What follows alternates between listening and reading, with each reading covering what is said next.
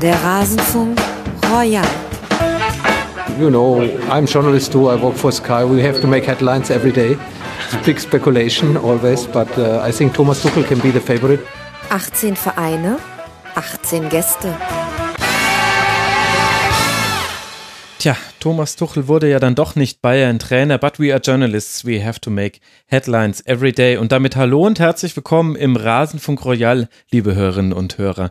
Wer meine Stimme nicht kennt, mein Name ist Max Jakob Ost, ich bin der G-Netzer bei Twitter und Moderator dieses Saisonrückblicks, der sich über sechs Teile erschreckt. Warum zur Hölle denn sechs Teile, lieber Max? Ja, weil ich pro Verein mit einem Gast in dieser Saison, sogar bei einem Verein mit zwei Gästen, seid gespannt, in welchem Teil das auf euch wartet, liebe Hörerinnen und Hörer, über die zurückliegende Saison geredet habe. Das heißt, einen umfassenderen Saisonrückblick wird es zumindest im Podcast landen wohl nicht geben. Und das hier ist der erste von sechs Teilen. Hier wird es um die Vereine FC Bayern, Schalke 04, Hoffenheim und Borussia Dortmund gehen. Und ihr könnt euch selbst entscheiden, ob ihr jetzt einfach alles der Reihenfolge nach durchhört. So machen es natürlich die wahren Fans. Oder ob ihr euch erstmal euren Lieblingsverein rauspickt und dann vielleicht im Nachhinein euch die Segmente zu Gemüte führt. Die Reihenfolge orientiert sich an der Abschlusstabelle der Saison. Es gibt ganz hinten auch noch einen Teil zur Saison der Schiedsrichter. Und wie in jedem Jahr haben wir auch Fragen rund um den Rasenfunk beantwortet. Das heißt, wer etwas zu uns wissen möchte, wie es gerade läuft mit dem Spendenmodell, welche Pläne wir für die WM haben, dann hört in den allerletzten Teil dieses Rasenfunk Royals hinein. Aber jetzt will ich da nicht zu viel der Vorrede verlieren. Ich möchte mich noch bedanken bei Lars Castellot, der der reinscheißt. Schöner Simpsons-Pan. Kanti und Anja. Sie alle sind Mitglied des Rasenfunk Supporters Club. Das heißt, sie sorgen dafür, dass wir das hier machen können, was ihr gerade hört. Und zwar werbefrei, sponsorenfrei und paywallfrei. Wer uns ebenfalls unterstützen möchte, kann das tun unter rasenfunk.de slash unterstützen und an alle Unterstützerinnen und Unterstützer da draußen nochmal der Aufruf, registriert euch gerne unter rasenfunk.de slash rsc. Das bedeutet letztlich einfach nur, dass ich euch in der Datenbank habe und weiß, ob ich euch schon mal erwähnt habe in der Sendung oder ob ich euch noch zu danken habe. Und wir kriegen damit eine E-Mail-Adresse von euch, wenn ihr das natürlich möchtet und haben dann die Möglichkeit, zu euch Kontakt aufzunehmen und immer mal wieder euch etwas Gutes zu tun, weil ihr Supporterinnen und Supporter seid das, was den Rasenfunk am Leben erhält. Ja, ich würde sagen, das ist genug der Vorrede. Jetzt starten wir mit den ersten Vereinen. Ich wünsche euch viel Spaß mit dem Rasenfunk Royal 2017, 2018. Wir starten in diesen Rasenfunk Royal, liebe Hörerinnen und Hörer, und natürlich tun wir das, indem wir Tabellenplatz 1 und Tabellenplatz 2 beleuchten. Und dazu habe ich eine illustre Gästerunde zusammengestellt. Zum einen Daniel Rathjen, Fußballredakteur bei eurosport.de und Medienberater für Fußballprofis. Bei Twitter heißt er praktischerweise auch Daniel Rathjen. Hallo Daniel. Servus aus der Meisterstadt. ja, in die Meisterstadt zurück. Sehr schön, dass du mal wieder mit dabei bist. Mit dir haben wir tatsächlich das aller, aller, allererste Tribünengespräch aufgenommen. Richtig, ja, richtig, ja. Und weißt du, was das äh, Verrückteste daran ist? Dass das nur 45 Minuten gedauert hat. das kann man sich heutzutage ja. gar nicht mehr vorstellen. Ja, die, die äh, Messlatte liegt, glaube ich, um einiges höher, glaube ich, ne? Auch äh, durchaus beim Rasenfunk Royal. ja, ja, Rasen, ja, wahrscheinlich wird äh, allein dieses Segment jetzt äh, länger werden als damals die, die Tribünengespräche aufzeichnen. Wir haben damals äh, über deine Arbeit als Journalist im Wintertrainingslager des FC Bayern gesprochen. Ich werde es nochmal verlinken für alle Hörerinnen und Hörer, die sich vielleicht nicht mehr erinnern. Und außerdem mit dabei mit seinem Debüt im Rasenfunk Raphael Wiesweg, at Raphael Wiesweg auf Twitter, Redakteur bei der Bass 04 App und Mitautor des Buches Mythos Königsblau, warum wir Schalke 04 lieben. Und ihr dürft jetzt alle mal raten, welcher Verein so sein Schwerpunkt ist. Hallo Raphael. Glück auf vom Vizemeister, wenn ich da mal die Begrüßung von Daniel aufgreifen darf. Ja, ja ich tippe auf Schalke. Das ist äh, ah. zu 19,04 Prozent richtig. das wissen auch viele gar nicht. Daniel hat auch einen Schwerpunkt im Investigativjournalismus, hat er gerade eindrucksvoll bewiesen. Mhm. Man nennt ihn auch den Sherlock Holmes der Sportjournalisten. Absolut. So, wir wollen die äh, Saison des FC Bayern und des FC Schalke 04 besprechen. Die Tabellenplatzierung hat niemand mehr überrascht und es wird auch niemand mehr überraschen, dass wir mit dem FC Bayern beginnen, denn wir gehen im Rasenfunk Royal ja immer entlang der Tabelle und seitdem es den Rasenfunk Royal gibt und sogar schon länger, steht da immer der FC Bayern auf Platz 1, Daniel. Deswegen ist es jetzt deine Aufgabe, uns ein bisschen durch deren Saison zu führen. Kurz noch die Details. Tabellenplatz 1, vier Niederlagen in dieser Saison, 92 erzielte Tore, 28 kassierte Tore, jeweils Bestwert der Liga. 84 Punkte, das sind 21 Punkte Vorsprung auf Schalke 04, also so arg knapp war es dann nicht. Und dennoch ist es so, dass die Güteklasse einer Saison des FC Bayern immer anhand der Titel bewertet wird. Und da landen wir schon automatisch bei dem ersten von fünf Aspekten, die du mir vor dieser Sendung geschickt hast, an denen wir so ein bisschen die Saison erzählen wollen, nämlich bei der Single Party. Nur ein Titel ist wie kein Titel. Wie hast du das denn gemeint, Daniel?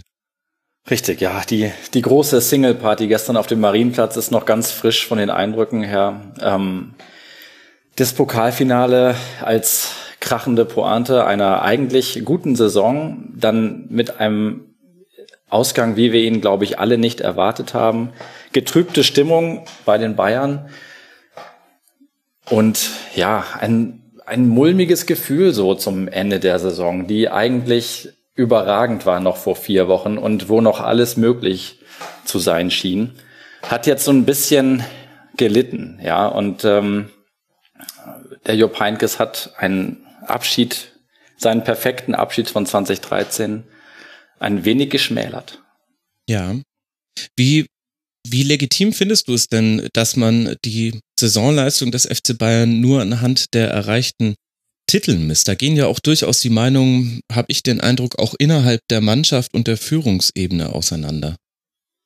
Ja, da äh, der Karl-Heinz Rummenigge spricht ja gerne vom ehrlichsten Titel. Die Meisterschaft ist der ehrlichste Titel, der ja über 34 Spieltage wirklich äh, eine gute bis sehr gute Leistung erfordert, die Konstanz erfordert, die ja einen Teamgeist erfordert, die Rotation äh, erfordert, die äh, die vernünftige passende Abstimmung erfordert.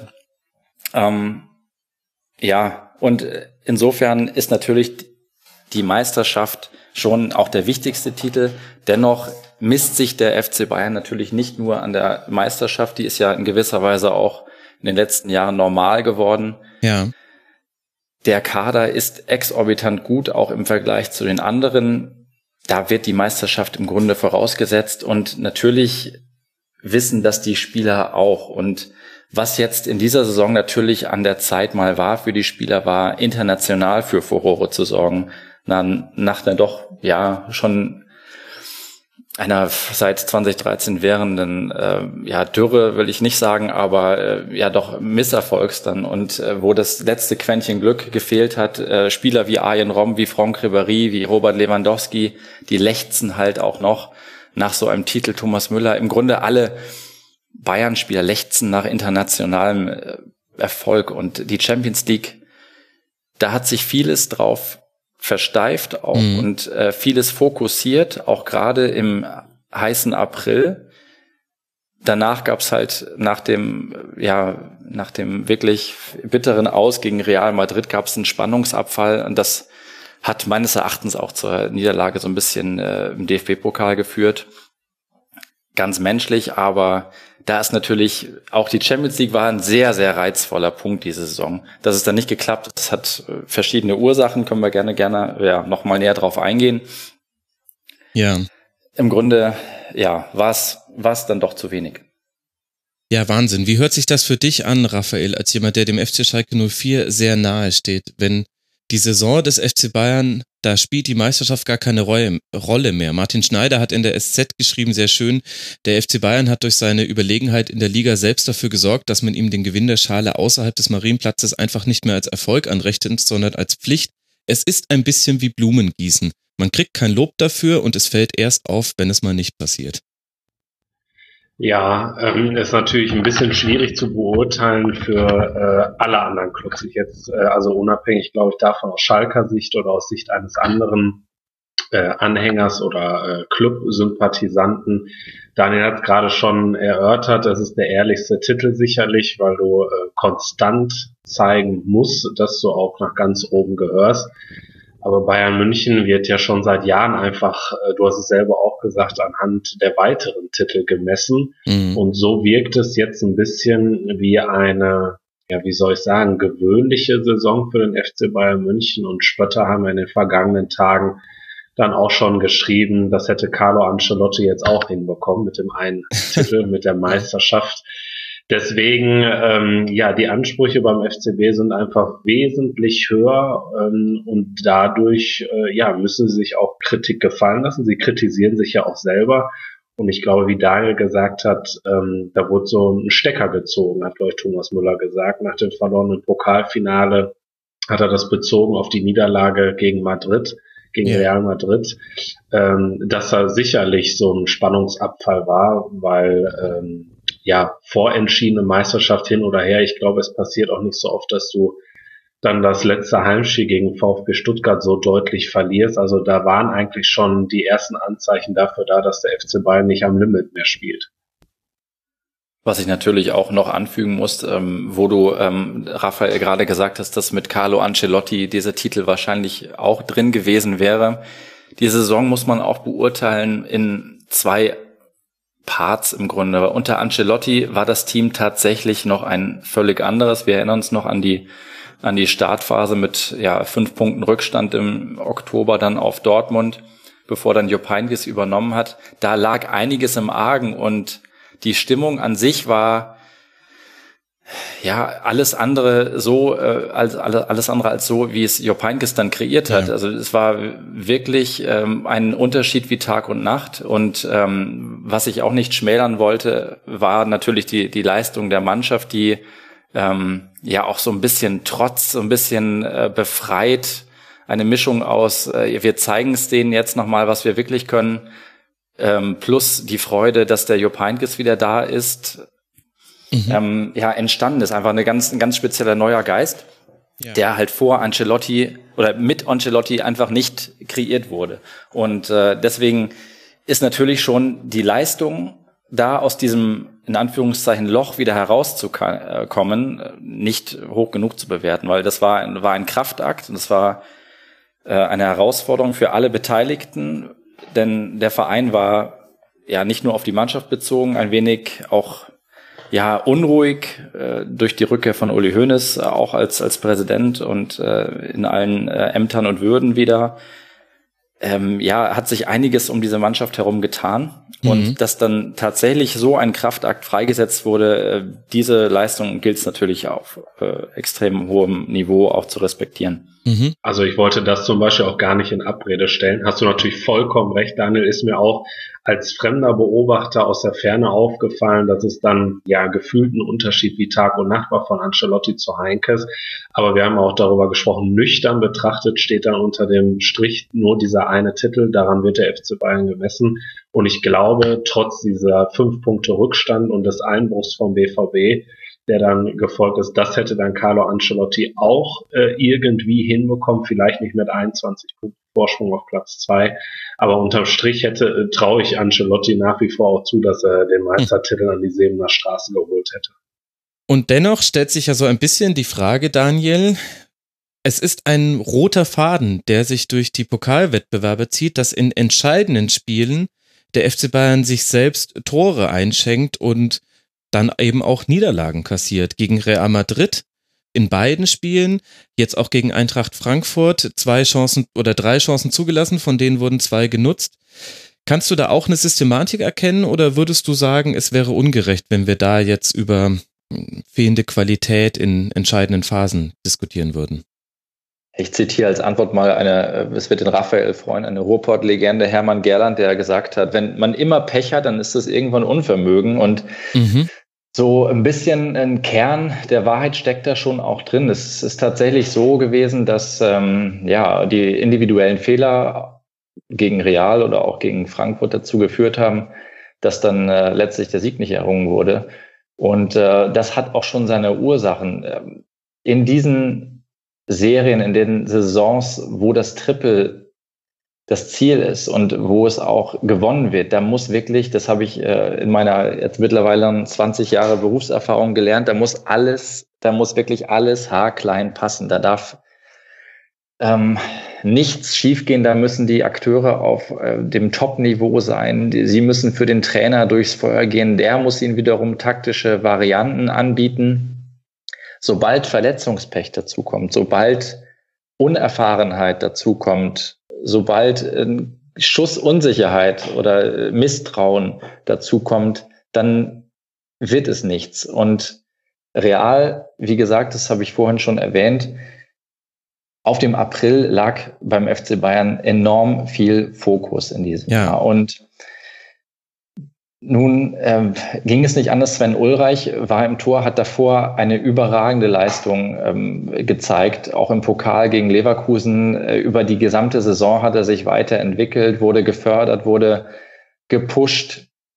Und bei ihm und beim Tolisso, der auch das erste Mal in einem Halbfinale der Champions League stand, der dann diesen äh, katastrophalen Rückpass spielt, der zum ja, für mich entscheidenden Gegentor von äh, Benzema dann führte, kommt es halt auch dann bei den beiden zu so einer Art Kurzschlusshandlung, die eigentlich nicht sein darf. Und auch gegen Frankfurt waren es individuelle Fehler und äh, ja, das ist einfach auch eine Sache der Einstellung gewesen. Und es ist dann irgendwann auch kein Zufall mehr. Und das ist tatsächlich mir auch in der Bundesliga schon aufgefallen, nur wurde es da nicht sofort bestraft. Das war, es ballt sich natürlich in diesen K.O.-Spielen, wo auch der Gegner eine, ein gewisses Maß an, an, an Konzentration mitbringt, an, an äh, Einsatz, an ja, äh, Ambition, das Spiel auch tatsächlich zu gewinnen. Mhm. Das ist in der Bundesliga nicht immer der Fall, weil der Unterschied von vornherein schon so groß ist, dass die Punkte in München nicht unbedingt eingeplant werden da bei diesen Spielen, wo der Gegner dann auch voll auf der Höhe ist, da fällt es besonders auf, weil sie diese Fehler dann auch bestrafen. Das war bei Real äh, der Fall, wo die einzelnen Spieler einfach Killer sind vor dem Tor, die äh, genug Erfahrung auch mitbringen, das eiskalt auszunutzen. Das war ja. bei Frankfurt im Pokalfinale war es äh, eine Sache der Einstellung, die tatsächlich mal durchgezogen haben das ist mir, wie gesagt, in der Bundesliga schon öfter aufgefallen und äh, Raphael kann ergänzen, mir ist das, das Spiel äh, von Schalke in München noch in Erinnerung, das für Schalke eigentlich ganz gut begann. Mhm. Und äh, ja, da äh, auch das Konzept von Tedesco ähm, sichtbar wurde in den ersten fünf, sechs Minuten, ähm, wo dann auch wirklich äh, attackiert wurde, wo sich Räume ergaben, wo sich äh, auch Kontermöglichkeiten ergaben, die aber nicht genutzt wurden. Und Bayern hat dieses Spiel auch etwas von der Einstellung her fahrig begonnen. Und es waren ich letztlich konnte man keine Kritik äh, wieder äh, anbringen, aber ich weiß noch in den ersten äh, paar Minuten waren katastrophale Fehlpässe auch von Hummels oder von Süle oder von selbst Thiago, der dann nachher noch aufgedreht hat dabei, wo ich gedacht habe, oh, da, da fehlt so ein gewisser ähm, ja gewisser Fokus und ein gewisser gewisser Schuss äh, letzte Konzentration, die hängen gerade ein bisschen durch. Ähm, nur haben sie sich dann wieder selbst aus dem, aus dem äh, Dreck in Anführungszeichen gezogen, indem sie ja einmal kurz aufgezogen haben und gemerkt haben, ah, der Gegner, der nutzt ja die Chance nicht. Wenn sie nicht wollen, dann ziehen wir halt mal kurz an und brechen damit die Moral des Gegners und wir haben leichtes Spiel. Also das ist schon so ein bisschen auch ein Muster gewesen der Saison. Aber diese Fehler, diese individuellen Fehler, die gab es schon häufiger. Sagen wir mal so, wenn ich da einmal einhaken darf, zum einen zu dem Spiel in der Rückrunde Bayern München gegen Schalke. Klar, da hast du gesehen irgendwie, dass Bayern verwundbar war, selbst in Anführungsstrichen, selbst mit einer Mannschaft, wie sie Schalke 04 hat, äh, die, glaube ich, trotz der Niederlage wahrscheinlich mit das beste Saisonspiel in München gezeigt hat. Ansonsten, so aus der Ferne betrachtet, habe ich ein bisschen das Gefühl, auch wenn das Meckern auf hohem Niveau war, mir war das wieder präsent, als ich die Bilder in Berlin gesehen habe im Pokalfinale Boateng, Vidal und Robben auf der Bank, das ist dann vielleicht unter dem Strich doch auch Qualität in einem entscheidenden Spiel, die Bayern München dann nicht eins zu eins ersetzen kann. Allein zum Beispiel schon das Laufduell vor dem 2 zu 1. Yeah. Ähm, ich habe die Tage, glaube ich, einen Tweet äh, nach dem Pokalfinale gesehen, dass Löw wahrscheinlich drei Kreuzzeichen gemacht haben wird nach dem Laufduell von, ich glaube, es war ja Hummels gegen Rebic, äh, dass Boateng hoffentlich bis zur Weltmeisterschaft wieder fit wird weil Boateng zum Beispiel diese Geschwindigkeit hat, Robben dann wiederum auf dem Flügel auch. Und Vidal, ich glaube, da müssen wir nicht lange drüber reden, äh, wie wichtig er einfach auch für die Stabilisierung äh, der Bayern-Mannschaft ist. Richtig, ja. Aber dann stellt sich ja die Frage, Daniel, was werden jetzt voraussichtlich die Konsequenzen daraus sein? Also du hast es ja ganz gut umrissen, wo das herkommt und dass es eben nicht einfach nur Pech ist, wenn man in den entscheidenden Spielen dann immer den Gegner die Möglichkeit überhaupt lässt äh, zu gewinnen und dann auch nicht mehr zurückschlagen kann. Jetzt sehe ich da zwei Möglichkeiten. Die eine Möglichkeit wäre, nochmal deutlich in die Qualität des Kaders zu investieren, was aber sicherlich auch mit sehr hohen Investitionen zusammenhinge. Und die andere Möglichkeit wäre einfach nur zu hoffen, dass sich irgendwann ein Erfahrungsschatz bei den Spielern herausbildet und dann eben ein Corentin Tolisso eben nicht mehr sein erstes Champions League Halbfinale spielt, sondern dann vielleicht sein zweites, sollte man wieder so weit kommen. Wo glaubst du, geht da die Reise hin? Es ist mit Sicherheit die Kombination und wir leiten gerade so über. Ich merke es auch bei mir gedanklich, wenn ich nach der Antwort suche, wie das Gesamtkonstrukt auch immer mit einbezogen werden muss. Ähm, mhm. ein wesentlicher Faktor ist natürlich, äh, wenn du einen hochqualitativ aufgestellten Kader hast, die Fitness. Mhm. Und bei Bayern war das so, dass sie oftmals in der Rückrunde, in der entscheidenden Phase Verletzungsrückschläge auch hinnehmen mussten. Das war in dieser Saison genauso. Und es hieß oftmals, ach, wenn der fit gewesen wäre, dann hätte das alles ganz anders ausgesehen. Wohingegen ja auch andere Mannschaften ähm, einen kleinen Kader haben, aber den so verwenden, dass zum Ende dieser Substanzverlust nicht herrscht. Und bei Bayern war jetzt in dieser Saison auch die Fitness ein grundlegender Faktor. Die ist es immer noch so, die holen sie sich im Wesentlichen in der Sommervorbereitung. Und die Sommervorbereitung, wenn wir uns nochmal erinnern, im ja. Jahr 2017, das war im Grunde keine ordentliche Vorbereitung. Sie war ver, äh, zerstückelt, sie war äh, in China-Reise und äh, Reisestrapazen auch ähm, verwickelt und noch dazu ja, zeitlich beschränkt, so ein bisschen durch den, durch den Confed Cup auch. Und dann wird es ja diesen Sommer auch nicht wesentlich besser wegen der Weltmeisterschaft, oder? Wenn ich dich da einmal kurz unterbrechen darf, Daniel. Ja, es wird auf jeden Fall äh, in die Planung mit einbezogen. Nur haben sie jetzt dieses Jahr ähm, auch Maßnahmen ergriffen. Der ähm, Uli Hoeneß, der seit äh, letztem Jahr da auch wieder wesentlich mehr zu sagen hat, hat ja auch seinen Unmut dahingehend preisgegeben schon, äh, dass diese China-Reise einfach äh, zu viel war und die Strapazen zu groß sind. Der hat auch gesagt, sowas wird es nicht geben mehr in der Form. Und ähm, sie machen jetzt tatsächlich dann in seiner, in seiner Heimat am, am Tegernsee wie, wie früher ein einwöchiges Trainingslager wieder in diesem Jahr, im August. Und das ist dann auch ja die, die, die Konsequenz äh, der Erfahrung des letzten Jahres. Also da wird es schon dann vielleicht anders gehen. Natürlich sind die Nationalspieler äh, hoffentlich möglichst lange noch weg und ähm, werden dann irgendwann dazustoßen. Nur ähm, umgedacht wurde das schon und äh, das in die Planung, äh, auf, in der Vorbereitung auf die Saison mit einbezogen. Die Lehren haben sie gezogen. Ja, und im Nachhinein stellt das aber natürlich auch so einige Rückfragen zu der kurzen Zeit, die Carlo Ancelotti noch in dieser Saison Trainer war. Das war auch der zweite Aspekt, den du mitgebracht hast in dieses Segment, das Missverständnis Ancelotti mit, du hast es bezeichnet als die überfällige Trennung als Trendwende. Da könnte man jetzt aber auch sagen, ja, das sah damals alles andere als gut aus, aber Ancelotti war natürlich derjenige, der auch am meisten dann gelitten hat unter dieser vollkommen zerrissenen äh, ja, Promotour eigentlich. Es war mehr Promotour als Saisonvorbereitung, was der FC Bayern im Sommer vor dieser Saison gemacht hat. Richtig, es war eine, es war eine Promotour und äh, ja, Carlo Ancelotti kann man dahin gehen, was die Saisonvorbereitung angeht, auch keinen Fehler äh, vor, vorwerfen. Er hat sicherlich das, das Beste draus gemacht mit seinem Team. Hm. Die Planung, ähm, die Promotouren, die wurden ja an anderer Stelle auch entschieden und geplant und vorgenommen. Das hat dann wiederum damit zu tun, dass in der Zeit, in der Hönes nicht voll in der Verantwortung und in Amt und Würden stand, ähm, jemand anders äh, auch äh, die, äh, ja, die Weiterentwicklung des Clubs vorangetrieben hat. Das war der, der Karl-Heinz Rummenigge als, als Vorstandsvorsitzende, der natürlich nach dem Weggang von oder nach der, nach der Haftstrafe von Uli Hoeneß ähm, mehr Verantwortung übernehmen wollte und musste. Mhm.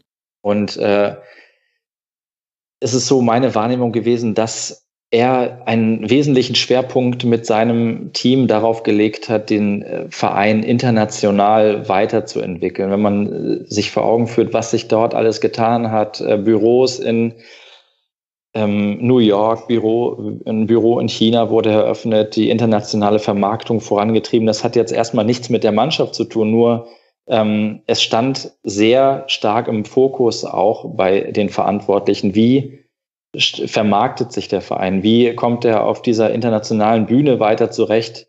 Die Tendenzen, dass solche Clubs wie äh, Manchester City oder Barcelona, Real Madrid enteilen, die waren ja, die, das war ihnen ja bewusst und noch mhm. dazu äh, mit dem Bewusstsein, dass halt äh, Pep Guardiola dann nicht mehr da war, ähm, die Trainerentscheidung für Carlo Ancelotti war ja auch auf ähm, Rummeniges Rücken sozusagen entstanden und ähm, es war ein ganz klarer Rummenigge-Kandidat. Er hat sich ja für ihn ausgesprochen. Ich glaube auch, dass die beiden, also Carlo und äh, Kalle, mhm. eine sehr starke Verbindung hatten und haben wohl auch noch, äh, eine freundschaftliche Verbindung, dass sie sich auf zwischenmenschlicher Ebene tatsächlich sehr, sehr gut verstehen.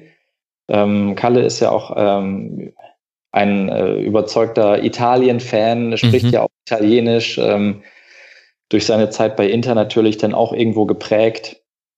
Und ähm, sie haben bestimmt ein zwischenmenschliches Verhältnis gehabt, was er vermutet hat, was der Carlo der Mannschaft auch irgendwie ähm, präsentieren kann.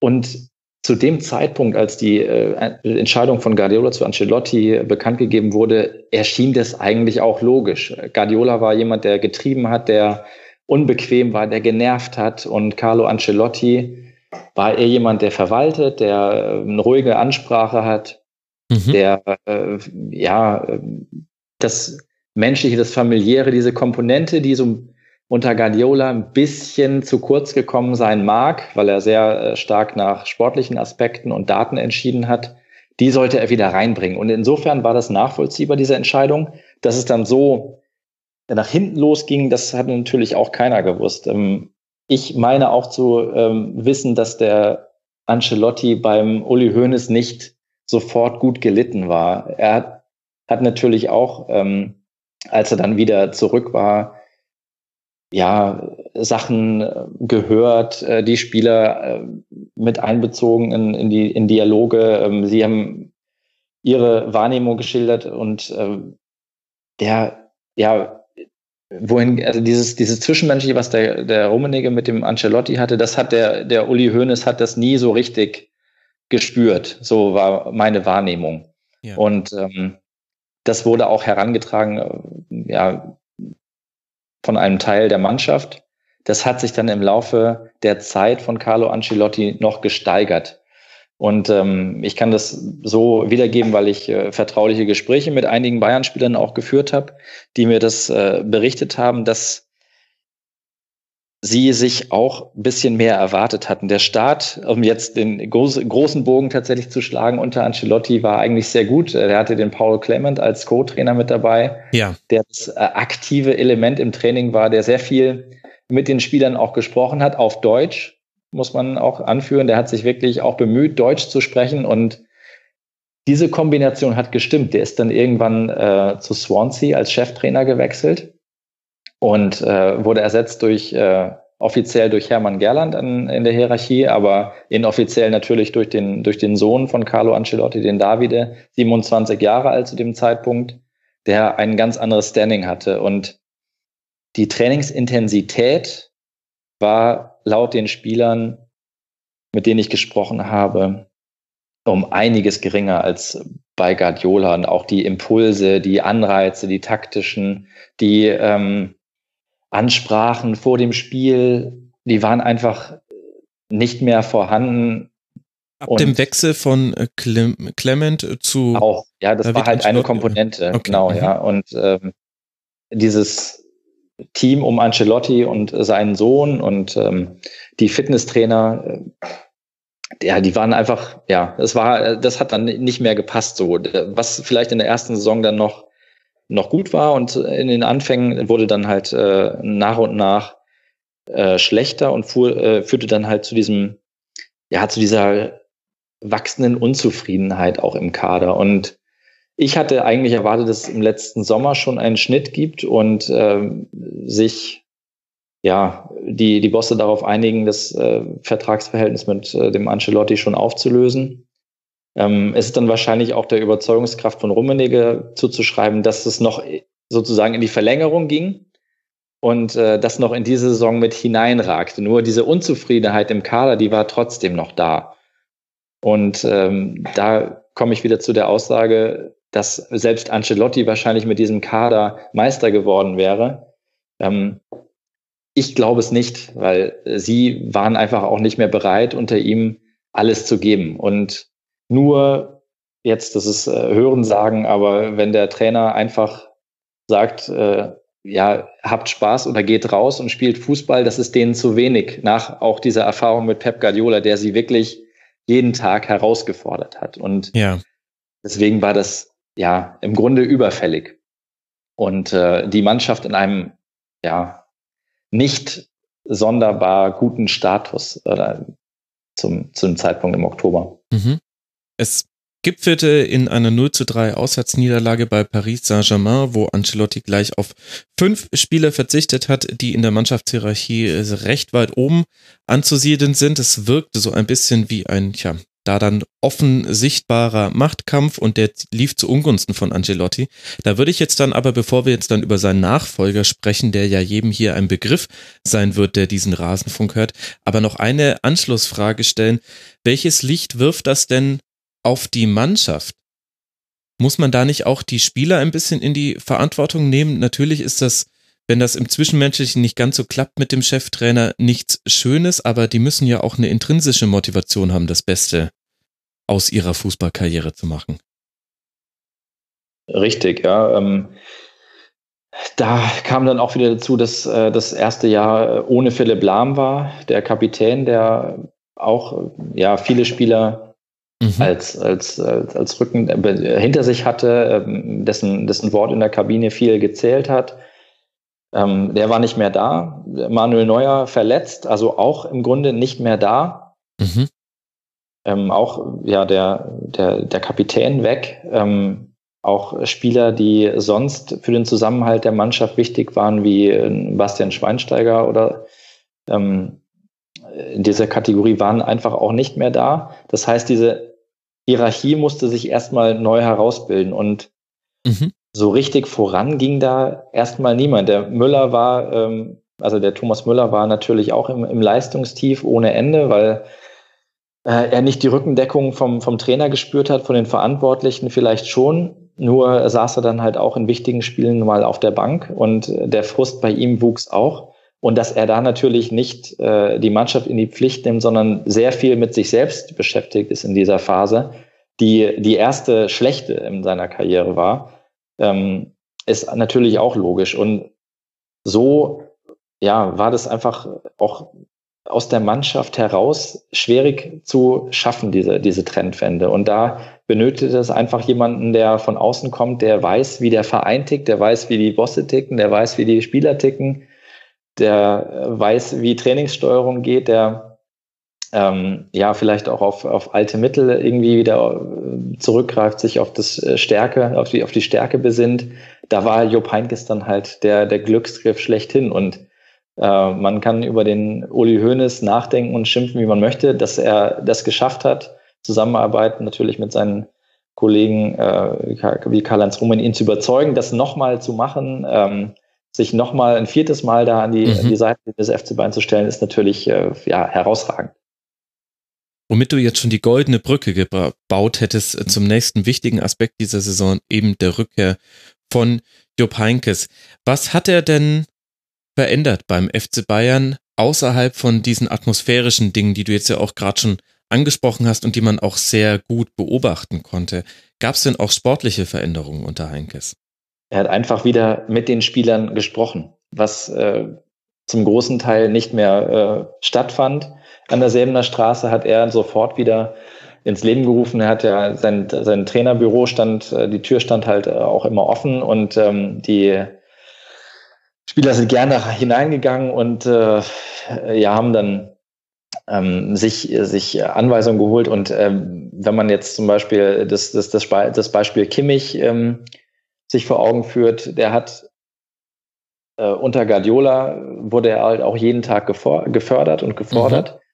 Mhm. Äh, unter Ancelotti schien es aus meiner Wahrnehmung äh, heraus, dass er ein bisschen stagniert so in seiner Entwicklung. Er hat solide gespielt, aber er wirkte nach vorne so ein bisschen fahrig. Äh, die Flanken waren nicht so ganz genau. Ähm, Zug zum Tor war halt auch da. Dann saß er wieder auf der Bank.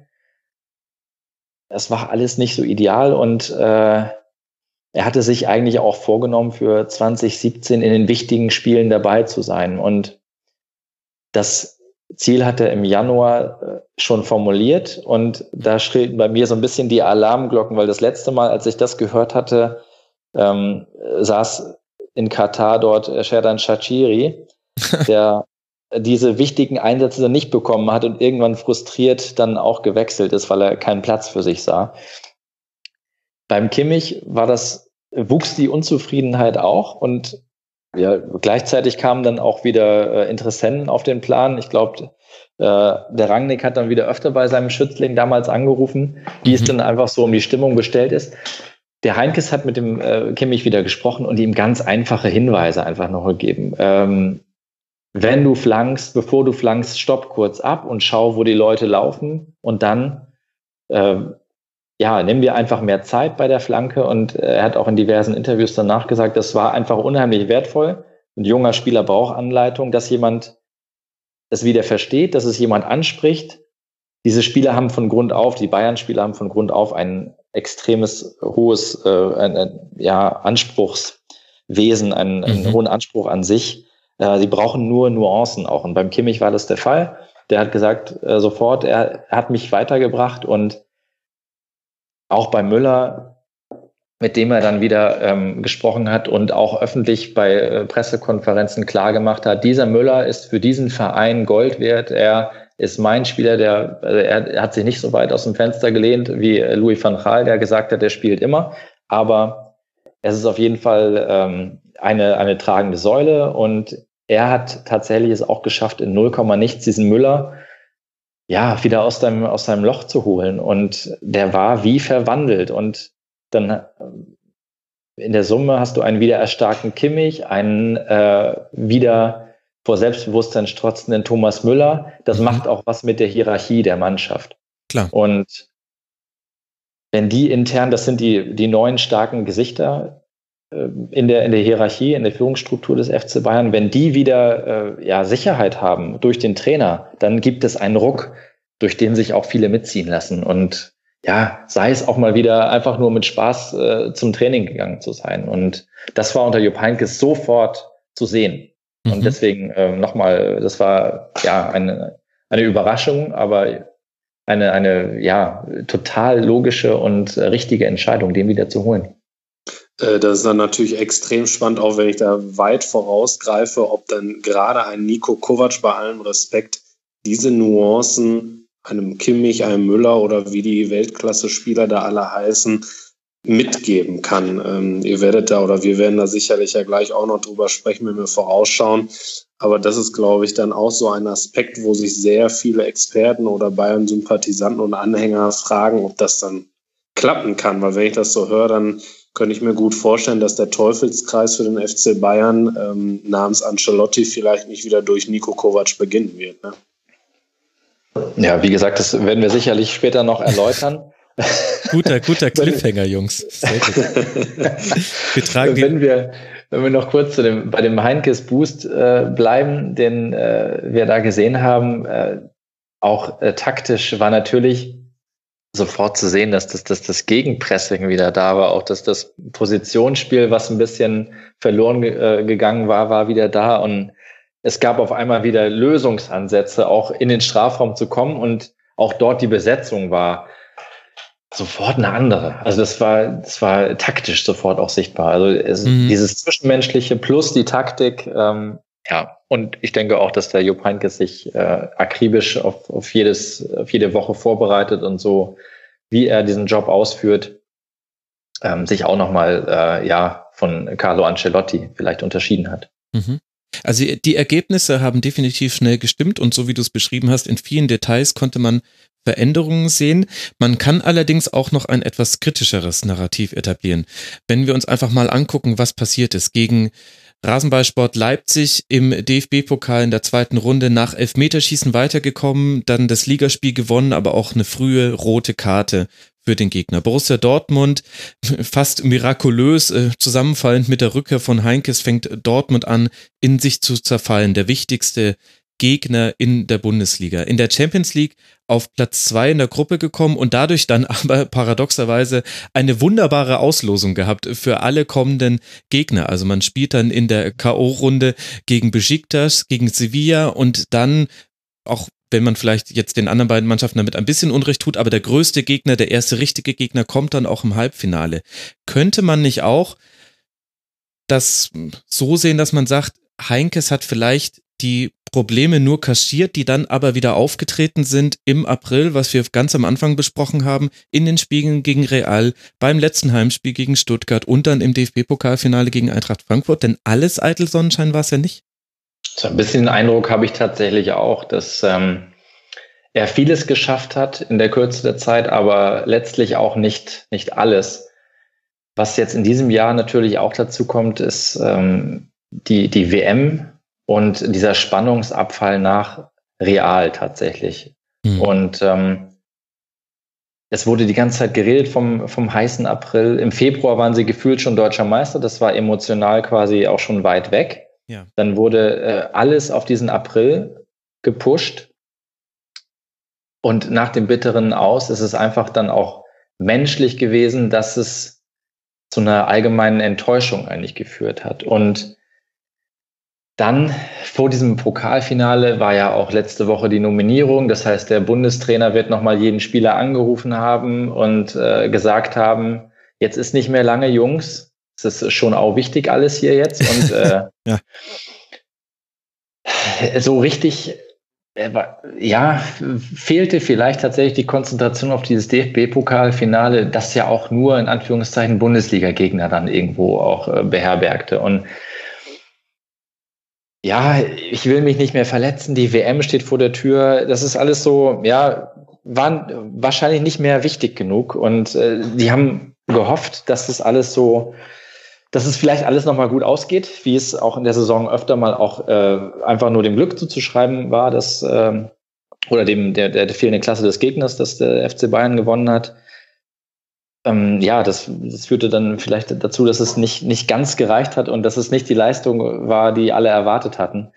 Wenn jetzt keine WM mehr gewesen wäre und das tatsächlich dieses Highlight äh, am Saisonende gewesen wäre für alle Bayern, dann wäre es vielleicht auch anders ausgegangen. Nur waren die, für meine Begriffe, waren sie einfach mal dann auch nervlich durch, mhm. um das mal so salopp zu formulieren.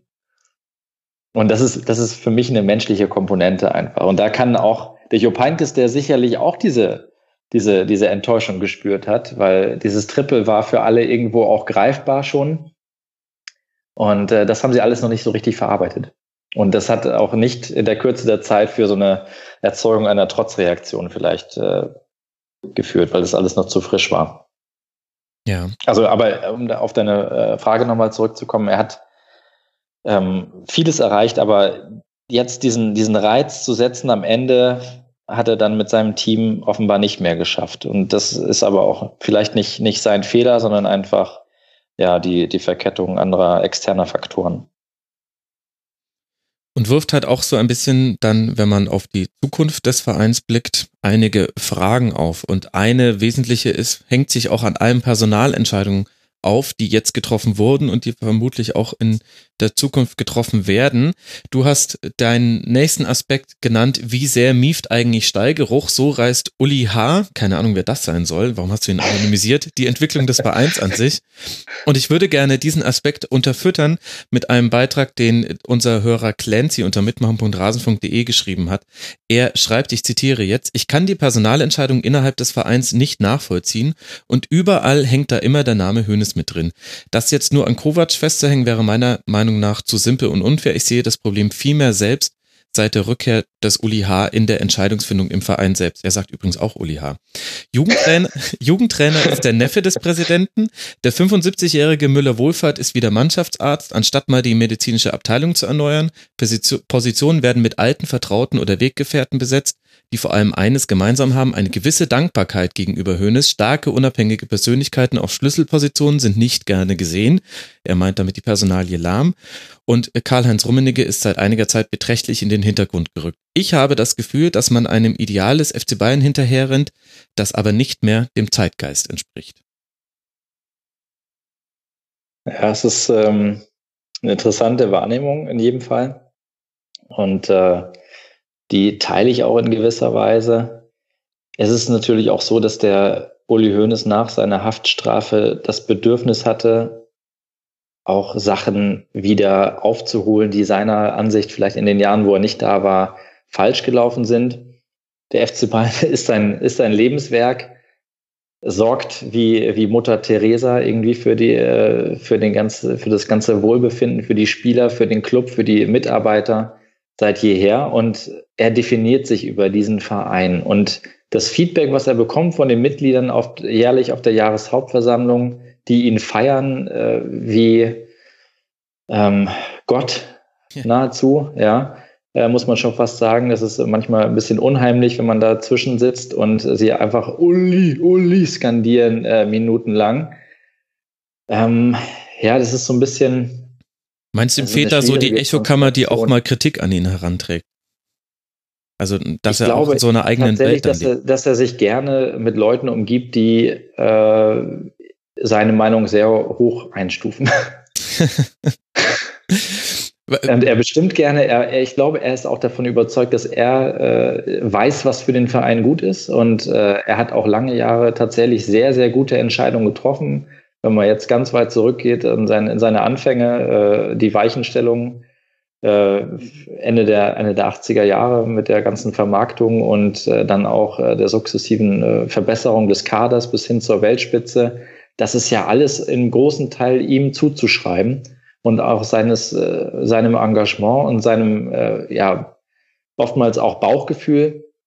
Ähm, was ich allerdings glaube, dass äh, er sich vielleicht hier und da dynamischere Leute an die Seite hätte stellen müssen und die auch hätte zu Wort kommen lassen, also mehr zu Wort kommen lassen sollen. Also ich denke da an, an eine Zeit mit, mit Matthias Sammer zurück oder auch ja. Louis van Gaal, die ja in der, in der Entwicklung des FC Bayern schon ähm, was bewirkt haben. Louis van Gaal, ich bin ein kleiner Fanboy, das gebe ich offiziell zu, äh, vom äh, Tulpengeneral, der hier tatsächlich strategisch einiges auf die Beine gestellt hat, auch äh, dem Verein irgendwie auch ein Konzept mitgegeben hat, was vorher nicht so da war, der äh, die Jugendspieler wieder eingebunden hat, der äh, ja das Zwischenmenschliche drauf hatte und auch immer noch ähm, in positiver Erinnerung ist bei vielen Spielern, auch aus der aktuellen Zeit.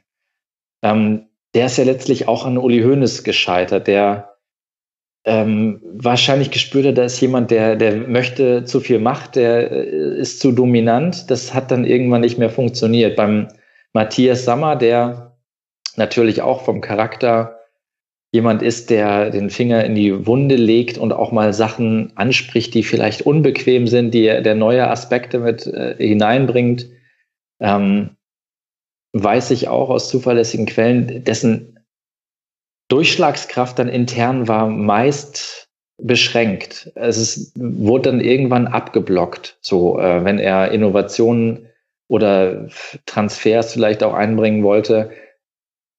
Es wurde, er wurde ein bisschen klein gehalten, so insgesamt, so habe ich das mhm. Gefühl gehabt. Und das ist natürlich auch zum, zum großen Teil dann Uli Hoeneß äh, zuzuschreiben gewesen.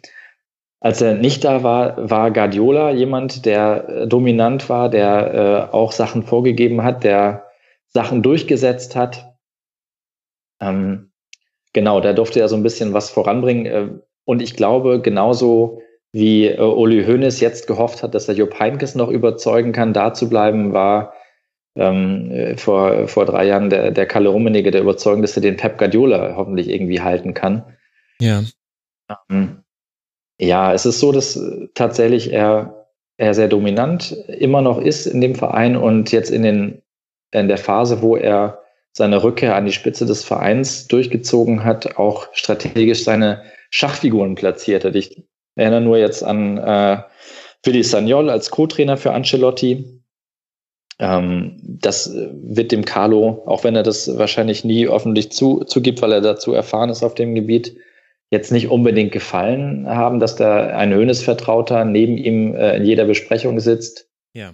Und äh, ja, dadurch seine, ja, nicht seine Entscheidungskraft, aber äh, es gab einen stetigen sein, sein, Informationsfluss, definitiv. Ja, und sein, sein Alltag wurde einfach um, umgemodelt, ähm, gegen, vielleicht auch gegen seinen Willen, weil er zwischendurch hat er auch mal gesagt, er braucht keinen weiteren Co-Trainer. Mhm. Ähm, dann ja auch die äh, Installation von, von Hasan Salihamidzic als, als Sportdirektor. Äh, ist ja auch äh, kein Geheimnis, dass, dass es ein Höhnes äh, Vertrauter ist. Ähm, und so hat er dann nach und nach seine, seine ja, strategisch wichtigen Personen halt da installiert auf wichtigen Positionen und so auch seine, seine Macht zementiert im, innerhalb des Vereins. Und ähm, Jetzt habe ich fast den Faden verloren, ja. worauf wir nicht hinaus wollten. Nur, ja, ich ähm, würde, ja, mich würde dann interessieren, das ist auch so ein bisschen das, wo ja der Hörer Clancy herkommt.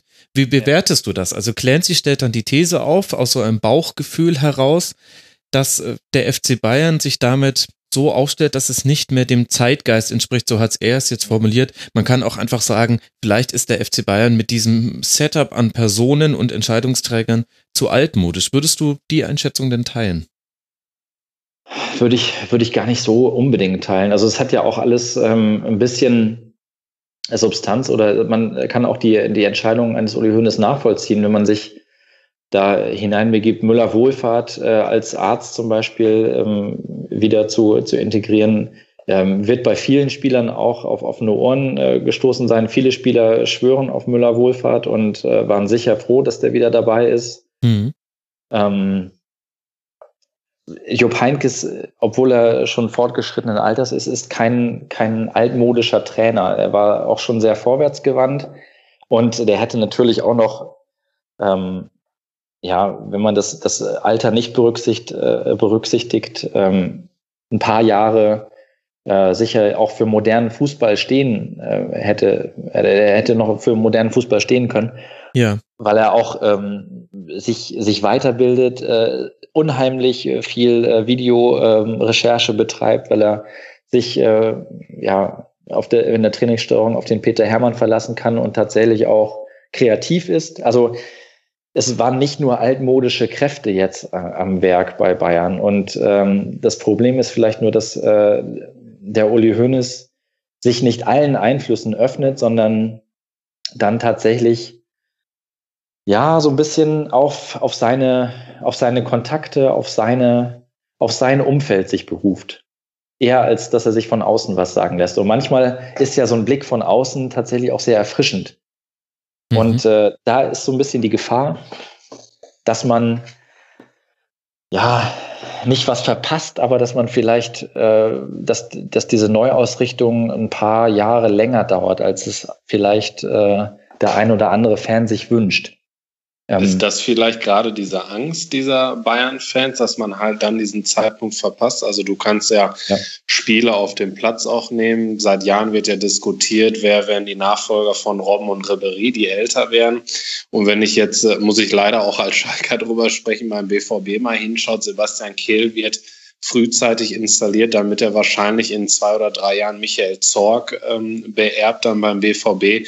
Da wird vielleicht vorausschauend schon vorgebaut und dass man sich beim FC Bayern noch mehr das wünscht, dass vielleicht noch mehr zusätzliche Alternativen zu Müller Wohlfahrt oder zu wem auch immer noch vor, ähm, frühzeitig installiert werden? Da sind Sie sicherlich jetzt auch strategisch dabei, das so aufzustellen. Also Uli Hoeneß wünscht sich halt den Start mit solchen Leuten, von denen er äh, vorwiegend überzeugt ist. Und äh, das, das kann ein Salihamidzic sein, der ähm, auch äh, laut diverser Spieler einen hervorragenden Job so intern macht, auch wenn er sich nach außen ähm, ja eher nicht so glücklich oft präsentiert mhm. und so ein bisschen ähm, ja, simpel daherkommt, wie noch so ein äh, tatsächlich ehemaliger Fußballer. Er hat intern schon eine ganz andere Ansprache und ähm, einen klaren Plan und äh, ist halt auch ein Macher. Es ist ähm, ja ein, der, der ist heiß. Der weiß auch, dass er äh, da eine Chance bekommen hat, da reinzurutschen und der ist gewillt zu lernen. Und ähm, ich traue ihm durchaus auch zu, dass das langfristig äh, ein Konzept hat. Die ähm, ähm, ja, ich glaube auch, es war ein, ein User im im, äh, im Rasenfunk-Forum, der das ganze Brain Drain äh, genannt ja. hat. Mhm. Diese, diese Abwanderung von Intelligenz oder wenn man sich vor Augen führt, was hätte sein können, wenn man äh, den Reschke als ähm, Kaderplaner hat gehen lassen, wenn äh, man sich die Chance, Philipp Lahm ähm, zu sichern, äh, entgehen lässt, dass ein äh, ja, Pep Guardiola mal da war, aber die Aussicht, äh, einen Trainer der Weltspitze jetzt zu bekommen, verschwindend gering ist, dass es so ein bisschen äh, nervt. Nur, ähm, wie gesagt, der Uli Hoeneß hat auch viele, viele gute Entscheidungen für diesen Verein äh, getroffen und ich, ich will nicht sagen, ich vertraue ihm da noch irgendwo, aber es ist schon auch nachvollziehbar, dass er die eine oder andere Position so besetzt hat. Und er war von dem Philipp Lahm nicht überzeugt und vom Max Eberl offenbar auch nicht vollends. Deswegen hat das nicht funktioniert. Ähm, jetzt ist die Frage, funktioniert es in der Zukunft? Und das ja. können wir ja nicht weissagen. Äh, ich bin da nicht auf der pessimistischen Seite. Ich glaube schon auch, dass das Hand und Fuß hat. Und dass natürlich äh, diese, diese Geschwindigkeit äh, der, der anderen Clubs wie in Paris oder wie äh, bei Manchester City, dass das ähm, sehr stark, sehr schnell wächst. Nur ähm, ja, beim FC Bayern, äh, der bleibt ja halt auch noch ein, ein solider Club und er muss jetzt halt so ein bisschen eine, eine Richtung, eine Philosophie entwickeln, und wie die genau aussieht, das ist, glaube ich, so ein bisschen unklar und deswegen wächst diese Unsicherheit oder diese Ungeduld.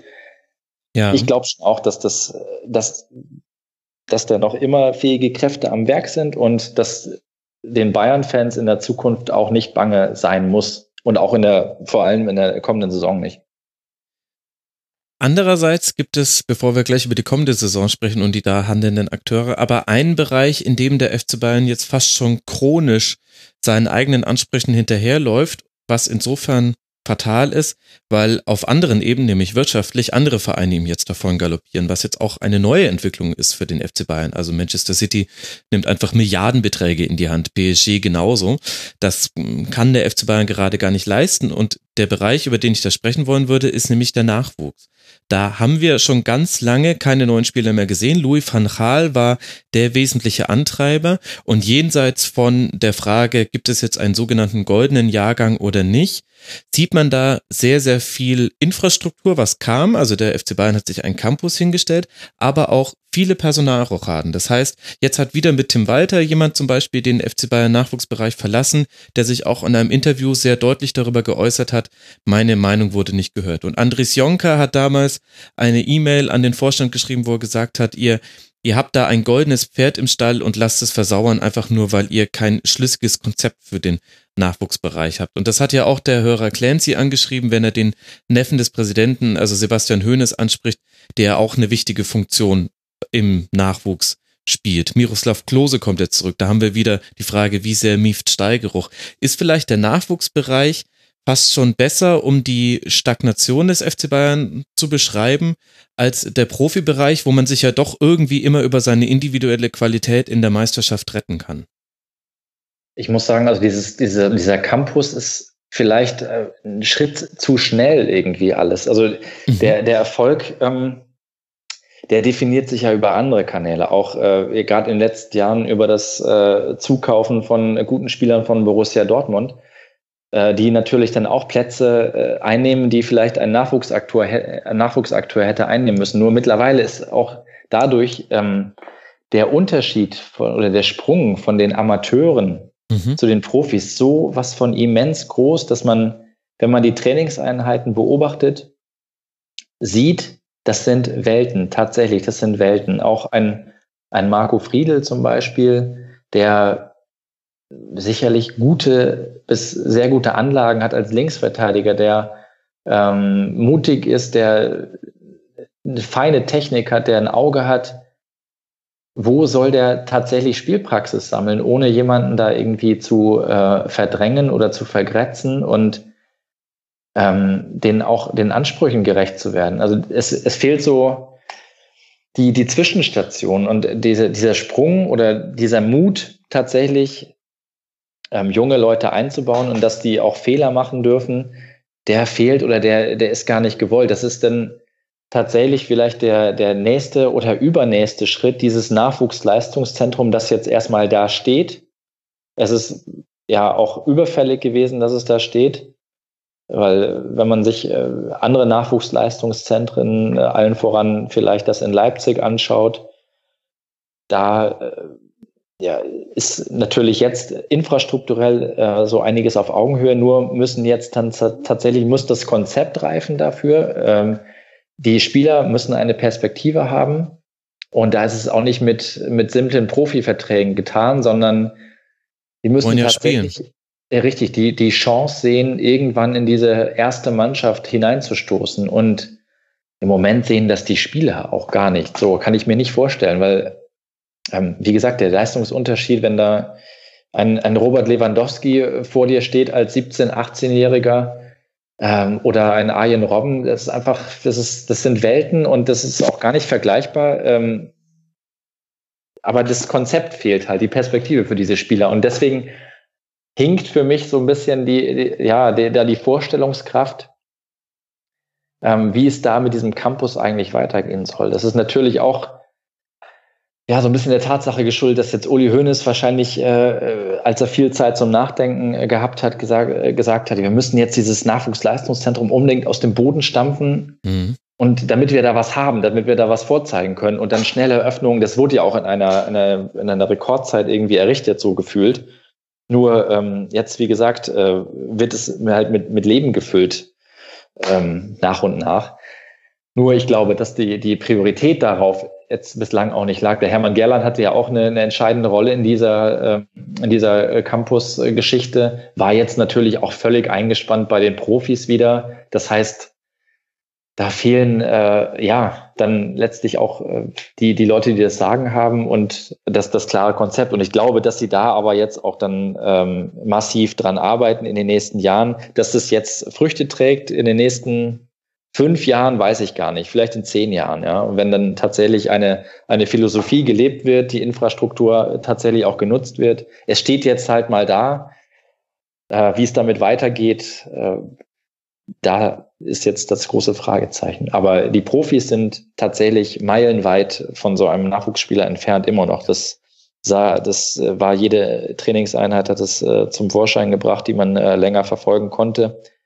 Und äh, ja, Deswegen muss sich da ja vielleicht auch die Transferpolitik so ein bisschen drehen. Also wenn man sich anguckt, mhm. wie das andere Vereine machen, wo der Sprung ähnlich hoch ist, dann siehst du eigentlich überall Konzepte, die viel über Leihverträge gehen. Und das hat jetzt auch Tim Walter in einem sehr guten Interview mit der SZ noch zu seinem Abschied gesagt. Er hat gesagt, im Prinzip müsste müsste man die Spieler Minimum zu Zweitligisten schicken, dass die mhm. dort die nächsten Schritte in ihrer Entwicklung machen und sich aber die Möglichkeit bewahren, dass sie danach beim FC Bayern sich wieder eingliedern. Und das machen alle anderen großen Vereine so, wenn man sich mal anguckt, wo Manchester City überall seine Spieler rumlaufen lässt. Die haben fast schon Farmteams in zwei Ligen, sowohl in der spanischen Liga als auch in der Serie A. Serie A ist sowieso nochmal ein ganz eigenes Konstrukt, was Leihspieler angeht. Aber das könnte, wäre eigentlich ein logischer nächster Schritt, den man bisher aber noch nicht geht beim FC Bayern, wo man jetzt mal gucken kann. Also alle anderen Fans können sich ganz entspannt zurücklehnen, können sagen, ja, mal schauen, was die FC Bayern, was der FC Bayern da so macht. Und die Bayern-Fans gucken da ein bisschen angestrengt dahin, glaube ich, auf diesen Ja, in eine andere also, Liga also vielleicht ich, auch noch. Wenn ich da auch mal kurz einhaken darf, ich meine, wir haben ja mit der Knappenschmiede jetzt auch eigentlich ein, ein Paradevorzeigeobjekt, was zumindest das Herausbringen von jungen Spielern angeht. Und wenn man sich da die Infrastruktur ansieht, ähm, die ist bei weitem nicht äh, auf dem Stand jetzt, was Bayern München schnell aus dem Boden gestampft hat, wie Daniel es beschrieben hat die ist nicht auf dem Niveau wie Manchester City oder andere große Teams.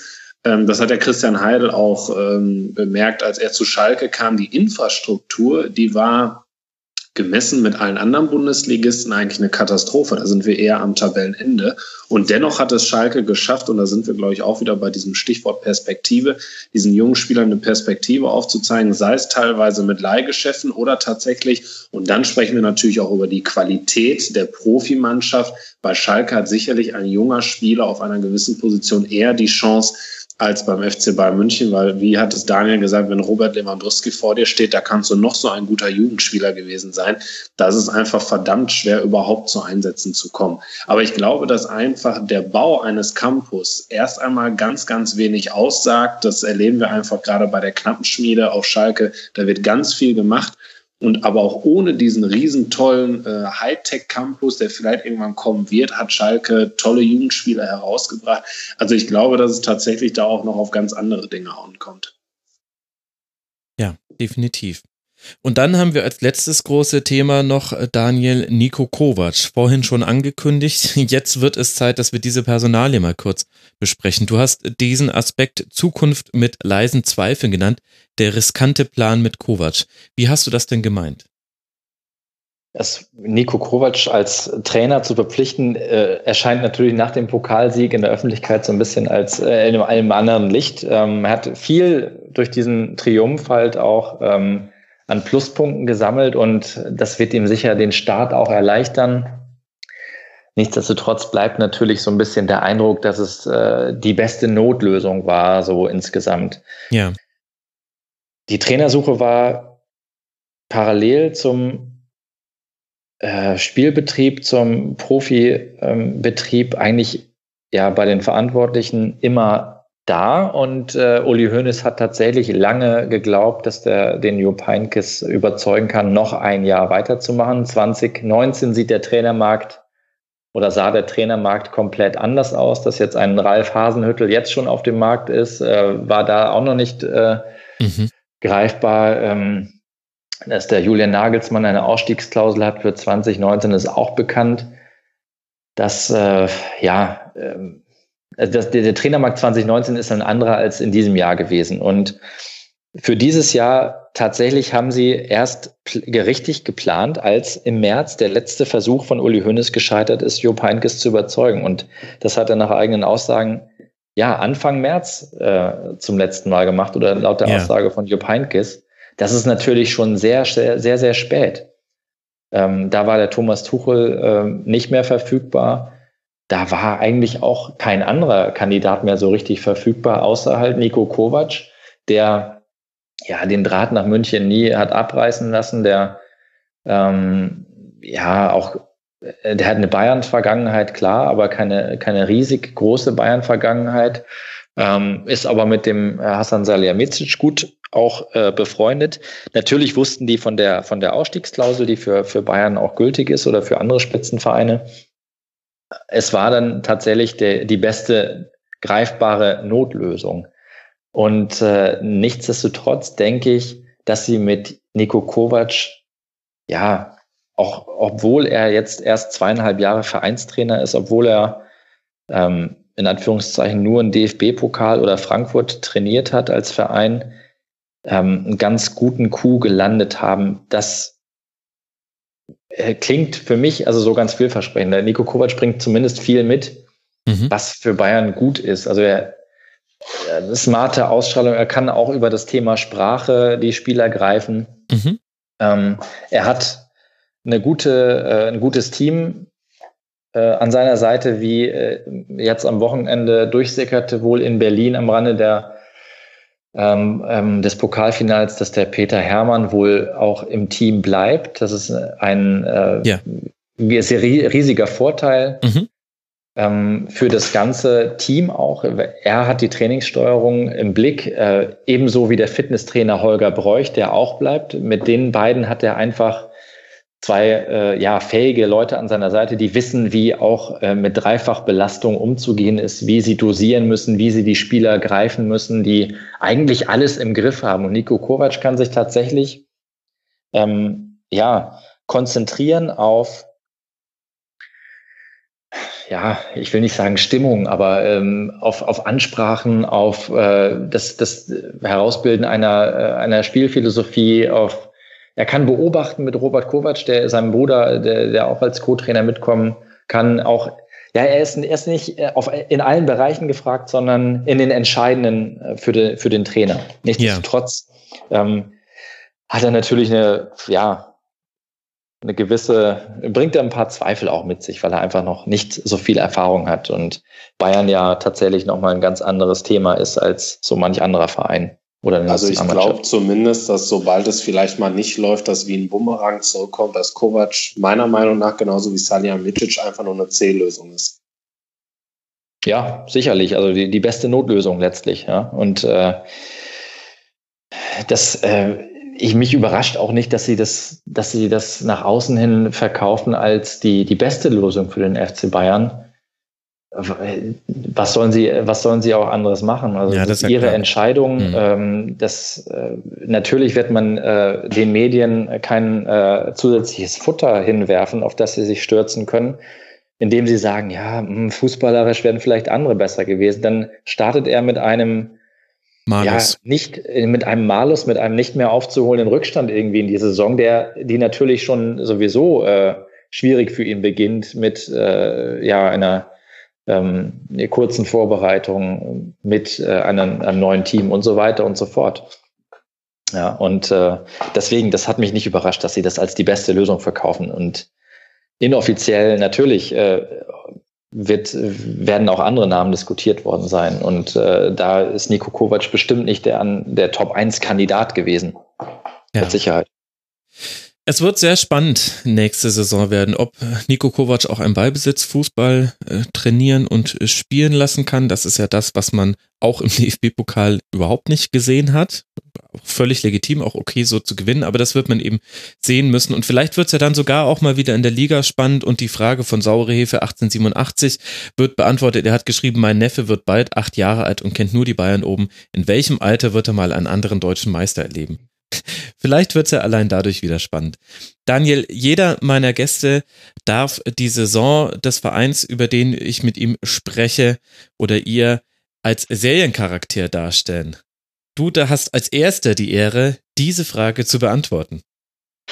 Ja, und ich habe mich äh, massiv schwer getan, auch mit einem Seriencharakter, weil dieser Verein einfach so vielfältig ist und so ja, auch äh, so viele äh, äußere Faktoren und äh, ja, Tumulte von außen hineinkommen, dass ich das eigentlich nur in einem Seriencharakter, äh, die ein, tatsächlich ein, ein Serientitel dann ist, äh, mhm. darstellen konnte. Und für diese Saison passt tatsächlich, äh, wenn wir uns äh, ja, die Jüngeren müssen es vielleicht googeln, in die, in die äh, 90er Jahre zurückbeamen mit ähm, Oli P., Andreas Elzholz und Yvonne Katterfeld und Janette Biedermann in den tragenden Hauptrollen.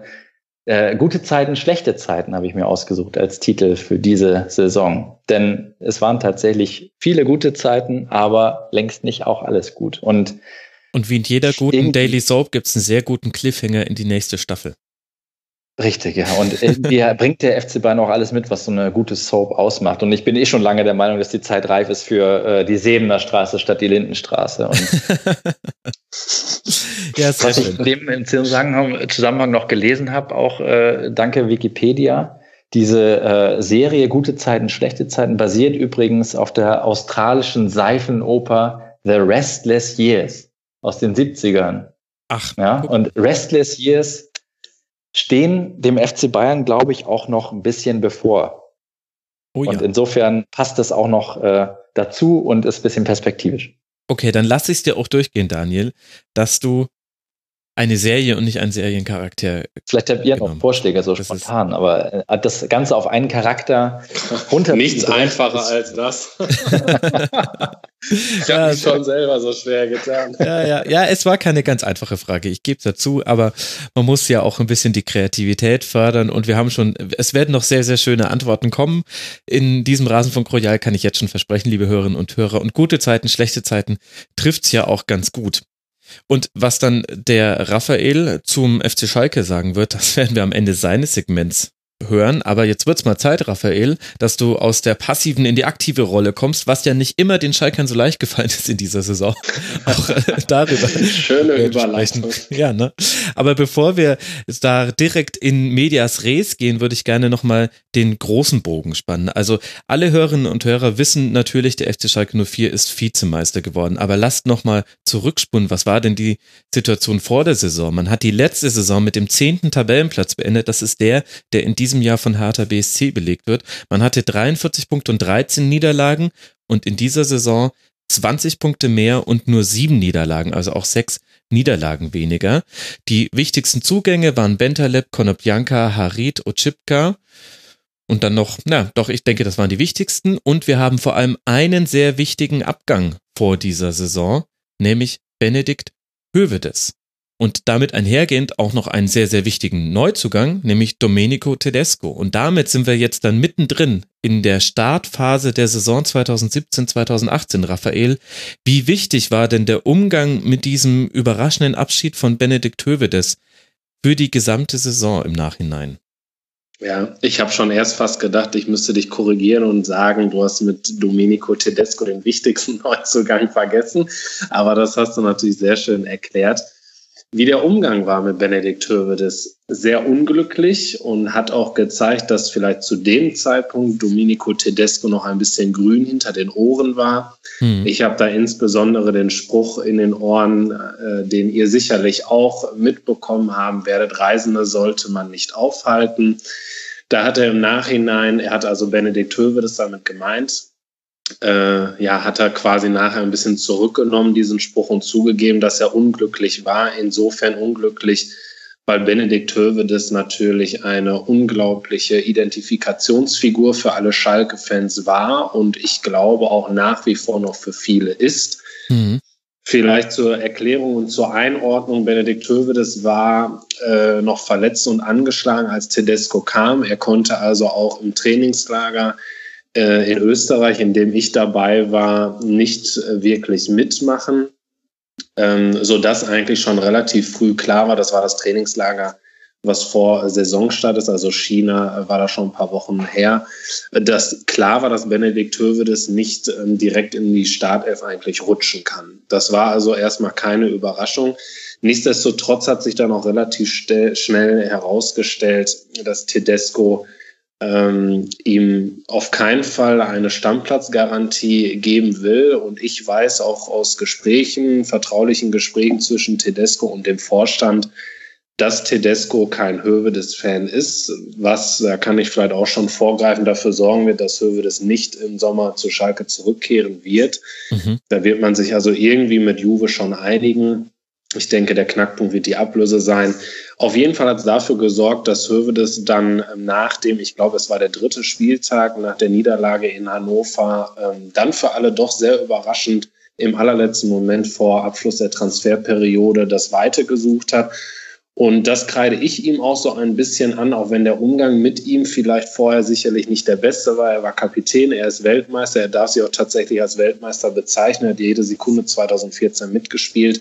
Er hat sich zerrissen für den Verein. Aber nichtsdestotrotz unter dem Strich wirkt es dann natürlich ein bisschen so, als ob er ja den Zweikampf, die Herausforderung, mit wem auch immer dann äh, für den Startelfplatz gedrückt hat, äh, sein Glück woanders gesucht hat. Dass es dann bei Juventus Turin so bitter gelaufen ist, das wünsche ich ihm und wünsche ich niemand anderem. Aber das ist natürlich extrem bitter, was natürlich in der Nicht-Nominierung für die WM dann unter dem Strich gipfelte, sodass ähm, ja unter dem Strich vor allem Höwe das einfach der große Verlierer ist und Tedesco, da gibt einfach auch der Erfolg ihm dann natürlich äh, recht, der große Gewinner äh, ist bei dieser Geschichte. Also Hövedes war lange verletzt bei Juve und konnte deswegen nur sehr, sehr wenige Spiele machen. Das ist quasi noch der Hintergrund zu dieser Anmerkung deinerseits. Ja, jetzt im Nachhinein der große Gewinner. Was sagt denn das über den Trainer Tedesco im Generellen aus? Also ich will es jetzt gar nicht an diesem Zitat aufhängen, das hast du ja schon richtig eingeordnet und dann finde ich, sollte man es auch nicht größer machen, als es ist. Es war halt ein unglückliches Zitat, das soll mal vorkommen.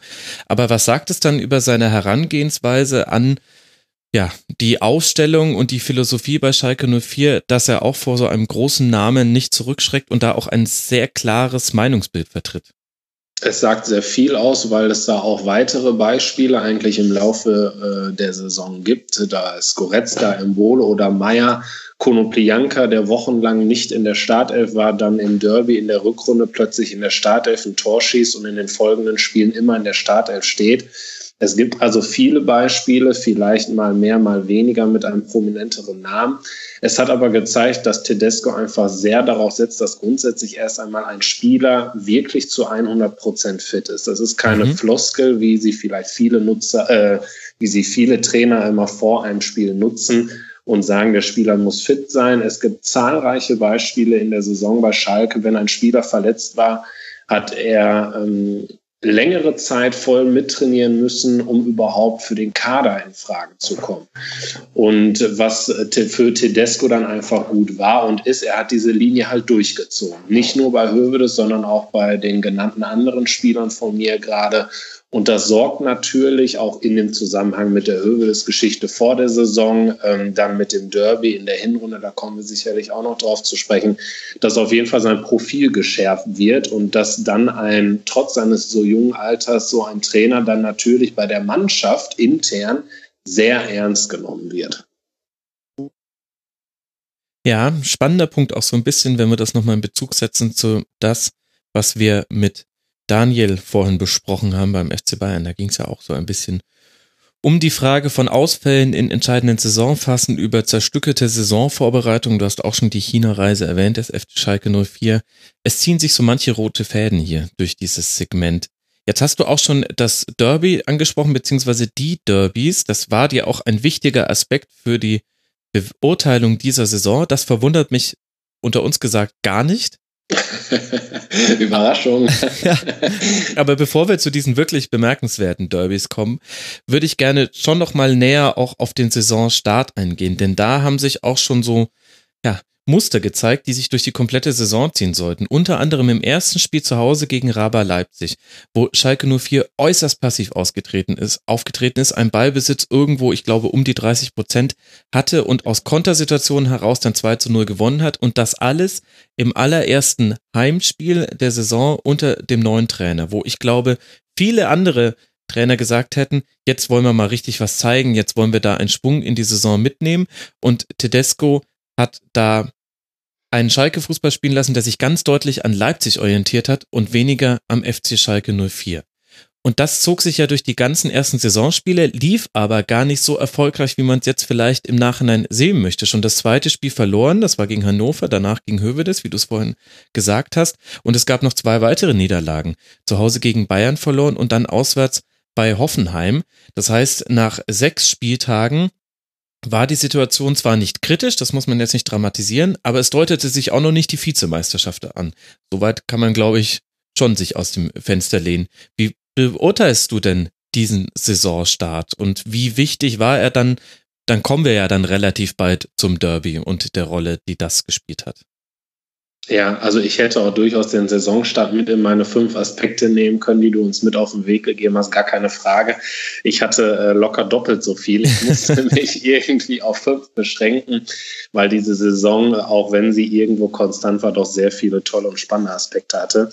Dieser Saisonstart, insbesondere wenn wir da vielleicht chronologisch vorgehen, von dir angesprochen, das erste Heimspiel für Tedesco ausgerechnet gegen Leipzig, ähm, mutig. Also die Überschrift mutig würde ich erst einmal dazu packen, weil sich, glaube ich, niemand trauen würde, vor 60.000 Zuschauern gegen einen so verhassten Verein aus Schalke-Fansicht so defensiv mit so wenig Ballbesitz zu spielen. Auch da hat der Erfolg ihm natürlich recht gegeben. Ich kann mich noch sehr gut erinnern, ich äh, war im Stadion äh, vor Ort und habe das Ganze beruflich begleitet. Leipzig hatte kaum Torchancen. Also dieser Defensivverbund, der saß 1A, der saß ja auch noch im Laufe der Saison öfter. Ähm, Tedesco hat dann später zwar versucht, ein bisschen mehr Ballbesitz, äh, seiner, seiner eigenen Mannschaft mehr Ballbesitz ähm, zu verpassen. Das ist mehr oder minder ja zwischendurch gescheitert. Er hat dann Anfang der Rückrunde das Ganze nochmal ein bisschen zurückgenommen und ist zurückgerudert, auch wenn nicht absichtlich, wie er auf meine Nachfragen mal erklärt hat. Aber er hat einfach gemerkt, dass es doch der Mannschaft besser passt. Ja, und dann die weiteren Spiele. Ich kann mich erinnern, die Niederlage in Sinsheim, die war sehr unglücklich, weil da hat Schalke tatsächlich sehr gut gespielt. Da war mindestens ein Punkt drin, das war in der Startphase der Saison das spielerisch sicherlich beste Spiel. Ist natürlich auch immer schwer, ähm, so eine These zu verteidigen, weil unterm Strich hast du null Punkte eingefahren und das hilft natürlich bei deinem eigenen Standing mehr, wenn du Siege einfährst. Aber nichtsdestotrotz ähm, gegen Bayern München war es sehr unglücklich. Äh, da haben sie gar nicht äh, so schlimm gespielt, fand ich. Da hat Bayern München aber einen ungewöhnlich guten Tag, auch noch unter Ancelotti erwischt, muss man ganz klar mhm. festhalten. Äh, Sinsheim war dann sehr unglücklich. Ähm, unter dem Strich aber, um dann vielleicht diesen Saisonstart abzurunden, hatte Tedesco ja gefühlt schon vor dem Start schon gewonnen, weil er nur besser starten konnte als Markus Weinzel in dem Jahr davor, der ja die ersten fünf Spiele allesamt verloren hatte. Genau. Und so gesehen hatte Tedesco irgendwo auch einen riesigen Vorteil, diesen Start einfach nur äh, ja, äh, optimieren zu können. Kann ich da kurz auch äh, meine Wahrnehmung nochmal schildern, weil also das ist mir bei Schalke auch aufgefallen. Die waren nach einem nach dem Jahr mit Markus Weinzel waren sie halt auch einfach bereit für was Neues und offen und äh, fanden offenbar auch die, die, die Ansprache vom Tedesco sehr, sehr äh, ja, motivierend und das hat natürlich auch so einen Schwung noch erzeugt irgendwo. So habe ich es von außen wahrgenommen, auf jeden Fall. Ja, definitiv. Also Thema Kommunikation hätte auch ein Aspekt sein können für die gesamte Saison und nicht nur ein einzelner. Kommunikation im Sinne von, dass Tedesco fünf Sprachen spricht. Der ist ja halb Italiener, halb Deutscher, also in Italien geboren, in Deutschland aufgewachsen. Die beiden Sprachen spricht er Englisch sowieso und Spanisch und Französisch auch. Das heißt, er kann erstmal grundsätzlich, das weiß ich auch in der Kabine, äh, packt er jeden äh, einzelnen Spieler auch in seiner Muttersprache an. Und wir alle, die auch vielleicht schon mal Fußball gespielt haben, wissen einfach, was, was diese Motivation in der Kabine, diesen Adrenalinkick angeht, der ist einfach ganz wichtig, als wenn vielleicht ein Dolmetscher neben dir steht und erstmal alles ziemlich nüchtern übersetzen muss. Ja. Und das ist ähm, ein ganz wichtiger, ganz wichtiger Aspekt bei der Kommunikation. Und das hat man ihm schon ähm, nachgesagt, bevor er zu Schalke kam. Er erklärt jedem Spieler eigentlich so lange, warum dieser vielleicht nicht im 18er Kader steht, bis dieser Spieler es tatsächlich nachvollziehen kann. Und da musste ich in dem Zusammenhang immer wieder an Jupp Heynckes denken, weil ich glaube, da kann vielleicht Daniel auch noch mehr zu erzählen, dass es ganz, ganz wichtig ist, bei einem äh, solchen Gebilde mit so vielen Spielern einfach alle tatsächlich mitzunehmen. Das klingt ein bisschen nach einer blöden Floskel, aber du kannst nicht nur mit 14 Spielern erfolgreich sein, wenn vielleicht äh, zum, im letzten Drittel der Saison spätestens du fünf Stinkstiefel in deiner Mannschaft hast, die die Stimmung runterziehen. Also er ist da sehr, sehr kommunikativ, hat auch immer die Tür offen, arbeitet wie ein Besessener und auch wenn der Vergleich ein bisschen hinkt und ich vor Jupankes riesigen Respekt habe, habe ich zumindest in diesem Punkt Tedesco da ein bisschen wiedergefunden. Ich würde sagen, das ist tatsächlich auch eine der Hauptaufgaben des, des Trainers, das, das, was du gerade angesprochen hast, tatsächlich jeden mitzunehmen, jeden auch irgendwo äh, ja für die für die ähm, ja für die Wichtigkeit des Ganzen irgendwo zu gewinnen und ja ernst zu nehmen einfach auch die Spieler. Und das Thema Kommunikation das lag mit Sicherheit unter Markus Weinziel ein bisschen brach und äh, in diese Lücke ist er ist er gestoßen und das ist auch eine seiner großen Stärken. Und äh, noch dazu dann halt mit äh, frischen taktischen Impulsen. Die, das Spielermaterial war unter, äh, das klingt immer so, so fies, das Spielermaterial. Ähm, die äh, Qualität der Mannschaft war ja unter Weinziel auch nicht äh, verkehrt. Und äh, groß hat sich das ja auch nicht verändert. Nur nee, äh, fast identisch. Eben, ja. Und äh, er hat es halt geschafft, dann auch das wieder rauszukitzeln. Da gibt es schon ein bisschen Parallelen zu Jupp Heynckes und dem Effekt. Ja. Also sagen wir auch, diese Beispiele zeigen einfach, dass Tedesco gegenüber Weinziel, wenn ich jetzt sage, nur gewinnen konnte, ist das ein bisschen einfach. Weinziel hat es ja auch nicht geschafft, aber äh, Weinziel hat zum Beispiel nicht mit jedem Einzelnen so viel gesprochen. Das gipfelte beispielsweise, um jetzt nur ein Spieler herauszupicken, in dem Interview von Kuno Plianka nach der Saison. Mhm. Wenn Schalke diesen Trainer behält, steigen wir ab. Wie die Geschichte ausging, wissen wir jetzt alle. Ähm, also er hat mit den Spielern gesprochen. Er hatte trotz, also wenn wir bei den Neuzugängen sind, dann würde ich tatsächlich sagen, dass eigentlich nur in Anführungsstrichen Harit und Chipka neu sind. Ansonsten hatte Tedesco genau das gleiche Spielermaterial zur Verfügung wie Weinziel, weil Bentaleb und Konoplyanka waren vorher auch schon da. Sie waren nur Stimmt. offiziell erst mhm. ausgeliehen. Das heißt, es ist dasselbe Spielermaterial und er hat einfach sehr vieles, ich will jetzt nicht sagen alles, ähm, weil Weinziel auch tatsächlich noch die Europa League parallel hat. Deswegen wird es auch sehr spannend äh, zu beobachten sein, wie Tedesco sich in seinem zweiten Jahr schlägt mit der internationalen Zusatzbelastung. Aber er hat vieles besser gemacht, anders gemacht als Weinziel und deswegen ist auch diese gute Saison dabei herausgekommen. Genau, mit einem vorläufigen Höhepunkt bizarrerweise ein Unentschieden, nämlich das Derby in Dortmund. Und jetzt sind wir endlich bei diesem Derby gelandet. Es war das spektakulärste Spiel dieser Saison. Ich kann auch mal aus meiner persönlichen Erfahrung äh, zitieren. Äh, das ist die meistgehörte Schlusskonferenz gewesen weil einfach, ja, ich glaube, alle wollten dazu etwas haben und ich hatte einen Dortmunder und einen Schalker mit dabei und habe da quasi in einem Emergency-Setup noch jemanden dazu eingeladen, weil ich gesagt habe, okay, das müssen wir jetzt nochmal gesondert besprechen. Es begann Schlag auf Schlag. 12. Minute, 18. Minute, 20. Minute, 25. Minute, alles Tore für Borussia Dortmund. 4 zu 0 und das in einer Phase, in der sich bei Dortmund schon andeutete, oh, da lief gerade gar nicht mehr so viel zusammen. Man hatte den Eindruck, jetzt wäre es anders. Dann reagiert Tedesco. Zum einen bringt er Harit und Goretzka, die eventuell auch schon zu Spielbeginn hätten spielen können, hat damit auch auf Gelb-Rot-Gefahr reagiert, hatte auch Glück, dass es da keinen Platzverweis gab und dann kommt eben die zweite Halbzeit, 61., 65., 86. und 94. Minute und am Ende steht ein 4 zu 4, das sich anfühlt wie ein Derby-Sieg und es war ein Derby-Sieg. So deutlich kann man, glaube ich, sagen. Welche Rolle hat dieses Spiel in der ganzen Saison gespielt. Und was hat sich mit dem Spiel verändert bei Schalke 04, Raphael? Also es hat erstmal eine unglaublich hohe Bedeutung. Du hast jetzt schon viele Aspekte erwähnt, die ich schon vorher angedeutet habe. Zum Beispiel Goretzka hätte spielen können. Das war aber so ein äh, klassisches Beispiel. Goretzka war nicht topfit vorher. Mhm. Ähm, ja, wurde dann früh eingewechselt. Jetzt muss man natürlich auch zu dem Spielverlauf sagen, in der ersten Halbzeit, klar, der BVB hat, glaube ich, in rund 20 Minuten vier Tore geschossen. Ja. Die Anfangsphase und nach dem 4 zu 0 gehörte ja aber auch schon Schalke 04. Das unterstützt wiederum auch deine These, dass bei dem BVB eigentlich schon nicht mehr so viel zusammen lief. Mhm. Dann kam diese Reaktion von Tedesco sicherlich sehr mutig, auch wegen der gelben Karten.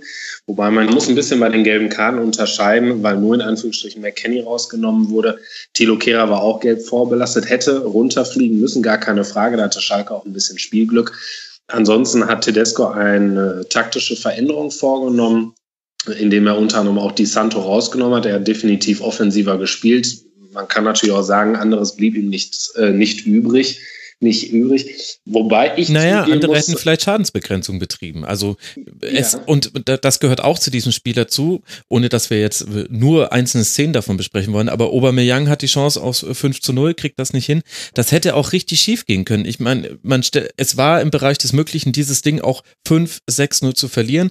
Aber Tedesco entscheidet sich für die mutige Entscheidung und sagt, nein, wir müssen jetzt einfach versuchen, da eine andere zweite Halbzeit zu spielen als ja. die erste Halbzeit aussah. Ganz genau. Also ich kann mich auch noch erinnern, äh, für die Bass 04 habe ich einen Live-Ticker bedient und ich habe in der Halbzeit geschrieben, ähm, für Schalke wäre es ein Erfolg, wenn es beim 4-0 bleibt. Also ich habe tatsächlich auch nicht, äh, ja, kann man durchaus als Wunder bezeichnen, glaube ich, nicht an dieses Wunder geglaubt. Ähm, und dann gab es diese berühmte Halbzeitansprache. Lange Zeit haben viele Medien äh, geschrieben, dass er sich hingekniet hätte. Es ist ein kleiner Unterschied, er ging in die Hocke. Äh, es geht aber äh, im Prinzip um das einfach, dass Tedesco auf Augenhöhe mit den Spielern spielen wollte und Augenhöhe deswegen, weil die waren natürlich geknickt. Die saßen in der Kabine, Kopf mhm. äh, war runter. Er hat sie versucht ähm, zu packen, indem er sehr leise gesprochen hat. Äh, Goretzka, ich, im Nachhinein bist du immer klüger, aber er hat gesagt nach dem Spiel, es war genau der richtige Ansatz. Du hast eigentlich nur zwei Möglichkeiten. Entweder du haust drauf oder äh, spricht die Spieler an nach dem Motto, es gibt jetzt noch eine Halbzeit, wir starten bei 0 zu 0. Das hat er dann nämlich gesagt, ähm, wir versuchen diese zweite Halbzeit zu gewinnen. Beispielsweise nur 1 zu 0, sodass es dann ja am Ende 4 zu 1 geheißen hätte. Und dann fiel dieses erste Tor und du hast gedacht, na immerhin, sie spielen es vernünftig zu Ende. Ab dem 4 zu 2 habe ich dann tatsächlich schon an den Ausgleich geglaubt, weil dann ich habe jetzt vorher die BVB-Spiele ja nie in Gänze immer live gesehen. Habe ich gesehen, dass der BVB ein ganz fragiles Gebilde war zu dem Zeitpunkt. Ja. das dann in diesem späten Ausgleichstor gipfelte und hätte das Spiel fünf Minuten noch länger gedauert, dann hätte der BVB sogar noch das 5 zu 4 kassiert. Da habe ich auch mit vielen BVB-Freunden drüber gesprochen. Also es ist jetzt nicht durch die Schalker Brille gesagt. Das könnt ihr mir vielleicht auch bestätigen. Ähm, dieses Unentschieden, wie du schon selber korrekt gesagt hast, dass sich dann wie ein Sieg anfühlte, hat dafür gesorgt, dass eigentlich Tedesco danach ich übertreibe es jetzt mal bewusst ein bisschen, sagen konnte, was er wollte oder machen konnte, was er wollte. Ich glaube, dass jeder ihm dann das abgenommen hat, was er beibringen oder sagen, erklären wollte, ähm, weil er einfach so ein irres Standing dann hatte. Äh, und man hat dieses Bild vor Augen, wie er dann ja auch mit der Mannschaft jubelt. Dieser 50-Meter-Sprint zur Eckfahne, dann vor der Kurve steht und diese Fäuste bald. Das Spiel war ja noch gar nicht abgepfiffen. Die gesamte Bank stand dann plötzlich vor der Kurve. Das schweißt natürlich zusammen. Und da sind wir dann auch bei deiner letzten Frage ähm, eingangs, was das eigentlich bewirkt hat. Eine ganze Menge. Das Team ist richtig eng zusammengewachsen, hat gemerkt, was möglich ist. Selbst ein Vier-Tore-Rückstand, auch wenn der BVB nicht gut war, musst du in Dortmund erstmal umbiegen. Das schafft auch nicht jede Mannschaft. Und das hat einfach dir einen Glauben gebracht, dass du sehr, sehr vieles in dieser Saison schaffen kannst. Das ist das, was ich auch äh, festgestellt habe, dass es tatsächlich so eine Art Weichenstellung war. Und dieser Schulterschluss, den du angesprochen hast, der dann auch ja über äh, den Ruhrpott hinaus irgendwie greifbar wurde, was jetzt äh, Tedesco und die Mannschaft und aber auch das Umfeld, das vielleicht noch so ein bisschen skeptisch war, ob jetzt Heidel die richtige Entscheidung mit dem äh, Newcomer da getroffen hat auf der Trainerbank, dass das so ein bisschen äh, weggewischt wurde dadurch einfach und so ein ganz neuer Geist und äh, ja, das, das, das wurde nach dem Spiel ganz deutlich und das haben ja auch die, die Szenen gezeigt, die haben ja gefeiert, wie, wie nach dem Sieg, wie ich es schon gesagt habe. Ja, ist eigentlich ein schönes Stichwort, dieses Newcomer wegwischen. Am Anfang mhm. hat ja Heidel versucht, wochenlang gegenzusteuern, äh, weil die Medien geschrieben haben, ich kürze es jetzt mal ein bisschen ab, der hat doch keine Erfahrung und dann natürlich immer wieder erwähnt wurde, er hat natürlich Erfahrung, auch in dem höchsten Bereich, aber immer im Juniorenbereich. Und dann hatte er, glaube ich, mit es zwölf oder elf Spiele im Profibereich. Darauf haben die Medien natürlich abgezählt. Das ist natürlich im, im Profibereich eigentlich keine Erfahrung, aber wenn du dann so eine Leistung äh, hinlegst wie dieses 4 zu 4 in Dortmund, das, ja, wie Daniel es gesagt hat, das wischt eigentlich vielleicht die letzten Zweifel und kritischen Stimmen dann weg. Und darauf lässt sich dann auch aufbauen. Also man kann immer darauf referenzieren und äh, sagen, hier, Leute, ihr wisst, was möglich ist. Selbst in Dortmund haben wir ein 0 zu 4 aufgeholt und alle erinnern sich an diesen schönen Tag. Also das ist schon ja mit der, der größte Schlüssel wahrscheinlich auch gewesen, was die Spiele angeht. Mit aber einer eigenen Pointe noch. Denn danach haben die Ergebnisse dann eigentlich gar nicht mehr so gestimmt. Man spielt zu Hause gegen den ersten FC Köln nur 2 zu 2. Man spielt in Gladbach 1 zu 1. Man gewinnt zwar gegen Augsburg, aber wenn man sich mal zurückerinnern möchte, da fiel dann das 3-2 eher glücklich und Augsburg hatte sich da stark wieder zurück ins Spiel gekämpft. Man spielt unentschieden gegen Eintracht Frankfurt. Konnte man ja damals noch nicht ahnen, was die für eine Serie spielen würden. Das heißt, von den Ergebnissen her gibt's interessanterweise, das ist so ein bisschen die Pointe, finde ich, dieses ganzen, dieser ganzen Hinserie von Schalke 04, dass danach die Ergebnisse nicht mehr ganz gestimmt haben. Aber Raphael, meinem Eindruck nach, und da würde mich jetzt deine Meinung interessieren, hatte sich die Spielweise da verändert. Also man hat in dieser, in dieser Phase der Saison, so zwischen Spieltag 14, am 13. Spieltag war das Derby, bis hin dann zur Winterpause, ein aktiveres Schalke 04 gesehen, auch Ansätze eines Ballbesitzfußballs und ironischerweise sollte genau das dann sich nicht in den Ergebnissen ausdrücken. Stimmt denn dieser Eindruck, den ich als etwas neutralerer Beobachter hatte in dieser Phase? Auf jeden Fall. Das ist das, was ich ganz am Anfang schon einmal andeutete, als wir über das Heimspiel gegen RB Leipzig gesprochen haben. Äh, da haben sie mit ganz wenig Ballbesitz Fußball agiert, erfolgreich. Und genau diese Phase, die du gerade angesprochen hast, war dann die Phase, wo Tedesco so diesen nächsten Schritt versucht hat einzuleiten. Also er hat vorher mit einer defensiven Grundordnung ein, äh, ja, seiner Mannschaft Sicherheit geben wollen. Mhm. Zu großen Teilen auch mit Erfolg. Dann kamen diese Spiele teilweise unglücklich, weil sie spät den Ausgleich kassiert haben, teilweise auch glücklich, weil sie vielleicht spät den Siegtreffer erzielt haben. Aber du hast dadurch schon gemerkt, dass es so eine Veränderung geben soll. Verständnis. Darauf hatte ich ihn dann auch angesprochen, Anfang des Jahres 2018. Ähm, er hat gesagt, es wäre eigentlich ihm nicht so bewusst. Wenn ja, wäre es auch nicht absichtlich, mhm. dass er, und zwar will ich darauf hinauszielen, wieder den Ballbesitz ein bisschen abgibt. Und Anfang 2018, spätestens im Februar, fing es dann ja an mit der Siegesserie.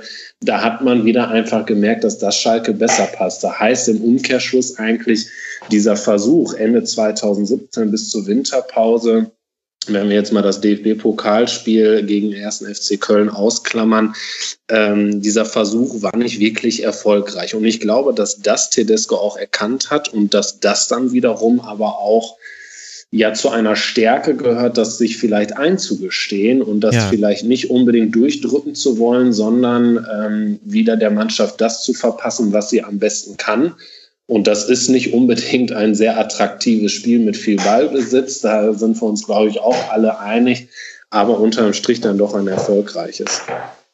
Genau, das war dann auch die Phase, wo man vom sechsten Tabellenplatz bis auf den zweiten Tabellenplatz kletterte und dann fortan von da nicht mehr wegzubekommen war. Und jetzt sind wir eben bei der von dir angesprochenen Siegesserie im Februar und März, die das ist meine These, ironischerweise mit einer Niederlage beginnt, nämlich dem Auswärtsspiel bei Bayern München. Das haben wir vorhin schon mal kurz angesprochen im FC Bayern Teil. Da ist Schalke sehr, sehr mutig aufgetreten und hat zwar 2 zu 1 verloren, aber einen der besten Auftritte eines Bundesligisten in, im Münchner Stadion hingelegt in dieser Saison. Vielleicht sogar den besten. Na, Stuttgart hat sich noch drum beworben. Vielleicht können wir den noch mit reinwerfen in die Verlosung. Und dann aber ging's los. 2 zu 1 gegen Hoffenheim gewonnen. Das war allerdings auch schon noch so ein Spiel, was auf der Kippe stand. 30 sehr starke Minuten und dann hat Hoffenheim aber auch am Spiel teilgenommen und es hätte auch ein Unentschieden werden können und dann fortan nur noch gewonnen und zwar ab dann zu null in Leverkusen 2 zu 0, gegen Hertha 1 zu 0, 1 zu 0, 1 zu 0, 2 zu 0. Das waren alles die folgenden Ergebnisse, was in der Tabelle die wunderbare Auswirkung hatte, Tabellenplatz 2 erobert und dann nicht mehr hergegeben, aber es gab noch eine zweite Komponente, nämlich die Bewertung des Spielstils. Und da kam ja dann auch einiges an Kritik auf, denn die letzten Ergebnisse, die letzten 1 zu 0 und 2 zu 0 Ergebnisse gab es gegen Hertha, Mainz, Wolfsburg und Freiburg. Also alles Teams, wo man sagen würde, als Schalke 04 wäre der Anspruch da vielleicht einen Offensivfußball zu zeigen, aber es war ein abwartender Fußball. Wie hast du denn diese Siegesserie erlebt? Also ich habe sie grundsätzlich positiv erlebt, weil du gerade gegen diese Teams, die du auch angesprochen hast, in Anführungsstrichen leicht stolpern kannst. Also klar, in München hast du anders gespielt und wirklich, also wenn man jetzt mal das Endergebnis ausklammert, das hat ja Daniel vorhin auch angesprochen, da hat äh, Schalke verdammt stark gespielt. Gerade dann besteht ja immer die Gefahr eines Leistungsabfalls. Ähm, du hattest mit Hoffenheim und Leverkusen danach vielleicht auch noch Teams mit äh, hoher spielerischer Qualität auf der anderen Seite aber gerade dann gegen Teams hintereinander spielen zu müssen, wie Hertha, Mainz, Wolfsburg, Freiburg, die alle unten drin standen, mehr oder weniger, Hertha jetzt im letzten Drittel, ähm, ist es nicht leicht, glaube ich, dazu gewinnen. Und unter dem Strich glaube ich, dass gerade diese Siegesserie auch gegen diese kleineren Teams, noch nicht mal gegen Hoffenheim und Leverkusen, aber dass das die Big Points waren unter dem Strich, die auch für Platz zwei gesorgt haben, weil das eigentlich die ja, Paarungen sind bei anderen Teams, die dafür sorgen, dass du dann doch mal hier und da abfällst. Also wir haben gesehen, RB Leipzig, gut, da kam auch noch die Europa League, die Doppelbelastung zu tragen, aber die haben hier und da dann auch plötzlich Spiele verloren, wo man es denen vielleicht nicht zugetraut hat. Und da hat ja. Tedesco sehr pragmatisch äh, gehandelt, äh, sehr pragmatisch spielen lassen. Es war nicht schön, aber erfolgreich und ähm, ja, ich glaube, dass wenn in einem halben Jahr äh, Schalke gegen Real Madrid in der Champions League Gruppenphase spielt, dass es dann jedem Schalke-Fan egal ist, wie diese äh, Spiele und diese Siege, insbesondere das in Mainz, kann ich mich noch gut erinnern, das war ein richtig dreckiges, was dann durch ein Caligiuri-Solo entschieden wurde. Äh, eigentlich so ein klassisches 0 zu 0 Spiel. Aber da, daran denkt ja dann keiner mehr in einem halben Jahr, wenn dann diese Champions League Hymne erklingt. Und das war die große Sehnsucht aller Schalker Fans. Und ich glaube, dann ähm, verzeihst du in Anführungsstrichen deiner Mannschaft auch mal mehrere nicht so gute Spiele. Ja, das ist ja eh klar. Wenn der Erfolg da ist, dann verzeiht man Mannschaften sehr, sehr vieles. Aber das war eben die Phase der Saison, in der die Kritik am Spielstil von Schalke 04 laut wurde. Allerdings auch vollkommen zu Recht übrigens. Also will ich übrigens auch gar nicht widersprechen. Und dann sind wir aber auch bei einem Aspekt, ähm, den ich vorhin schon ein, zwei Mal angedeutet habe. Tedesco hat halt das spielen lassen, was die Mannschaft kann. Und sie kann nun mal nicht überragenden Ballbesitz, Fußball mit tollen Staffetten spielen. Hier und da schon, gar keine Frage, aber nicht über ein ganzes Spiel äh, hinaus und nicht äh, schon gar nicht über mehrere Wochen. Das liegt aber insbesondere im Spielermaterial. Und nach wie vor sind Tedesco und Heide noch dabei, dieses Spielermaterial nach und nach zu verändern. Es gibt einfach noch ein paar, das klingt jetzt ein bisschen despektierlich, wenn ich Restposten sage, aber er muss halt noch ein bisschen so die Arbeit von Horst Held abarbeiten und ändern. Und das wird jetzt Jahr für Jahr geschehen. Und dann bin ich auch überzeugt, dass Schalke schon in der kommenden Saison nicht mehr, zumindest in der, in der Menge, so viele spielerisch limitierte Partien anbietet wie jetzt in der abgelaufenen. Aber auf der anderen Seite hat man natürlich auch einige schmerzhafte Abgänge zu verzeichnen. Allen voran Leon Goretzka, der sich irgendwann gegen Schalke 04 und für den FC Bayern entschieden hat. Und dann, und das hast du als eigenen Punkt auch nochmal mitgebracht in dieses Segment, die ganze Causa Max Meyer. Das heißt, die erste Aufgabe ist ja erstmal diesen Qualitätsverlust zu ersetzen.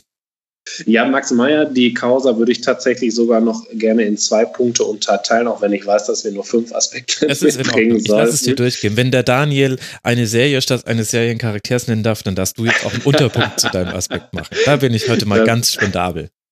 Ich finde Max Meyer auch äh, an sich ganz spannend. Also los.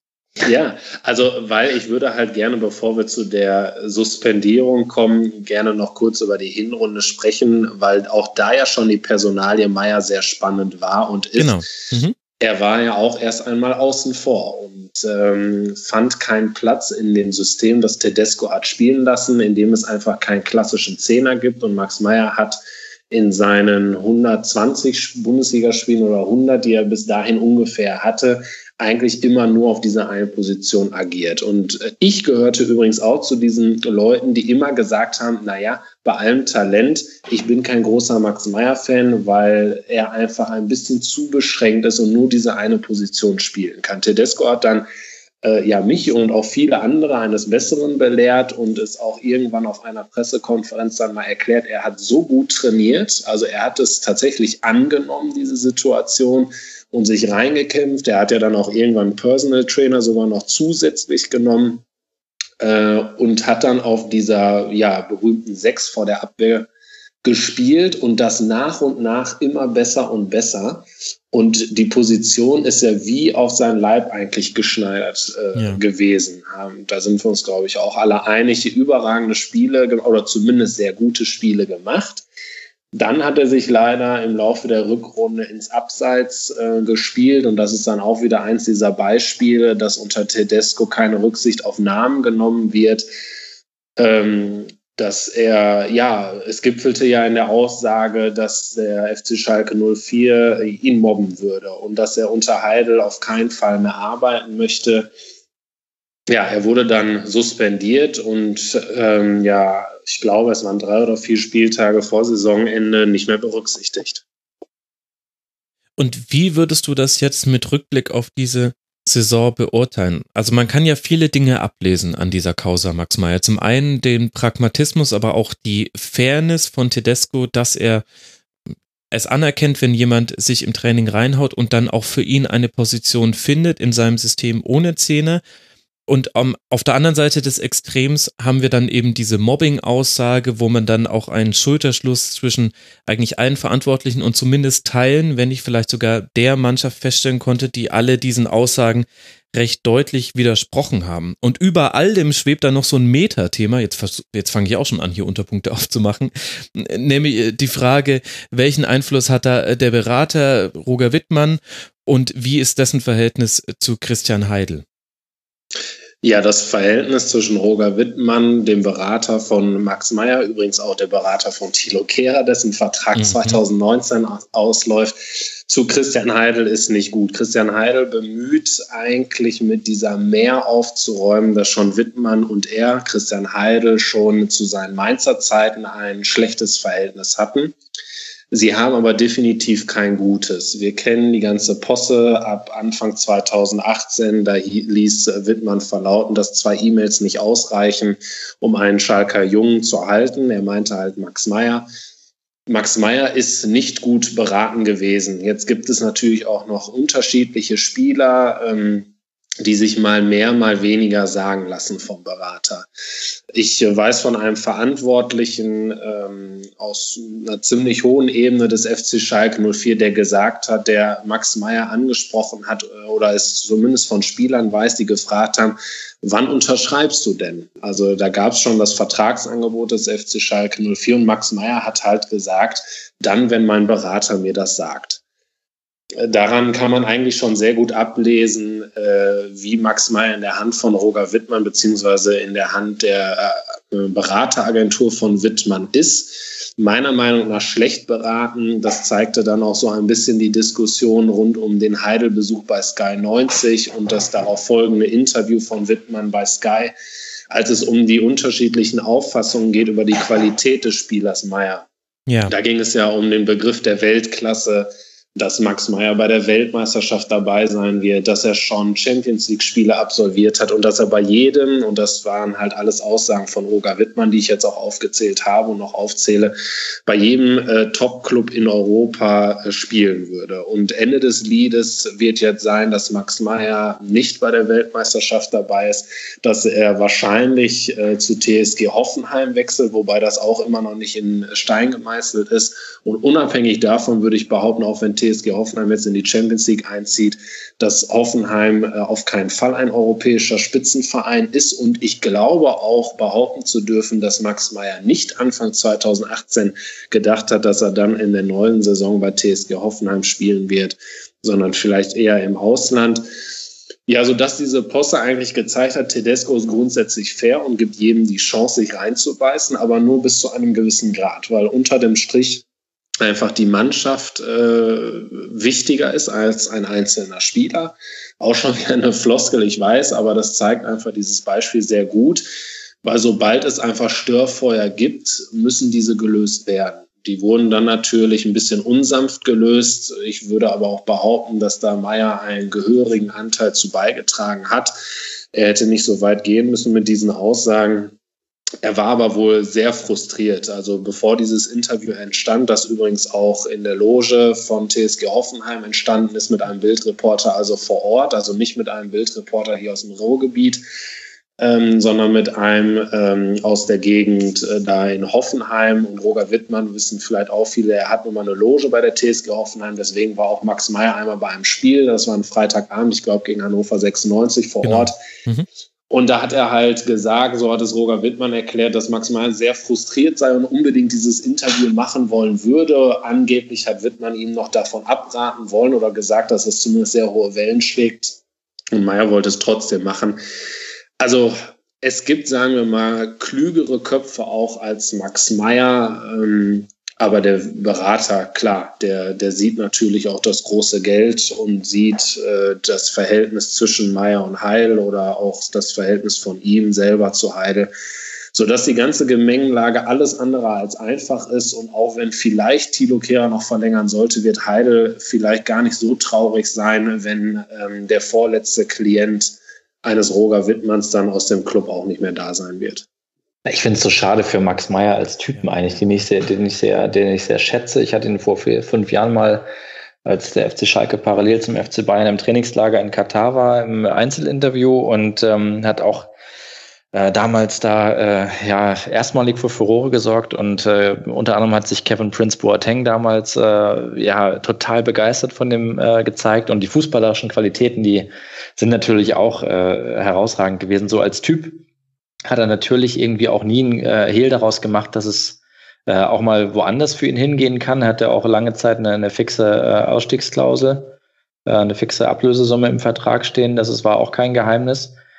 Ähm, ich finde es jetzt halt aber der Zeitpunkt äh, für, den, äh, für den Wechsel ist dann schon auch stark zu überdenken, weil es wäre schon auch schön für ihn, glaube ich, äh, gewesen, wenn er sich jetzt äh, zu Schalke bekannt äh, hätte und die Sicherheit gehabt hätte, unter äh, Tedesco auch eine der führenden Figuren äh, bleiben zu können.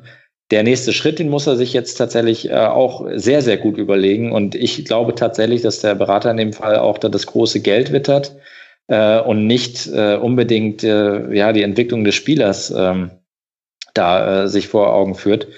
Ähm, er muss natürlich jetzt auch beim zukünftigen Verein einen Trainer haben, der ihn äh, auf der richtigen Position einsetzt. Und da habe ich so ein bisschen meine Zweifel, ob das jetzt Hoffenheim auch ist. Das Hoffenheim ist eigentlich kein, kein äh, Käuferverein, so äh, speziell. Mhm. Und äh, mit den Ansprüchen eines Max Meyer würden sie das Gehaltsgefüge natürlich auch äh, extrem sprengen in Hoffenheim oder mhm. da eine neue, eine neue Ära einläuten.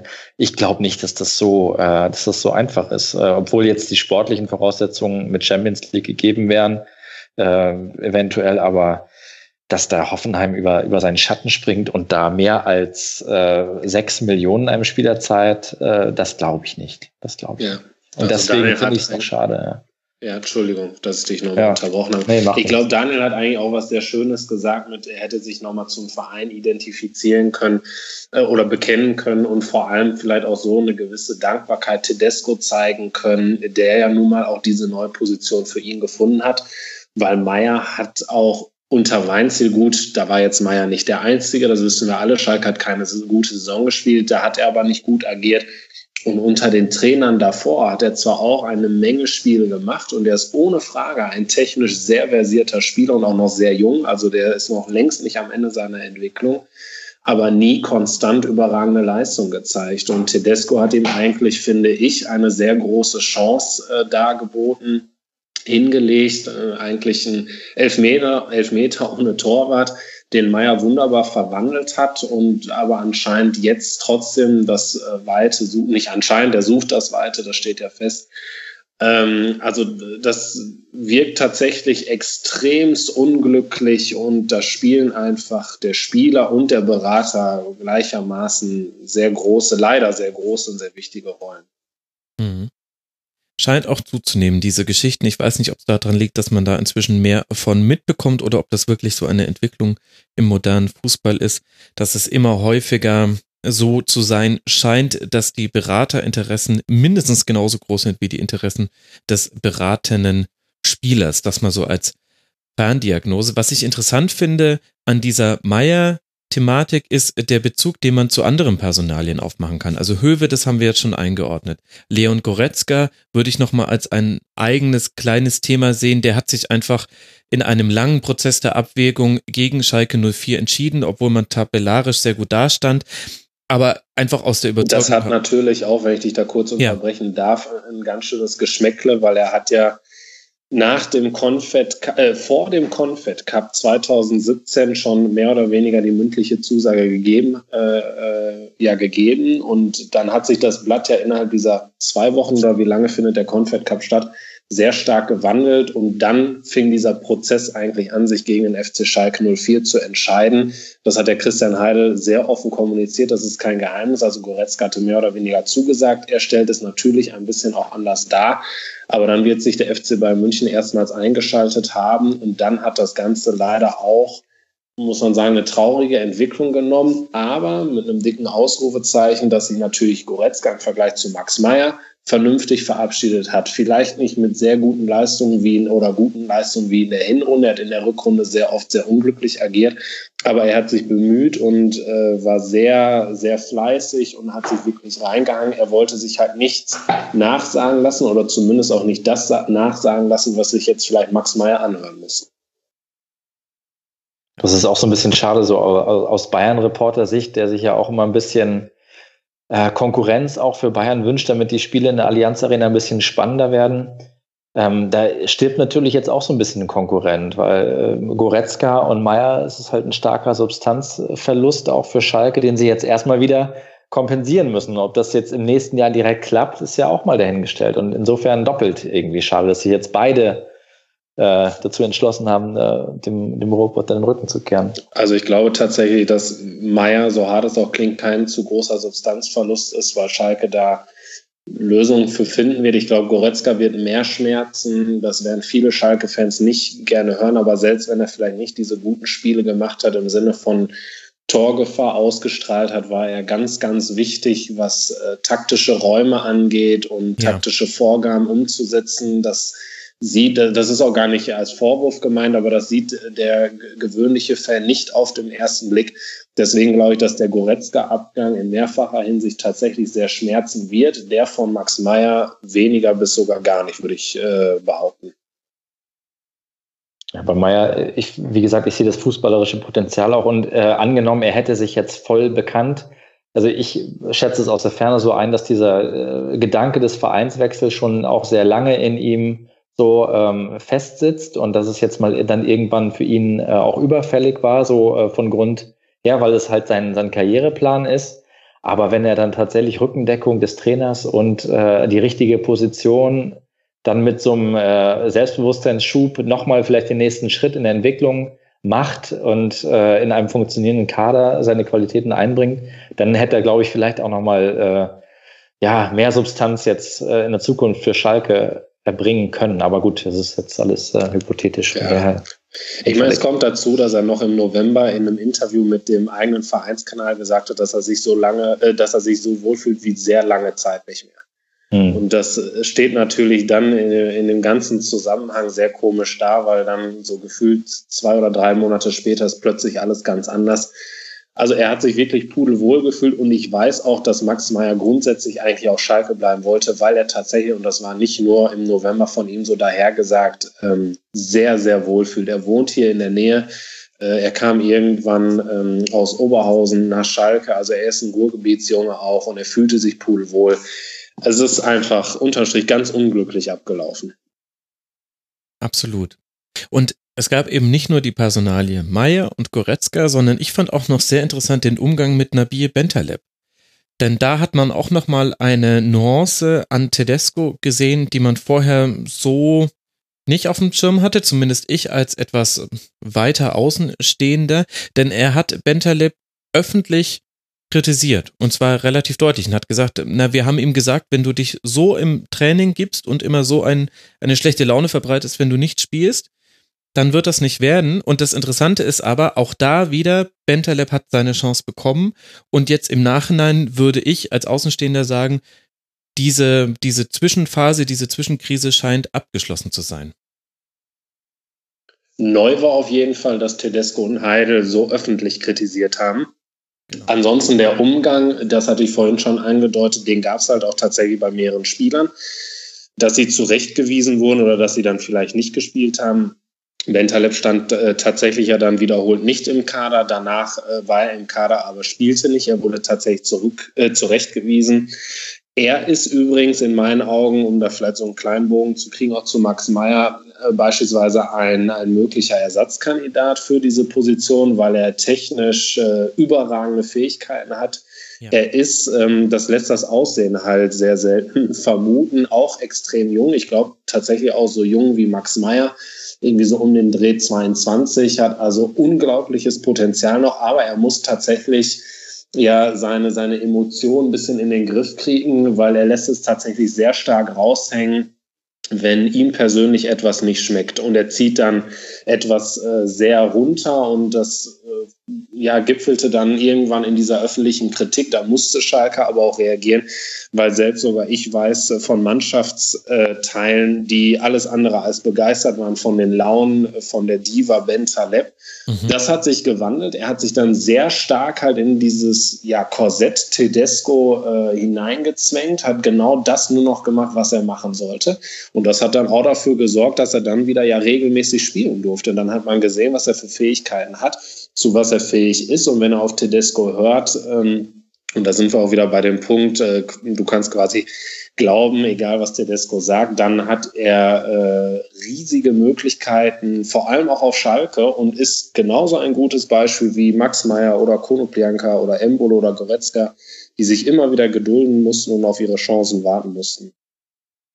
Ja, es ist wirklich ein Muster, das sich durch die Saison zieht. Jetzt sind wir fast schon am Ende der Saison angekommen. Es gab aber auch noch eine Negativgeschichte. Also zum einen gab es das zweite Derby, konnte wieder gewonnen werden, zu Hause 2 zu 0 gegen den BVB. Im Nachhinein hat man dann auch erfahren, das war für Peter Stöger seinerseits auf Seiten des BVB einer der Auslöser, dass er gesagt hat, also das scheint hier auch wirklich einfach nicht mehr zu passen mit mir. Und nach diesem Derby-Sieg schon drei Tage später das Aus im DFB-Pokal-Halbfinale gegen Eintracht Frankfurt, den späteren Gewinner dieses Pokals. Du hast auch nochmal das DFB-Pokal aus als eigenen ja, Aspekt dieser Saison mitgebracht. Warum ist dir das so wichtig in der Rückschau? Weil es unglaublich ein, ja, wie soll ich das beschreiben, ein, ähm, ein emotionaler Spagat war in der Woche. Du hast es angesprochen, der Derby-Sieg gegen Dortmund. Schalke war oben auf, weil es nach äh, sechs nicht gewonnenen Derbys endlich mal wieder einen Erfolg gab. Du warst nicht nur gefühlter Derby-Sieger wegen der Hinrunde, sondern jetzt auch tatsächlicher Derby-Sieger. Du hast verdient gewonnen. Du hast ein gutes Spiel gezeigt. Und dann kam dieses Aus im DFB-Pokal, womit wirklich eigentlich keiner so wirklich gerechnet hat. Also alle sind ähm, selbstverständlich davon ausgegangen, dass Schalke ins Finale zieht, um dann diese Saison zu krönen. Das wäre halt dieses Sahnehäubchen gewesen. Wir wussten alle vorher, dass es extrem unangenehm ist gegen Eintracht Frankfurt. Ich weiß noch, dass ich persönlich nach der Auslosung damals gesagt habe, mir wäre ein Heimspiel gegen Bayer Leverkusen tatsächlich lieber gewesen dieses Pokal aus gegen ähm, Eintracht Frankfurt, vor allem weil es auch noch äh, ja, relativ spät äh, fiel, der Gegentreffer dann auch noch wunderschön und durch die einzige Torschuss von Eintracht Frankfurt, da hat man dann vor Augen geführt bekommen, auch wie brutal Effektivität sein kann, von der Schalke ja sehr oft ja. gelebt hat, auch in dieser Saison. Hm. Also dass man tatsächlich da und so ein nach bisschen Standard auch noch. Traum Also man hat die eigene Medizin wirklich so ein bisschen probieren Ganz müssen. genau. Es war ein Eckball und dann äh, Jovic war es, glaube Genau. ich, mit der Hacke. Also ohne Frage wunderschön und äh, die Stimmung in der Arena, das, die war gewaltig an dem Abend. Ich glaube, ich habe äh, nicht einmal, noch nicht mal gegen den BVB über 90 Minuten so eine Stimmung erlebt in dem Stadion.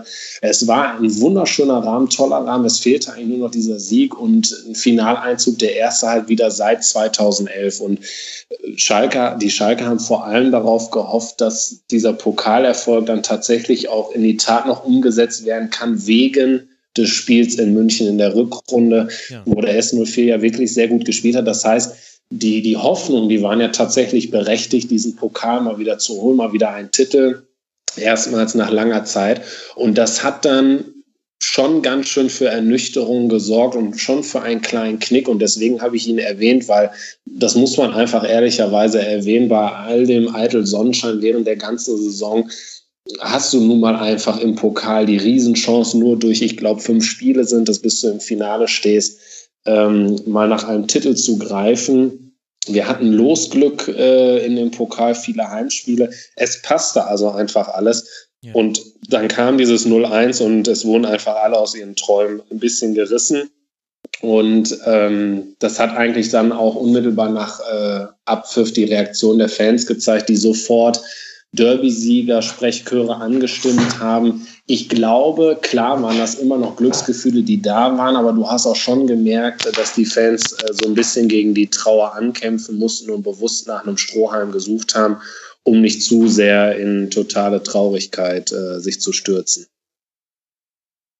Ja, da hat sich der FC Schalke 04 selbst um eine große Chance gebracht und du hast es schon angesprochen, Losglück, zwei Heimspiele im Achtel- und im Viertelfinale gegen den ersten FC Köln, den VfL Wolfsburg, das heißt in der Tabelle dann Platz 18 und Platz 16, beide mit 1 zu 0 gewonnen und dann eben gegen Eintracht Frankfurt 0 zu 1 verloren und dann auch noch eben mit dieser bitteren Komponente durch ein Standardgegentor, so wie selbst Schalke 04 ja so häufig gewonnen hat. 14 Tore nach Standards, 10 nach Strafstößen, also 45 Prozent der eigenen Treffer hat Schalke aus ruhenden Bällen heraus Und erzielt. vor allem jeden Elfmeter auch tatsächlich verwandelt, ist, glaube ich, auch eine ungewöhnlich äh, starke Quote. Oh ja, Vor allem mit wechselnden Schützen. Noch, ganz genau. Ich glaube fünf an der Zahl. Ich glaube Nabil Ben Taleb, vielleicht noch Daniel Caligiuri. Ich habe jetzt nicht die exakten Daten vor Augen, aber sind die einzigen, die vielleicht zweimal antreten durften. Ansonsten, also da war Schalke tatsächlich eine Bank, sowohl was die Standardsituation Eckbälle, Freischüsse angehen, als auch äh, die Elfmeter.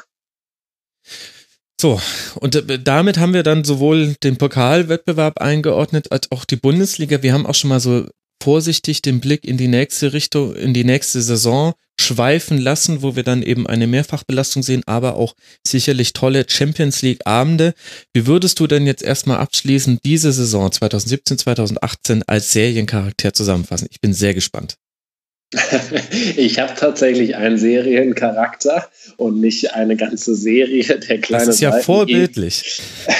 Verzeiht Daniel mir hoffentlich. Ähm, ich muss ja, an dieser Stelle liebe Grüße an meinen äh, Mitautoren des Buches Tim Schäfer bestellen, der mir tatsächlich nämlich dabei geholfen hat, weil ich mich wie Daniel extrem schwer getan habe. Und äh, der Kollege Tim hat einen wunderschönen Vorschlag gemacht mit Dr. Watson. Und ich musste deswegen mhm. ganz zur Eingang ähm, eigentlich in der Sendung schmunzeln, weil du ähm, Daniel so ein bisschen als Sherlock Holmes und einen Journalisten betitelt hast. Und dann habe ich mir gedacht, ich muss mich jetzt noch zurückhalten, den Seriencharakter nicht zu früh zu nennen. Ähm, Aber ist ja, ich, schöne Klammer. Ja, Wahnsinn. Äh, ich fand den Vorschlag insofern wirklich gut, weil du hast auf der Seite mit Domenico Tedeschi, äh, Tedesco einen ähm, fachlich stark, also sehr gebildeten Mann eigentlich, der mit sehr gesundem Menschenverstand ähm, erfolgreiche Entscheidungen getroffen hat. Ähm, du, ja, die Fähigkeiten und Bildungsschwerpunkte, wenn du so willst, zwischen Tedesco und Schalke, die waren ja schon eigentlich eher unterschiedlich. Was man bei Dr. Watson vielleicht auch noch erkennen kann, er macht halt immer seine Arbeit verlässlich. Die ist nicht unbedingt immer attraktiv, aber er erledigt seinen Job und ähm, ja, vielleicht so als letzten erklärenden Punkt, auch wenn das vielleicht die Schalke-Fans nicht so gerne ähm, hören werden, er ist leider auch immer nur in Anführungsstrichen die Nummer zwei. Mhm. Und deswegen ähm, habe ich mich äh, ja deswegen für Dr. Watson entschieden. Wunderbar. Titel wäre dann ja vielleicht Schalke auf der, auf der Spur zur Schale. Ja. ja, wer weiß das schon, ich will mich jetzt nicht zu weit auch zu, aus dem Fenster legen. ja, ich meine, äh, das ist ja, vielleicht kommt ja der FC Bayern dem FC Schalke wieder näher und der FC Schalke 04 schafft es noch etwas draufzulegen auf diese Saison und man trifft sich in der Mitte. Es wäre der Bundesliga zu wünschen. Wir haben es ja, finde ich, ganz gut jetzt eingeordnet, sowohl die Perspektive des FC Bayern und wo sich hin entwickeln könnte, als auch jetzt die Herausforderungen, vor denen Schalke 04 steht. Es war alles in allem in jedem Fall eine wunderbare königsblaue Saison, wenn man sich die Tabelle ansieht und wenn man einfach auch überlegt, wo Schalke 04 herkommt, auch trotz aller Kritik am Spielstil und so weiter. Man muss es halt auch erstmal schaffen, 18 Spiele zu gewinnen. Das hat nämlich ansonsten nur noch der FC Bayern übertreffen können in dieser Saison. Also eine sehr, sehr positive Geschichte. Ja, damit finde ich, haben wir doch eigentlich es ganz gut geschafft, diese beiden Spielzeiten einzuordnen. Wie immer zeigt sich, dass man noch Stunden hätte weiterreden können, aber irgendwann müssen ja auch noch die anderen Vereine drankommen. Ich danke euch beiden sehr, sehr herzlich, dass ihr das hier mitgemacht habt, auch trotz, das kann ich jetzt im Nachhinein verraten, einem kurzen technischen Wechsel zwischen den Geräten. Die Aufzeichnung hat dann doch ein bisschen länger gedauert als die reine Zeit, die ihr jetzt gerade gehört habt, liebe Hörerinnen und Hörer. Vielen, vielen Dank zum einen an den Sherlock Holmes des äh, Fußballjournalismus, Daniel Rathjen, Fußballredakteur bei eurosport.de und Medienberater einiger Fußballprofis bei Twitter at Daniel Rathjen. Und vielleicht kannst du ja zumindest im Zuge dieses Royals mal wieder ein bisschen mehr twittern, Daniel. Bitte gerne, ja. Ich ähm, steig mal wieder ein, vielleicht, ja. Sehr gut, da freuen wir uns. Danke, dass du dir die Zeit genommen hast. Bitte gerne. Und außerdem herzlichen Dank an Raphael Wiesweg, at Raphael Wiesweg auch auf Twitter, Redakteur bei Bass04 und Mitautor des Buches Mythos Königsblau, haben wir gerade auch nochmal die Klammer zugemacht, der zwar nicht sich selbst als Dr. Watson der Bundesliga bezeichnet hat, sondern den Verein, über den er schreibt und berichtet, aber auch in dieser Folge habt ihr euch so gut ergänzt, dass ich den Vergleich auch für euch beide gelten lassen würde. Vielen Dank dir, Raphael, dass du mit dabei warst. Ich habe zu danken für die Einladung. Ich wünsche euch eine wunderbare Sommerpause. Bis bald, macht's gut. Ciao. Wir machen weiter in der Tabelle und da warten auf uns die TSG aus Hoffenheim und Borussia Dortmund auf Platz 3 und auf Platz 4. Und dementsprechend habe ich mir auch Gäste eingeladen, die Experten sind bei diesen beiden Vereinen. Und zwar zum einen Julian Ritter, der Ed Bimbeshausen auf Twitter. Er bloggt auf neureich-bimbeshausen.de und ist glühender Hoffenheim-Fan. Servus Julian, schön, dass du mal wieder mit dabei bist. Hallo, gerne. Danke für die Einladung. Und außerdem freue ich mich sehr, dass er mal wieder mit dabei ist. Matthias Dersch vom Kicker, Ed Matthias Dersch auf Twitter. Servus Matthias. Hallo. Wir werden heute über Platz 3 und Platz 4 sprechen und erstaunlicherweise beginnen wir mit Julian. Ihn selbst hat das noch überrascht bis vor wenigen Minuten. So viel kann ich aus dem Vorgespräch verraten. Ein einziges Törchen hat darüber entschieden, dass Hoffenheim auf Platz 3 gelandet ist und der BVB eben auf Platz 4. Sehr, sehr knapp dann auch noch in die Champions League gekommen, der BVB. Alle beide Mannschaften haben jeweils 55 Punkte. Die TSG hat 66 Tore geschossen, Borussia Dortmund 64. Die TSG hat 48 Tore kassiert, Borussia Dortmund 47. Da tun sich viele Parallelen auf, wenn ich auf die Statistik gucke. Wir haben auch bei beiden Mannschaften 15 Siege, 10 Unentschieden und 9 Niederlagen aber ich glaube, wir werden gleich rausarbeiten. So ähnlich verliefen die Saisons dann doch nicht. Deswegen lass mal mit der TSG anfangen, Julian. Vor der Saison hatten wir ja einiges an Abgängen. Süle, Toljan, Terrazino, Scher, Rudi, Schwegler, dann im Winter noch Sandro Wagner und das Ganze wurde nicht so wirklich mit Zugängen aufgefangen. Also Nordfight, Schulz und Nabri kamen, zum Teil geliehen, Grillitsch kann man noch nennen, Akpobuma kam zurück von Fortuna Düsseldorf. Aber Hoffenheim hat auch in dieser Sommertransferperiode vor dieser Saison mal wieder so einen eigenen Weg für sich gefunden, oder? Naja, es hat sich ja schon in den letzten Jahren gezeigt, dass Hoffenheim, selbst wenn sie die Tabellenplatzierung, dieselben Tabellenplatzierungen wie höhere, wie größere Clubs erreichen, dass sie nicht dieselben Transferausgaben tätigen. Also der, als der BVB im letzten Sommer äh, seinen neuen Stürmer kaufen musste, haben sie äh, Maximilian Philipp 23 Jahre gekauft und der hat 20 Millionen gekostet. Als die TSG zuletzt sich einen neuen äh, Stürmer gekauft hat, als Modest gegangen war, hat, haben sie Marc Uth gekauft, der war auch 23, hat aber nur 3 Millionen gekostet. Und man kann jetzt sich angucken, wer von den beiden wohl der ähm, den größeren Einfluss, die größere Wirkung für die Mannschaft gehabt hat. Also dass Hoffenheim nicht das Geld, das jetzt zu erwarten war aus dem Europapokal, direkt eins zu eins in Spieler investieren würde, war absolut abzusehen. Mhm. Es gab ja dann diese Gerüchte darum, dass Milan Day vielleicht kommen würde, der auch sicherlich ähm, auf der Position von Rudi ähm, ein toller Spieler gewesen wäre, aber da war dann einfach zu hören, dass das ähm, von dessen Gehaltsvorstellung von der TSG-Seite her nicht ähm, erfüllt werden wollte. Ja, und wir haben ja noch die besondere Situation dann bei der TSG, dass du sagst, mit europäischen Einnahmen gerechnet, aber man wusste noch nicht genau, welcher Wettbewerb. Hoffenheim durfte in die Champions League Qualifikation, ist da dann gegen den FC Liverpool ausgeschieden, den späteren Finalteilnehmer. Wir wissen noch nicht, wie es ausgegangen ist. Und mir fällt gerade auf, die Hörerinnen und Hörer wissen es auch noch nicht, wenn sie dieses Segment zur Veröffentlichung hören. Ist es doch schön. Manche Dinge bleiben auch im Rasenfunk Royal noch ungewiss. Aber da wusste man ja auch noch gar nicht so, mit welchem finanziellen Rahmen man planen kann.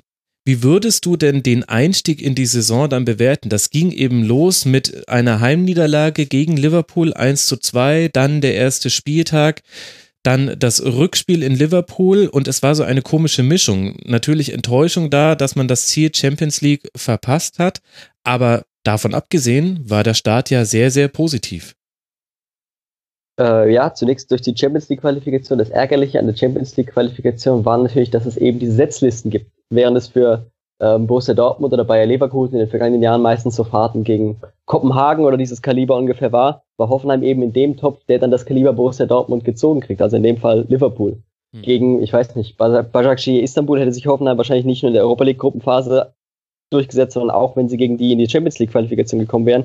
Das heißt, das war halt einfach, das war nicht so sehr Pech mit dem Gegner wie einfach das, die Auswirkung der Setzliste. Das Hinspiel gegen Liverpool, würde ich sagen, war ein tolles Spiel von Hoffenheim, das Hoffenheim durchaus hätte gewinnen können, was sie dann aber nicht getan haben, was angefangen hat mit diesem verschossenen Elfmeter von Kramaric nach ungefähr zehn Minuten und was dann weiterging mit dem äh, Eigentor von Harvard Nordfight, der äh, eine Flanke sehr unglücklich abgefälscht hat, die sonst äh, völlig harmlos gewesen wäre. Ähm, das Rückspiel gegen Liverpool hat dann schon den Klassenunterschied natürlich deutlich gezeigt, als es nach 20 Minuten 0 zu 3 stand. Auch wieder ähm, kein gutes Spiel von Nordfight, der dann wirklich lange anscheinend gebraucht hat, um sich äh, davon mhm. äh, zu wieder zu erholen und wieder zu unterstützen, im Team zu werden. Ähm, was die Bundesliga angeht, war der Saisonstart hauptsächlich, ähm, da waren die Leistungen nicht so gut wie die Ergebnisse. Also Hoffenheim stand ja nach einigen Spieltagen sehr gut in der Tabelle da, aber wenn man sich zum Beispiel das 2 zu 2 Auswärtsspiel in Leverkusen am zweiten Spieltag ansieht, mhm. da war Leverkusen äh, weit überlegen, hat die Hoffenheimer äh, taktische Ordnung völlig auseinandergenommen und hat irgendwie dieses Spiel nicht gewonnen. Ähm, da hat Hoffenheim durchaus auch Spielglück in den ersten Spielen, dass das, dass das dann äh, mit so einer guten Tabellenplatzierung einherging. Aber andererseits auch die Bayern geschlagen. 2 zu 0 zu Hause. Die Hörerinnen und Hörer werden sich vielleicht noch erinnern. Zum einen an den, tja, die Diskussion um den zweiten Ball, der im Spiel war. Da wurde ein Einwurf sehr schnell ausgeführt. Mats Hummels hatte einen Ball ins Ausgeklärt und stand noch jenseits des Spielfelds und dann fiel das 2 zu 0. Und das war so eines das Spiele, an das ich mich auch in taktischer Hinsicht gerne erinnere, wenn ich an Hoffenheim zurückblicke. Denn Hoffenheim hatte dann ganz klaren Plan, nämlich die Außen offen zu lassen für Flanken. Genau. Weil Flanken sehr gut zu verteidigen sind. Und das, finde ich, zieht sich nicht durch alle Spiele in dieser Saison. Man hat es nicht immer so deutlich gesehen, aber zieht sich durch viele Schlüsselspiele von Hoffenheim, dass man schon erkennt, Julian Nagelsmann ist ein Trainer, der sich sehr genau auf den Gegner vorbereitet und der dann aber auch so konsequent in seinen taktischen Anweisungen ist, dass man das auch eindeutig erkennen kann. Also, dass er auch ganz klar die Dinge, die er erkennt, umsetzt auf dem Platz. Der macht da keine Wischiwaschi-Lösungen in taktischer Art. Das Spiel zeigt so ein paar interessante Punkte. Zum einen, welche Gegner Hoffenheim mit der aktuellen Spielweise liegen und welche nicht. Also Hoffenheim hat eigentlich größere Probleme mit den Zerstörermannschaften aus dem Tabellenkeller als mit den äh, spielerisch stärkeren von oben. Das mhm. kann man auch sehen, welche Mannschaft gegen Hoffenheim diese Saison nicht äh, verloren haben und welche es getan haben. Äh, der FC Bayern zum Beispiel hat unter Ancelotti, wenn ich das richtig in Erinnerung habe, nie gegen Hoffenheim gewonnen. Nagelsmann mit Hoffenheim hat Ancelotti zweimal geschlagen und einmal unentschieden gespielt. Wenn man das vergleicht, äh, der HSV unter Markus Gisdol, der jetzt eher den zerstörerischen Fußball spielt, gegen die hat Hoffenheim mit Nagelsmann nie gewonnen. Also das sind schon ähm, ein großer Unterschied danach, davon auch nicht nur, wie die Mannschaft sich auf das Spiel vorbereitet, sondern auch gegen welche Mannschaften sie sich gut vorbereiten kann. Und dazu ja. kam bei diesem Spiel noch der Effekt, dass sie in dem Fall, was in der Hinrunde selten der Fall war, die Zeit hatten, sich vorzubereiten, weil das war nach einer Länderspielpause und alle, die nicht Nationalspieler waren, konnten sich zwei Wochen lang genau auf diesen taktischen Plan für dieses Spiel einstellen. Und das hat dann auch funktioniert. Das hat man später gesehen bei Spieltagen, die dann sonntags waren, nach einem Donnerstagsspiel in Bulgarien oder in, in Portugal. Da hat Hoffenheim dann in Regelmäßigkeit verloren. Aber das war einfach noch ein Spiel, da waren da war genug Vorbereitungszeit da, um auch einen, um einen guten taktischen Plan auszuarbeiten und einzutrainieren. Ja, sehr guter, sehr guter Hinweis. Da hast du recht. Vor allem erklärt das ja dann auch so ein bisschen.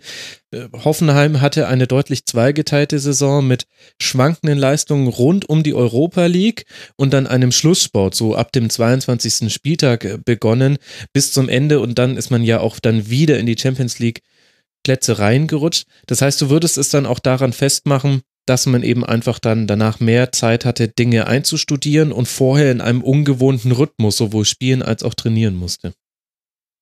Den Eindruck hatte ich durchaus, ja. Also das ist auch eine, denke ich, sehr plausible Erklärung dafür, dass es in der Rückrunde dann über so einen längeren Zeitraum so gut äh, funktioniert hat, selbst wenn Dennis Geiger verletzt war, selbst wenn äh, Benny Hübner immer wieder mal gefehlt hat, ähm, war es doch so, dass in der Rückrunde eine größere Konstanz da war, sowohl in den ähm, Leistungen als auch in den Ergebnissen. Also ja. auch in der Hinrunde waren es ja teilweise gute Ergebnisse. Man kann mhm. das nicht so einfach nach Hin- und Rückrunde auftrennen. Also wenn ich das nachsehe, Hoffenheim hat in der Hinrunde 26 Punkte geholt, in der Rückrunde 29. Das ist also keine zweigeteilte Saison, wo man sagt, die erste Hälfte war nix und die zweite war gut. Ähm, aber ja, von der Form so, fand ich schon. Also klar, von Ergebnissen nicht, aber wenn man sich anguckt, du hast ja völlig zu Recht auch schon gesagt, da waren auch manche glückliche Punktgewinne mit dabei in der Hinrunde. Und ich fand, in der Rückrunde war es eher so, dass noch mehr drin gewesen wäre. Also da hat man dann auch gegen Stuttgart am 33. Spieltag noch völlig unnötig verloren, wo die Leistung eigentlich klar auf Sieg gedeutet hätte. Wenn man in der Hinrunde häufiger noch so Spiele hatte, gegen Hertha zum Beispiel, so ein Heimspiel, das war auch das erste Sonntagmittagsspiel. Sehr gute erste Halbzeit, in der zweiten zweiten Halbzeit deutlich nachgelassen, dann 1 zu 1 gespielt. Leverkusen hast du gerade schon genannt. Gegen Augsburg auch zu Hause so ein komisches 2 zu 2. Also das ist das, was ich meine, dass, dass es von der hm, spielerischen Art her in der Rückrunde schon deutlich besser war. Oder würdest du mir da widersprechen? Ähm, ich würde sagen, dass gerade dieses Augsburg 2 zu 2 war eher so ein Beispiel für ein Spiel, das eigentlich hätte gewonnen werden müssen. Also ich mhm. würde sagen, dass eben, dass es schon unterschiedliche Phasen in der Saison gibt, aber dass es weniger Heim- und Rückrunde war, als eher so ein Zeitraum von November bis Februar im Gegensatz zum Rest der Saison. Okay, ja gut. Deswegen habe ich ja die Experten hier. Ich lasse mich ja dann sehr gerne von jemandem, der sich viel besser auskennt, äh, in dem äh, überzeugen. Lass mal dann über Julian Nagelsmann sprechen. Ich bin mir sehr sicher, das ist einer der Aspekte dieser Saison, den man, den man bereden muss. Er war der Shootingstar unter den Trainern. Wir müssen jetzt die Geschichte nicht nochmal komplett aufrollen. Jetzt hat er seine erste internationale Saison gespielt. Und meinem Empfinden nach war es so, dass das Abschneiden in der Europa League, über das wir auch gleich nochmal gerne kurz sprechen können, ein bisschen an seiner tja, Reputation äh, gekratzt hat. Also ich will jetzt nicht alles schlecht reden, aber man hat deutlich gesehen, naja, das ist jetzt schon was anderes. Da muss man sich auch als hochtalentierter Trainer dran gewöhnen. Wie würdest du denn sagen, dass er jetzt am Ende dieser Saison sich weiterentwickelt hat? Ähm, ich würde sagen, zunächst mal zu dieser Reputation, da würde ich völlig zustimmen, weil eben die Reputation sich in der öffentlichen Meinung vor allem daran festgemacht hat, was man eben als Öffentlichkeit wahrgenommen hat. Und die Öffentlichkeit hat nicht 90 Minuten von Europa League Spielen wahrgenommen, sondern die Öffentlichkeit hat in erster Linie wahrgenommen, Hoffenheim ist in der Europa League Gruppe mit Rasgrad, Braga und äh, Bajakce hier ausgeschieden. Das ja. heißt, dass die Reputation darunter gelitten hat, ist völlig nachvollziehbar. Aber wenn ich mir die Spiele der Europa League über 90 Minuten angesehen habe, muss ich sagen, dass diese Leistungen nicht unbedingt dafür äh, gesprochen haben, dass man aus der Gruppenphase ausscheidet. Ähm, äh, da werden wir vielleicht gleich nochmal darauf eingehen. Ähm, ja, lass das gerne was? jetzt gleich schon machen. Also, wie, wie war denn die Europa League-Phase? Also, du hast ja schon angesprochen, die Ergebnisse nicht so doll. Gegen Braga 1 zu 2, gegen Ludogorets 1 zu 2 verloren, dann nochmal gegen Braga verloren, egal ob zu Hause oder auswärts, und dann eben deshalb auch in der Europa League ausgeschieden. Was ist denn da schiefgelaufen, wenn du sagst, dass es spielerisch gar nicht so schlecht war? Es war so ein Ding dieser Hinrunde, dass Hoffenheim ständig in Führung gegangen ist und kaum Spiele gewonnen hat. Ja. Also ein, ein Ding dieser, dieser, dieser, dieser Phase zum Ende des Jahres hin. In den ersten Spieltagen lief das ja noch ganz gut. Das fing am, der erste Europa League Spieltag in, in, gegen Braga war eigentlich, war eigentlich das, der Prototyp dafür. Ähm, da hat, ist Hoffenheim 1-0 in Führung gegangen. Wenn ich das beim, beim Kicker nachlese, dann steht da, dass Hoffenheim 9 zu 2 Chancen hatte, dass Hoffenheim 11 Meter verweigert wurde und Hoffenheim hat das Spiel 1 zu 2 verloren. Das, also das war da, das Spiel, das Spielergebnis war mit dem Spiel, das man vorher gesehen hatte, schwer zu erklären. Das hatte nicht so wahnsinnig viel miteinander zu tun. Das war eine eiskalte Konterleistung vom, äh, von Sporting Braga. Ähm, und am Ende standen eben null Punkte nach diesem Spiel und nicht ein oder drei. Und äh, das setzte sich eben fort in der Europa League. Von den sechs Gruppenspielen in der Europa League hat Hoffenheim fünfmal 1-0 geführt, aber nur eines dieser Spiele gewonnen. Das war schon, ähm, ich denke, das wird auch an der, an der, ja, jetzt nicht an der, an der Stimmung in der Mannschaft, aber doch, es wird, es macht keine gute Laune, wenn man solche Spiele regelmäßig dann nicht gewinnt. Was in der Europa League eben, gab es ein paar neue Erfahrungen, die man in der Bundesliga so nicht gehabt hatte. Vielleicht eine veränderte Spielweise der Gegner. Dann, was noch dazu kam, so andere Kniffe, wenn ich das mal so nennen darf. Das Auswärtsspiel in Istanbul zum Beispiel. Mhm. Kevin Vogt, Kapitän, Spieleröffner aus der Innenverteidigung, wahrscheinlich wichtigster Mann auf dem Feld, musste nach 20 Minuten ausgewechselt werden, weil eben mehrere Fouls gegen ihn passiert waren, die nicht unbedingt aus dem Spiel heraus passiert waren. Also okay. Also da waren Spieler von Bajik hier auf ihn draufgegangen und nach 20 Minuten musste er verletzt ausgewechselt werden. Und das restliche Spiel war dann eben schwieriger zu bestreiten, ohne ihn.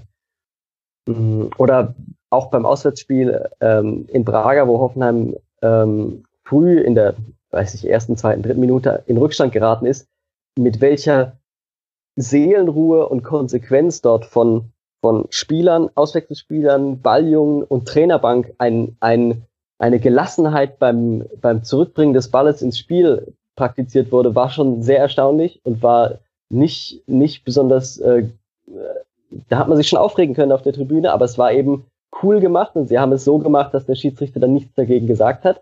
Und dann haben sie das Spiel eben auch ähm, über die Zeit gebracht. Das sind so kleine Dinge, die man in der Bundesliga nicht erlebt hat und da werden sie sicherlich geärgert haben, dass sie auch an solchen Kickerlitzchen dann letztendlich gescheitert sind.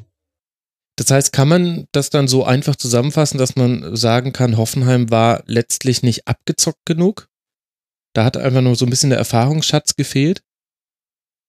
Ähm, das war sicherlich nicht alles. Also wenn ich mir das Spiel in Rasgrad, das Auswärtsspiel in Rasgrad ansehe, das war das einzige Spiel, wo ich sagen würde, da war wirklich eine, da hat Hoffenheim wirklich eine schlechte Leistung gezeigt. Da sind sie zwar in Führung gegangen, aber das war von vorne bis hinten kein guter Auftritt.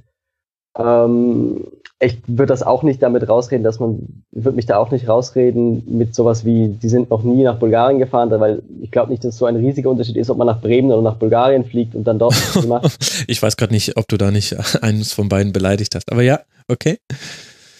Ich, das hat jetzt nichts mit den Städten zu tun, aber für einen Fußballspieler, er steigt in ein Flugzeug, steigt aus dem Flugzeug aus, geht in ein Hotel, kommt aus dem Hotel raus, geht auf den Fußballplatz und spielt Fußball. Ach so, okay. Das ist ja jetzt, das ist ja kein großer Unterschied, ob man in Bremen oder Bulgarien ist, das wollte ich damit sagen. Ja, okay. Ähm,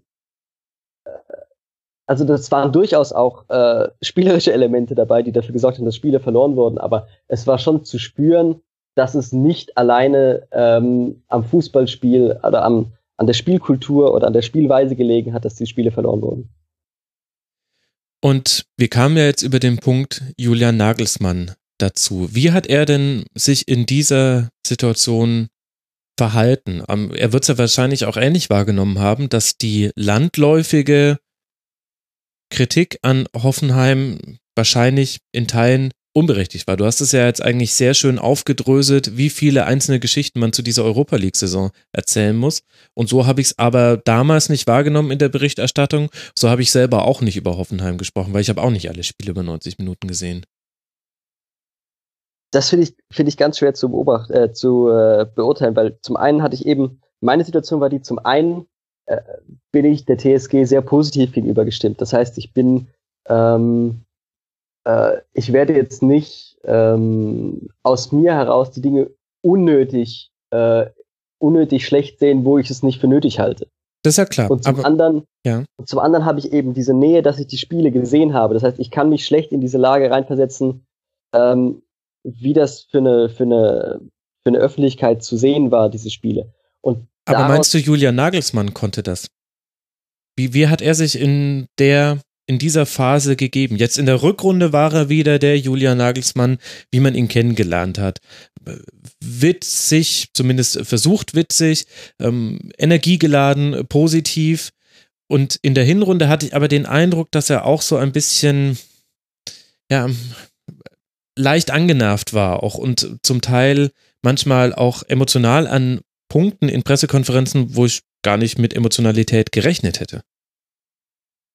Ich finde das wirklich schwer einzuschätzen. Ich habe das für mich so ein bisschen ausgeblendet, weil ich ähm, gehofft habe, dass das einfach vorbeigeht, diese, äh, diese überkritische Phase, wo, äh, ja.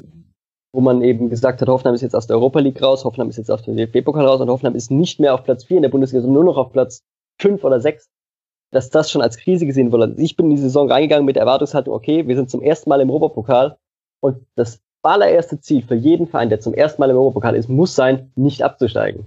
Das war in der Vergangenheit so, das hat diese Saison auch der erste FC Köln wieder erlebt und von daher war ich sehr zufrieden mit der Saison. Es hat überhaupt nicht dazu gepasst mit dieser, mit dieser ähm, äh, Mediensituation, mit der man konfrontiert wurde, wo es hieß, Nagelsmann ist entzaubert und ist doch kein großer Trainer, weil er jetzt nicht durch die Europa League Gruppenphase durchmarschiert ist. Das ja. war ja, das ist ein guter Punkt. Das war mir fremd. Aber wir haben jetzt mit Matthias noch jemand anderen mit drin, der sich auch berufsmäßig auch mit Julian Nagelsmann beschäftigen musste. Denn da kommen wir ja zu dem ganzen Thema Julian Nagelsmann, wo landet er, FC Bayern oder Borussia Dortmund? Die Antwort jetzt, fast forward, Hoffenheim, da wird er bleiben. Aber es gab ja eine ganze Phase, wo viel über Nagelsmann diskutiert wurde, zum Teil auch von ihm selbst verschuldet mit sehr offenen Interviews. Matthias, wie hast du denn seine Entwicklung in dieser Saison wahrgenommen? Mm, ja, ähm, im Endeffekt stark, muss ich sagen. Also zwischendurch, ähm, das ist ja gerade schon angeklungen, ähm, hatte er, glaube ich, so ein bisschen die Souveränität verloren. Ich glaube, das ist aber auch ganz normal. Ich meine, er ist noch immer sehr jung, noch immer relativ neu im Geschäft hat, glaube ich, eine, eine offene Herangehensweise gehabt an die Medien, vielleicht etwas zu offen, wenn ich das überhaupt sagen darf. Aber was ich damit meine, ist, dass er, dass er einfach manche, äh, manche Dynamiken vielleicht einfach noch nicht so ganz überblicken konnte. Ich meine, es ist einfach auch unheimlich viel in Bewegung und selbst Leute, die, äh, was weiß ich, wie viele Jahre schon im Geschäft sind, werden ja ab und zu noch überrascht, weil äh, das Internet Sachen beschleunigt, vergrößert. Ich möchte da jetzt keine große Kritik starten, aber ähm, Fakt ist einfach, manche Sachen kriegst du nicht wieder in die Flasche. Und ähm, ich finde das grundsätzlich immer gut, wenn die Bundesliga Typen hervorbringt, die äh, offen ihre Meinung sagen, die nicht immer nur Phrasen dreschen, sondern die einen klaren Standpunkt haben, den auch nach außen vertreten. Aber Fakt ist auch, ähm, dass oft genug gerade diese Leute es dann um die Ohren bekommen, was sie gesagt haben. Das finde ich sehr schade. Und ich glaube, da muss dann auch jeder einzelne Journalist ein bisschen darauf achten, ähm, wie er mit sowas umgeht und dass er dann eben nicht diesen einfachen Reflex folgt und, und es dann gegen ihn verwendet. Ähm, ich glaube, damit hat Nagelsmann ein bisschen zu kämpfen, aber ich finde, er ist da super rausgekommen und hat ja auch die Mannschaft dann wieder voll auf Kurs gebracht und da hat sicherlich dann auch geholfen, dass es eine, eine relativ große Klarheit dann recht früh äh, gab, was seine Zukunft angeht, seine nahe Zukunft. Ja. Ähm, und da hat er dann den Fokus wieder gefunden und ähm, auch die Mannschaft, glaube ich, wieder in Gänze mitgenommen. Das war ganz, ganz wichtig. Und ähm, zu was es dann geführt hat, konnte man ja im Endspurt sehen und konnte man auch im letzten Spiel gegen Dortmund sehen. Ähm, da war ich ja auch im Stadion und ähm, das war nicht allzu schlecht. Genau, wer da auf dem Platz stand, wer da alles gefehlt hat und wie die dann trotzdem gespielt haben. Also Hut ab. Unser Hörer, der Löser, hat im Forum geschrieben, Julian, ich weiß nicht, ob du es dir noch angeguckt hast, hat eine sehr detaillierte Aufarbeitung der Saison geschrieben und er hat so formuliert, dass er gesagt hat, erst befeuert Nagelsmann die Diskussion mit einem zu ehrlichen Interview mit Eurosport, bringt damit Unruhe in den Verein, aber zieht dann auch seine Konsequenzen daraus, nachdem Dietmar Hopp dann auch ja da ein Riegel vorgeschoben hat und beendet seine Social Media Präsenzen. Das heißt, kann man so ein bisschen sagen, vielleicht hat sich Nagelsmann selber ein bisschen in ein bisschen zu vielen Themen verzettelt, vielleicht auch manche, manche Dinge falsch eingeschätzt, aber dann eben seine Lehren draus gezogen für die Rückrunde?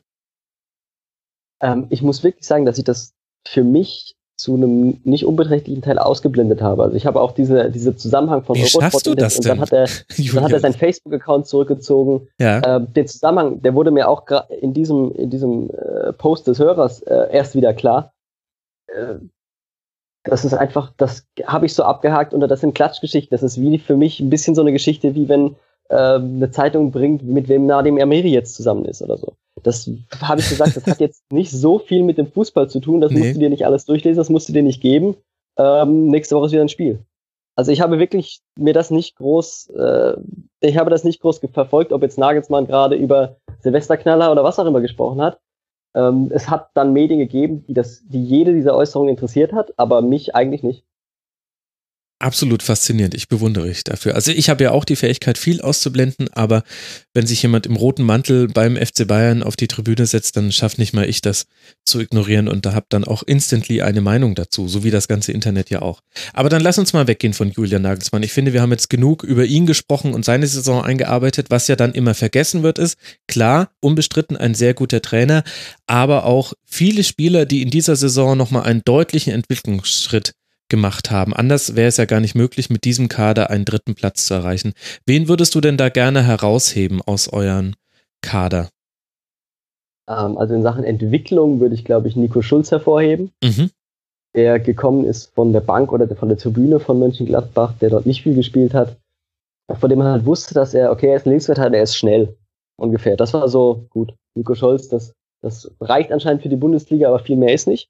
Und ähm, am Ende der Saison muss man sagen, er ist Linksverteidiger, er ist schnell und also wahnsinnig viel mehr hat er auch, hat er auch nicht auf den Platz gebracht. Er hat jetzt keine super Dribblings gebracht. Er hat keine ähm, riesen Spielverlagerungen oder super Pässe gespielt. Er hat einfach auf der Linksverteidigerposition ähm, sein Tempo eingebracht und hat ordentliche Flanken geschlagen, aber er war darin perfekt in das Hoffenheimer Spiel eingebunden und hat eben sich seine, seine Spielweise äh, so eingebracht, dass es optimal für die Mannschaft war. Wenn ich die ersten, wenn ich mich an die ersten Saisonvorbereitungsspiele von ihm erinnere, hat er auch jedes Mal versucht, irgendwie, irgendwie, sagen wir mal, er ist irgendwie schnell über die Seite gekommen und hat dann versucht, irgendwie in die Mitte zu spielen. Das hat nie geklappt. Also er ist entweder nicht durchgekommen oder er ist mit seiner Flanke regelmäßig in den ersten, in den Vorbereitungsspielen, in den ersten Saisonspielen, wenn er gespielt hat, ähm, regelmäßig hat er versucht, quer zu spielen und ist am erstbesten Verteidiger mit dem Ball hängen geblieben. Hm. Und ähm, zum Saisonende ist er eben ständig frei über die linke Seite gekommen hat ständig das Laufduell gewonnen, hat ständig Reingaben in die Mitte gebracht, die funktioniert haben. Also so völlig grundlegende fußballerische äh, Konzepte, Sprint und erfolgreicher Pass in die Mitte, ähm, waren, Sprint und Pass waren immer da, aber in welchem Maße das vorher funktioniert hat, in welchem Maße das nachher in der Mannschaft funktioniert hat, ist eine riesige Entwicklung gewesen und ähm, war eine der, der wichtigsten eine der wichtigsten Positionen, eine der wichtigsten Rollen im Spiel der TSG zum Saisonende hin. Also ich glaube, beim Kicker hat er äh, neunmal hintereinander jetzt eine 2 oder so bekommen oder 2,5, also neunmal hintereinander eine gute Note. Kann ich Ähm, bestätigen, ja. in diesem Endspurt. ähm, aber es ist auch trotzdem nachvollziehbar, dass er nicht im WM-Kader von Deutschland steht, denn wie gesagt, seine individuellen Fähigkeiten sind, ähm, haben, sind zwar sehr gut und haben sich und haben sich auch noch verbessert, aber das Entscheidende bei ihm war eben, wie er ähm, in die Mannschaft integriert wurde. Also eigentlich die, die Note 2 hat diese Rolle in der Mannschaft bekommen, in der der perfekte Spieler ständig am perfekten Ort steht und ständig genau das Richtige macht, was für die Mannschaft jetzt gut ist. Ähm, und der Spieler Nico Schulz ist zwar ein guter Bundesligaspieler, aber er ist, ähm, er hat die Rolle perfekt ausgefüllt, aber deswegen ist er immer noch kein, kein Superstar. Aber das ist, glaube ich, uns insgesamt das Konzept von Hoffenheim, dass es von den individuellen Spielern wenig herausragende Spieler gibt, aber eben die meisten so eingesetzt werden, dass es läuft.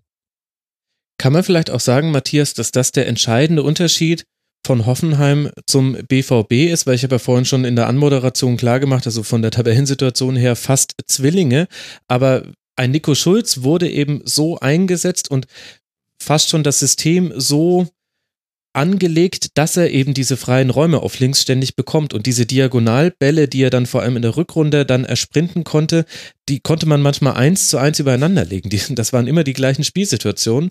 Und bei Dortmund war es aber eher so, dass Spieler mit einem ähnlich großen Talent oder vielleicht sogar noch zum Teil größeren Talent immer so für sich selber gucken mussten, wie sie das jetzt rausmachen. Und das Spielsystem hat unter beiden Trainern ihnen nicht so wirklich geholfen. Ja, das ist die Trainerkunst, finde ich. Ne? Also ähm, das ist dann der Unterschied ähm, zwischen einem sehr guten Trainer und einem herausragenden Trainer oder vielleicht auch nur einem guten Trainer. Äh, Wir reden ja gleich noch über Dortmund, da können wir dann vielleicht auch über Peter Bosch und Peter Stöger noch ein bisschen detaillierter sprechen. Ja. Aber wenn ich mich jetzt zum Beispiel mal an Jürgen Klopps Zeit zurückerinnere, ähm, vor allem die Hochzeit dann bis 2013, ähm, da konnte man ja sehen, was ein guter Trainer ausmacht. Ähm, da hatte man ganz, ganz viele Spieler, die ähm, eigentlich im Grunde danach nie wieder an ihre Leistungen aus der Phase ran, äh, anknüpfen konnten, die aber in dem Moment perfekt gepasst haben. Also äh, Marcel Schmelzer ist ein Beispiel. Mhm. Ähm, sicherlich Nevin Subotic ist ein Beispiel. Äh, äh, Kuba ist ein Beispiel. Nuri Schein vielleicht auch. Das sind alles Spieler, die äh, in diesem Konstrukt damals, wo jedes Rad ineinander gegriffen hat und wo jeder genau wusste, was der andere macht, perfekt funktioniert haben und die dieses ganze Konstrukt dann auch mitgetragen haben und dann auf dieser Welle ähm, auch zu den Erfolgen gekommen sind. Und da kann man auch wirklich sagen, dass dann die, die, das Ganze damals wesentlich besser war als die Summe der Einzelteile. Ähm, heutzutage ist es beim BVB vielleicht genau andersrum. Da hat man dann ähm, vielleicht viel, viel stärkere Einzelteile, als man es damals hatte, aber man hat eben kein funktionierendes Ganzes. Ja. Und ähm, man sagt ja immer so, eine gute Mannschaft braucht kein, eigentlich keinen Trainer. Da reicht, wenn irgendeiner da ist, der, der die Hütchen aufstellt. Das halte ich für ziemlichen Quatsch. Ähm, es braucht immer einen, der die, der die in die Spur bringt. Und ähm, ja, ich finde, Nagelsmann macht das sehr gut und ich bin mir sicher, dass der seinen Weg gehen wird. Wir wollen jetzt nicht mehr groß über den sprechen, aber äh, der, äh, der, hat, der hat in meinen Augen eine große Karriere vor sich als Trainer, weil der eben genau dieses Können hat. Und das, finde ich, ist nicht so weit verbreitet. Davon gibt's nicht hunderte. Ähm, und das ist schon, schon was, was ihn unterscheidet. Absolut. Und ich glaube, wir werden es nicht schaffen, nicht mehr über Nagelsmann zu sprechen. Dafür ist er einfach zu dominant bei Hoffenheim. Aber jetzt haben wir Nico Schulz schon herausgehoben. Wer war denn noch wichtig im Kader von Hoffenheim in dieser Saison? Ähm, Im Zusammenspiel mit Nico Schulz würde ich dann noch auf André Kramaric ähm, Mhm. eingehen, der wahrscheinlich von der individuellen Klasse her, ähm, würde ich sagen, so seit, seit einer Weile der beste Spieler im Hoffenheimer Kader ist. Also selbst ein, selbst ein Sebastian Rudi ist ja erst in der letzten Saison so groß rausgekommen, weil er von Nagelsmann eben perfekt eingesetzt wurde auf einer sechster Position vor einer Dreierkette, ohne riesige Defensivaufgaben mit äh, Passspiel, Ballverteilermöglichkeiten. Ähm, André Kramaric dagegen hat es eigentlich immer geschafft, ähm, selbst ähm, wenn das System um ihn herum gerade nicht so gut funktioniert hat, mit individuellen Fähigkeiten ähm, zu glänzen. Und es ist ein bisschen schwieriger, ihn einzubinden, weil er ein bisschen ähm, inkonstant spielt und auch innerhalb des Spiels seine Phasen hat und seine Mhm. äh, Momente. Und ähm, ein, Klassiker, ein klassischer Kramaric, eine klassische Kramaric-Aktion ist zum Beispiel, dass er ähm, im Dribbling auf drei Gegner zuläuft und den besser postierten Mitspieler übersieht. Das passiert in einer gewissen Regelmäßigkeit, aber anscheinend hat Nagelsmann hat ihn auch mal als, als, ich glaube, als empfindsamen oder sensiblen Spieler bezeichnet. Er hat anscheinend für sich entschieden, dass es nicht wert ist, im Kramaric das auszutreiben, wenn es wichtig ist für sein Selbstvertrauen, dass er das macht. Und ähm, es gab, er hat halt ähm, seine Qualitäten als Mittelstürmer, er hat seine Qualitäten im Abschluss, er hat seine Qualitäten im äh, im Dribbling, aber wo er ähm, jetzt zum Ende der Saison hier noch besser eingesetzt wurde, war, wenn er sich immer weiter zurück in den Spielaufbau hat äh, fallen lassen. Das heißt nicht äh, mhm. zwischen die Verteidiger, aber oft zwischen ähm, zwischen ähm, den Außenverteidiger, den Achter und vielleicht noch einen der Innenverteidiger und von dort aus dann ähm, Entscheidung getroffen hat, ob jetzt schnell gespielt oder ob jetzt erstmal langsam gespielt wird. Ob jetzt ein Steilpass kommt auf Nico Schulz oft, der eben, solange Kramaric gesagt hat, okay, solange Kramaric den Eindruck gemacht hat, er bleibt jetzt erstmal stehen oder er macht jetzt vielleicht ein Dribbling, kamen vielleicht Spieler auf ihn zu und dadurch ist Raum entstanden für Nico Schulz. Also das hat sich gegenseitig ergänzt. Ähm, und dann hat Kramaric eben eine riesige Übersicht, um zu wissen, wo, wo der Ball jetzt gerade hin muss. Das heißt, so eine, so eine ähm, Spielaufbauer, Spielmacherposition, obwohl er eigentlich nominell in der Spitze steht und trotzdem dann zum richtigen Zeitpunkt wieder in der Stürmerposition zurück zu sein, von der aus dann auch seine Tore gemacht hat, das sind schon riesige Qualitäten, die er in, vor allem in der Rückrunde gezeigt hat. In der Hinrunde lief es nicht so, aber in der Rückrunde hat er ähm, eine super Form gehabt. Absolut. Auch in den Statistiken wirklich herausragend, Andrej Kamaric. Bei den Torschussvorlagen ligaweit auf Platz 14, bei den kreierten Großchancen ligaweit auf Platz 14, bei den Schüssen aufs Tor sogar auf Platz 8. Ich vermute, wenn wir eine Umfrage gemacht hätten unter allen Hörerinnen und Hörern, wo würdet ihr Kramaric einordnen? Ganz so weit oben wäre es wahrscheinlich nicht gewesen. Und das eben noch eingedenk der Tatsache dessen, was du gerade beschrieben hast, nämlich, dass er sich auch im Spielaufbau viel eingeschaltet hat. Worüber noch viel geredet wurde oder über wen noch viel geredet wurde, war natürlich Serge Gnabry. Unter anderem natürlich, weil er auch perspektivisch wieder zum FC Bayern zurückkehren soll. Zumindest stand der Aufnahme heute. Wie hast du denn seine Rolle in Hoffenheim wahrgenommen? Wenn wir über Spieler sprechen, die manchmal den mitlaufenden Mitspieler übersehen, da ist bei mir auch kurz Serge Gnabry aufgeblitzt. Das hätte ich ihm ehrlich gesagt gar nicht so sehr ähm, angelastet und vor allem, was bei Gnabry noch, was sich bei Gnabry noch für weniger den Fall hat, ist, dass er sich Pausen im Spiel nimmt. Also in seiner, in seiner fitten Phase jetzt in der Rückrunde äh, war es kaum zu fassen, was der Gnabry auf den Platz gebracht hat. Ja. Ich habe ihn jetzt nicht als allerersten aufgeführt, weil er eben nur, wenn man es sich enger betrachtet, hat er eigentlich nur über so einen Zeitraum von, von so zwölf Spielen wirklich entscheidend zur Mannschaft mitgewirkt.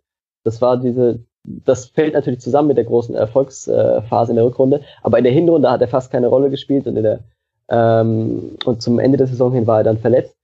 Ähm, aber in dieser Phase war er wahrscheinlich in den allermeisten Spielen der wichtigste und der beste Mann auf dem Platz, weil er ständig Gefahr ausgestrahlt hat, weil er jederzeit, anders als Kramaric, mit seinen Dribblings auf wundersame Weise ständig durchgekommen ist. Das ja, sah stimmt. aus wie, wie, er läuft auf eine Wand geradeaus zu, er macht eigentlich nichts Besonderes, aber wenn man kurz blinzelt, ist er hinterher am Spieler vorbei. Ich, ich weiß nicht genau, was er, was er dort gemacht hat. Ich habe als, als Gnabry vor der Saison ausgeliehen wurde, habe ich ihn, war ich nicht so sehr begeistert. Das ist mir, das ist mir oft mit Hoffenheimer Zugängen so passiert, dass ich ähm, die Qualitäten einfach nicht gesehen habe, die sie dann später gezeigt haben. Ähm, Gnabry habe ich für einen relativ, ähm, für einen tollen Außenstürmer gehalten, der aber in der Mannschaft, die, ähm, wo jeder Spieler mehrere Aufgaben hat und nicht nur ein Außenstürmer nicht nur fürs Dribbling und für den Torschuss zuständig ist, hätte ich gedacht, wäre er, mit dieser Aufgabe wäre er nicht, äh, wäre er überfordert gewesen. Aber wenn ich ihn mir angesehen habe, dass er eben ähm, stärker im Zentrum eingesetzt wurde, dass er auch im, im Pressing und im Gegenpressing sich Bälle an der Mittellinie ähm, vom Gegner erobert hat und ähm, dann eben im nächsten Moment äh, dazu bereit war, mit einem Dribbling oder mit einem äh, mit einem klugen Pass die gegnerische Abwehr auf einen Schlag auseinanderzunehmen, dann war das eine äh, Qualität über ein paar Spiele, die bei der TSG Hoffenheim nichts verloren hat, sondern zum FC Bayern äh, zwingend zurückkehren muss. Ach Julian, vielleicht stellst du da sogar das Licht der TSG unter ihren Scheffel. Ich meine, 55 Punkte holt man sich auch nicht einfach so und das trotz all der Umstände, die wir vorhin auch schon mit einem bezogen haben bei der Europa League und irgendwelchen Trainerdiskussionen. Also das war schon einfach eine sehr, sehr gute Saison. Aber jetzt haben wir ja das, mit. Also, ja? also so sehr, sehr gut, das möchte ich, so sehr, sehr gut fand ich die Saison ähm, nicht. Also das Ergebnis ist herausragend gut, aber es war zum Beispiel, die spielerische Leistung war nicht auf dem Niveau der Vorsaison. Hoffenheim hat nicht so gut Fußball gespielt in meinen Augen wie in der Vorsaison. Und ähm, Hoffenheim auch hat auch nicht in, in dieser starken Phase der Rückrunde. Weil da fand ich Hoffenheim wirklich herausragend gut. Das war für mich der beste Fußball, der Liga. Es konnte jederzeit Gefahr kreiert werden, sowohl gegen einen tiefstehenden Gegner als auch gegen einen aufgerückten Gegner. Und man zeigt mir einfach mal die Mannschaft, die das über einen längeren Zeitraum in der Saison hingebracht haben. Und da wird man wahrscheinlich nur drei finden, eventuell vier. Bayern, Leverkusen und Dortmund in einer ganz kurzen Phase unter Bosch. Ähm, ich möchte das ein bisschen relativieren, wenn ich auf die Gegner gucke, die eben in der starken Phase geschlagen wurden. Also diese, diese Serie der Siege, da waren die Gegner erstmal Augsburg, Wolfsburg, Köln und Hamburg. Das waren die vier Mannschaften, die erstmal geschlagen wurden in dieser Siegesserie. Und dazwischen gab es Spiele gegen Gladbach und Frankfurt, die beide nicht gewonnen wurden. Okay. Also es war nicht so, dass in dieser Phase der guten spielerischen Leistungen die größten Gegner gekommen wären. Das war erst der Fall, als auswärts Leipzig 5 zu 2 geschlagen wurde. Das war das erste Spiel, wo eben, wo eben eine Mannschaft aus dem oberen äh, Tabellendrittel tatsächlich auch als Gegner dann ähm, vor der Mannschaft stand. Deswegen, also ich habe diese Spiele genossen, weil sie wunderbar anzusehen waren und die TSG wunderbare Kombinationen gespielt hat. Aber die auf allerhöchstem sportlichen Niveau waren sie wegen der Qualität der Gegner dann nicht. Okay, dann brauchen wir jetzt noch die Meinung von Matthias mit dazu ich weiß nicht, ob ich so versaut bin, Matthias, durch die ganzen Bundesligaspiele, die ich über 90 Minuten sehen musste in dieser Saison. Aber ich habe so oft gesehen, wie Mannschaften daran gescheitert sind, gegen einen tiefstehenden Gegner irgendwas zu kreieren, dass ich eben so begeistert von Hoffenheim war, wie ich es jetzt gerade dargestellt habe. Wie hast du denn Hoffenheim wahrgenommen? Ja, auch ich bin da auch eher bei dir, muss ich sagen. Aber ich glaube, man hat ja, wenn man wenn man den Verein dann äh, einfach über das ganze Jahr begleitet oder über die Jahre hinweg begleitet, nochmal einen anderen Blick als wir dann von etwas weiter außen. Also ich ähm, kann jetzt auch nicht für mich sagen, dass ich jedes Hoffenheim-Spiel über 90 Minuten gesehen habe. Ähm, aber ich stimme dir voll zu. Also wenn ich sie gesehen habe, vor allem in dieser guten Phase, dann hat es einfach auch Spaß gemacht, weil man, ähm, weil das ein Unterschied war, wie sie gespielt haben im Vergleich zu äh, den meisten anderen Mannschaften der Bundesliga. Man hat eben gesehen, sie wollen Tore, sie wollen aktiv das Spiel bestimmen sie suchen Wege und sie finden eben auch oft Wege. Und äh, das ist schon mal ein riesen Qualitätsunterschied zu anderen Mannschaften, die da in der Liga mitspielen. Auch teilweise zu Mannschaften, die in ähnlichen Tabellenregionen unterwegs sind. Und äh, das macht dann schon Spaß. Also äh, das ist eine, eine, eine sehr schöne Abwechslung zu dem, was man in der Bundesliga sonst ganz oft geboten bekommt. Das musst du jetzt einfach so akzeptieren, Julian, auch wenn du auch verständlicherweise etwas kritischer bist als wir zwei. Nimm es ist ja auch so, es ist ja auch so, ich habe jetzt auch nach dem, wenn ich da kurz zwischengrätschen darf, ich habe jetzt auch einen Kommentar gelesen nach dem, äh, nach der BVB-Saison, so schlimm war es doch gar nicht, sind ja Vierter geworden. Äh, das würde ich jetzt nicht so unterstreichen. Das war schon schlimm. Äh, aber natürlich, wenn man da jetzt einfach so drauf guckt und denkt, vierter Platz, relativ viele Tore geschossen, Punktzahl ist auch okay, war doch gar nicht so schlimm kann man von außen zu der Sicht kommen. Aber wenn man näher dran ist, äh, stellt sich vieles oft anders dar. Ja, genau. Deswegen habe ich das auch so anmoderiert mit den, mit den Tabellenzwillingen, die alles andere als äh, Zwillinge sind. Julian, jetzt haben wir ja schon ein bisschen über den die abgelaufene Saison gesprochen und Hoffenheim ist eine der Mannschaften, wo man auch schon sehr gut auf die nächste Saison blicken kann, weil sich schon ein bisschen was getan hat. Also zum einen wissen wir, dass Marc Uth und Serge Gnabry den Verein verlassen werden. Zum anderen wissen wir aber auch schon für mindestens zwei Neuzugänge, nämlich Ishak Belfodil und Leonard Bittencourt von Köln. Das wirkt für mich ein bisschen als leichte Abkehr von der bisherigen Transferpolitik, wo man häufig auch auf Schlüsselpositionen Jugendspieler nachgezogen hat. Rechnest du damit trotzdem für die neue Saison? Ist jetzt dann schon Transferstopp oder glaubst du, dass sich Hoffenheim jetzt vielleicht einen Champions League Kader holt und Lehren aus dieser Europa League Saison zieht, wo man halt gesehen hat, es hat dann schon in manchen Momenten nochmal die zweite Wahl auf der Position gefehlt, die in einer sehr guten Qualität einfach reinrotiert werden konnte, egal ob dann in der Bundesliga oder in der Europa League. Ich gehe nicht von den ganz großen Transfers aus. Also Alexander Rosen hat auch gesagt, wir gehen nicht all in. Man muss auch bei der TSG einfach davon rechnen, dass es unrealistisch ist, davon auszugehen, in der nächsten Saison ähm, wieder auf den Europapokal zu kommen. Also ich finde es nicht ein realistisches Saisonziel mit der erneuten Doppelbelastung, mit den erneuten Abgängen wieder in den Europapokal äh, zu kommen. Damit kann man, glaube ich, nicht langfristig planen, in Hoffenheim Europapokal zu spielen. Deswegen ist es aus, in meinen Augen eher vernünftig, Spieler zu kaufen, die entweder nicht ganz so teuer sind oder wo man sich sicher sein kann, dass sie einen, einen bisschen etablierteren Marktwert haben, bei dem man weiß, dass man sie auch wieder äh, weiterverkaufen kann, falls man sie, falls man sie nicht mehr brauchen sollte. Das ist jetzt auch bei diesen Spielen der Fall. Das sind ja nicht die 18-, 19-Jährigen, die zum Beispiel der BVB sich kauft, äh, die äh, zwar als riesige Talente gelten, aber noch nicht die großen Leistungen gezeigt haben und wo man auch ein gewisses finanzielles Risiko mit eingeht, sondern das sind doch äh, schon auf, für ihr Alter gewissermaßen etablierte Spieler.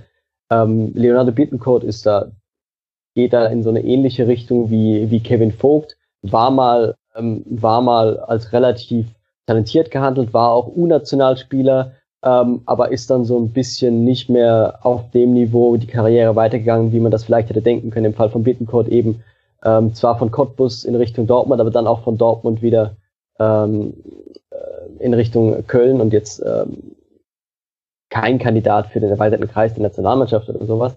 Mhm. Ähm, ich nehme an, dass man auch in dem Fähigkeiten sieht, wie man gut ins Hoffenheimer Spiel einbinden kann und das äh, äh, dürfte auch äh, das dürfte auch Früchte tragen, aber ich denke, ähm, das heißt noch nicht, dass deswegen Jugendspieler nicht ähm, zu ihrer Chance kommen werden, wenn man sich anguckt. Sebastian Rudi wurde ersetzt durch, auf der Position von Sebastian Rudi kam Florian Grillitsch mhm. und äh, gespielt hat aber im Wesentlichen Dennis Geiger.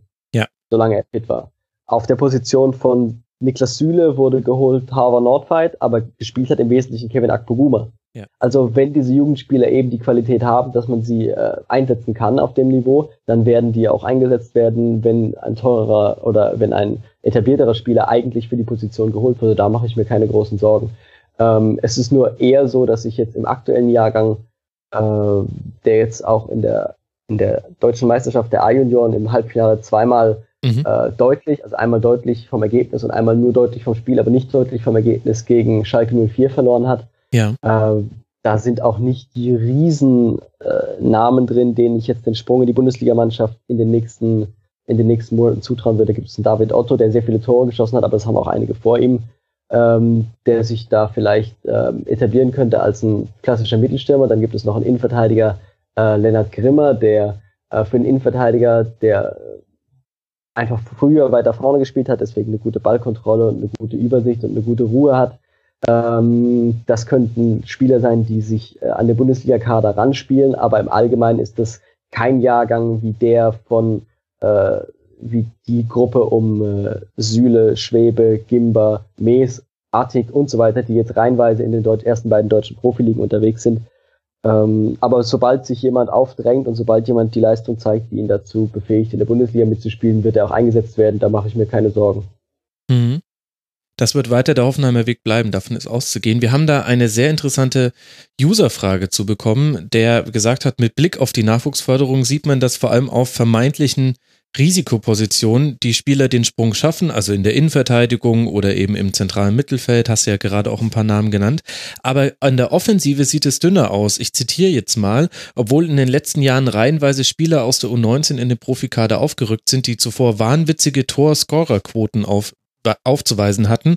Philipp Ochs, Skenderovic, Robin Hack, er, da wird auch schon David Otto mit reingenommen, hat sich da bisher keiner besonders hervorgetan. Und jetzt eben dann die Frage, was, wie kann man das begründen? Die Theorie von User nicht sagen ist, liegt das an den gesteigerten körperlichen Voraussetzungen im Profibereich oder der jeweiligen individuellen Weiterentwicklung der genannten Spieler? Oder hat das vielleicht sogar systemisch-taktische Gründe? Kannst du mir da weiterhelfen? Weil so ganz verstehe ich das auch nicht. Also ich würde vermuten, dass es nicht an der körperlichen Entwicklung liegt, weil man, also Spieler wie ähm, Dennis Geiger und Nadim Arimiri sind jetzt nicht die körperlich, die sind jetzt nicht mit dem körperlichen äh, Paket aus der A-Jugend rausgekommen, äh, wie man sie als Bundesligaspieler braucht, sondern die mussten sich auch erst noch körperlich da äh, reinfinden. Und ähm, also die finden ihren Platz, obwohl sie körperlich nicht die stärksten Spieler sind. Mhm. Auf der anderen Seite würde ich sagen, wenn eine Mannschaft in der A-Jugend eben ähm, als Mannschaft herausragend funktioniert, dann schießt sie viele Tore. Und wenn sie viele Tore schießt, dann sind das, dann wird es voraussichtlich irgendwelche Spieler geben, die diese ganzen Tore eben schießen. Also das nicht zwingend Rückschlüsse daraus, dass jemand sehr viele Tore für die Mannschaft geschossen hat. Wenn er eben als Mittelspieler, Stürmer in einer sehr gut funktionierenden Mannschaft agiert hat, muss er nicht zwingend individuell ein, ein riesiges Talent sein. Ähm, was jetzt äh, konkret Philipp Ochs zum Beispiel angeht, äh, da hat man eben gesehen, dass er äh, noch nicht auf dem Niveau ist, dass er in der Bundesliga eine Verstärkung wäre. Er hat jetzt in der Europa League zum ersten Mal ein Tor geschossen ähm, und wurde dann aber jetzt nach Bochum verliehen und ist auch in Bochum kein Stammspieler, wenn ich das richtig in Erinnerung habe. Also das sind eben Spieler, die es klappt eben nicht immer der Übergang direkt vom riesigen Spieler in der Jugendbereich zum Profibereich. Manche schaffen es später, manche schaffen es nicht. Da muss man wahrscheinlich geduldig sein und ähm, man kann auch nicht, äh, also ich würde auch nicht mit Erwartung rangehen, dass jemand, der ähm, in der Eigung jetzt überragend war, auch zwingend deswegen ein überragender Profispieler sein muss. Man guckt halt, welche Spieler sich durchsetzen und welche nicht und ähm, es werden eben nicht alle schaffen. ja gut, das ist dann auch irgendwie verständlich.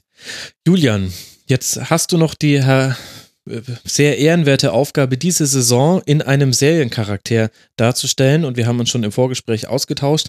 Nicht ganz dein Metier, deswegen hast du dir Hilfe geholt. Jetzt müssen wir uns aber dann auch auf jeden Fall auf jeden, jemanden einigen. Wen würdest du denn in die Verlosung werfen? Wenn wir uns auf jemanden, also ich habe bei, bei Twitter rumgefragt, ob mir Leute helfen könnten dabei. Ich lese mal ein paar der, also ich habe einen, einer hat die meisten Faves bekommen, den werde ich auch nehmen. Ich sage jetzt mal so ein paar andere Vorschläge. Mhm. Äh, Herr Heinz Kamke hat Alexis Colby vorgeschlagen. Anscheinend ein Charakter aus Denver, der mir, äh, aus dem Denver Client, der mir nicht bekannt war. Ähm, dann äh, habe ich den Vorschlag Spencer Hastings aus Pretty Little Liars mit in Klammern gute Startbedingungen in vielerlei Hinsicht überdurchschnittlich begabt, dann und wann mit leichten Rückschlägen, aber letztlich sehr erfolgreich von Ed Fantaze Romane. Ähm, und äh, dann habe ich auch noch Lisa Simpson mit der Erläuterung Nerdy unterm Radar, aka Nebenrolle, aber moderner, schrägstrich schlauer als der Rest von SCC Analytics. Mhm. Ähm, das sind so ein paar Kandidaten, aber der Kandidat, der die meisten, ähm, die meisten Fakes bekommen hat, war ähm, Twitter-User Nubilor, der Magnum bzw. Magnum vorgeschlagen hat, mit der Erläuterung, wohnt günstig im Hause eines Gönners, aber verdient seinen Unterhalt selbst. Er erledigt den Job rasant, fällt aber ab und an peinlich auf. Arbeiten im Ausland ist nichts für ihn. Sein Revier ist seine Insel und da ist er nur schwer zu schlagen. Sehr, sehr gut. Das war auch wirklich eine herausragend gute Begründung, wie ich finde. Also wir nehmen Magnum. Damit kann ich sehr gut leben. Ja, dann wird es Zeit, Matthias, dass wir mal über Borussia Dortmund sprechen. Das wird jetzt eine große Herausforderung für uns, dass wir das in das Zeitfenster quetschen, das wir in so einem Royal und auch heute mit unseren Terminen zur Verfügung haben. Ich weiß gar nicht, wo man anfangen soll bei Borussia Dortmund. Deswegen würde ich fast den chronologischen Weg vorschlagen.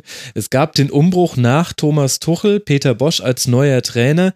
Die wichtigsten Neuzugänge waren Jamolenko, Philipp Toprak, Dahut, Sancho, Toljan und Sagadu.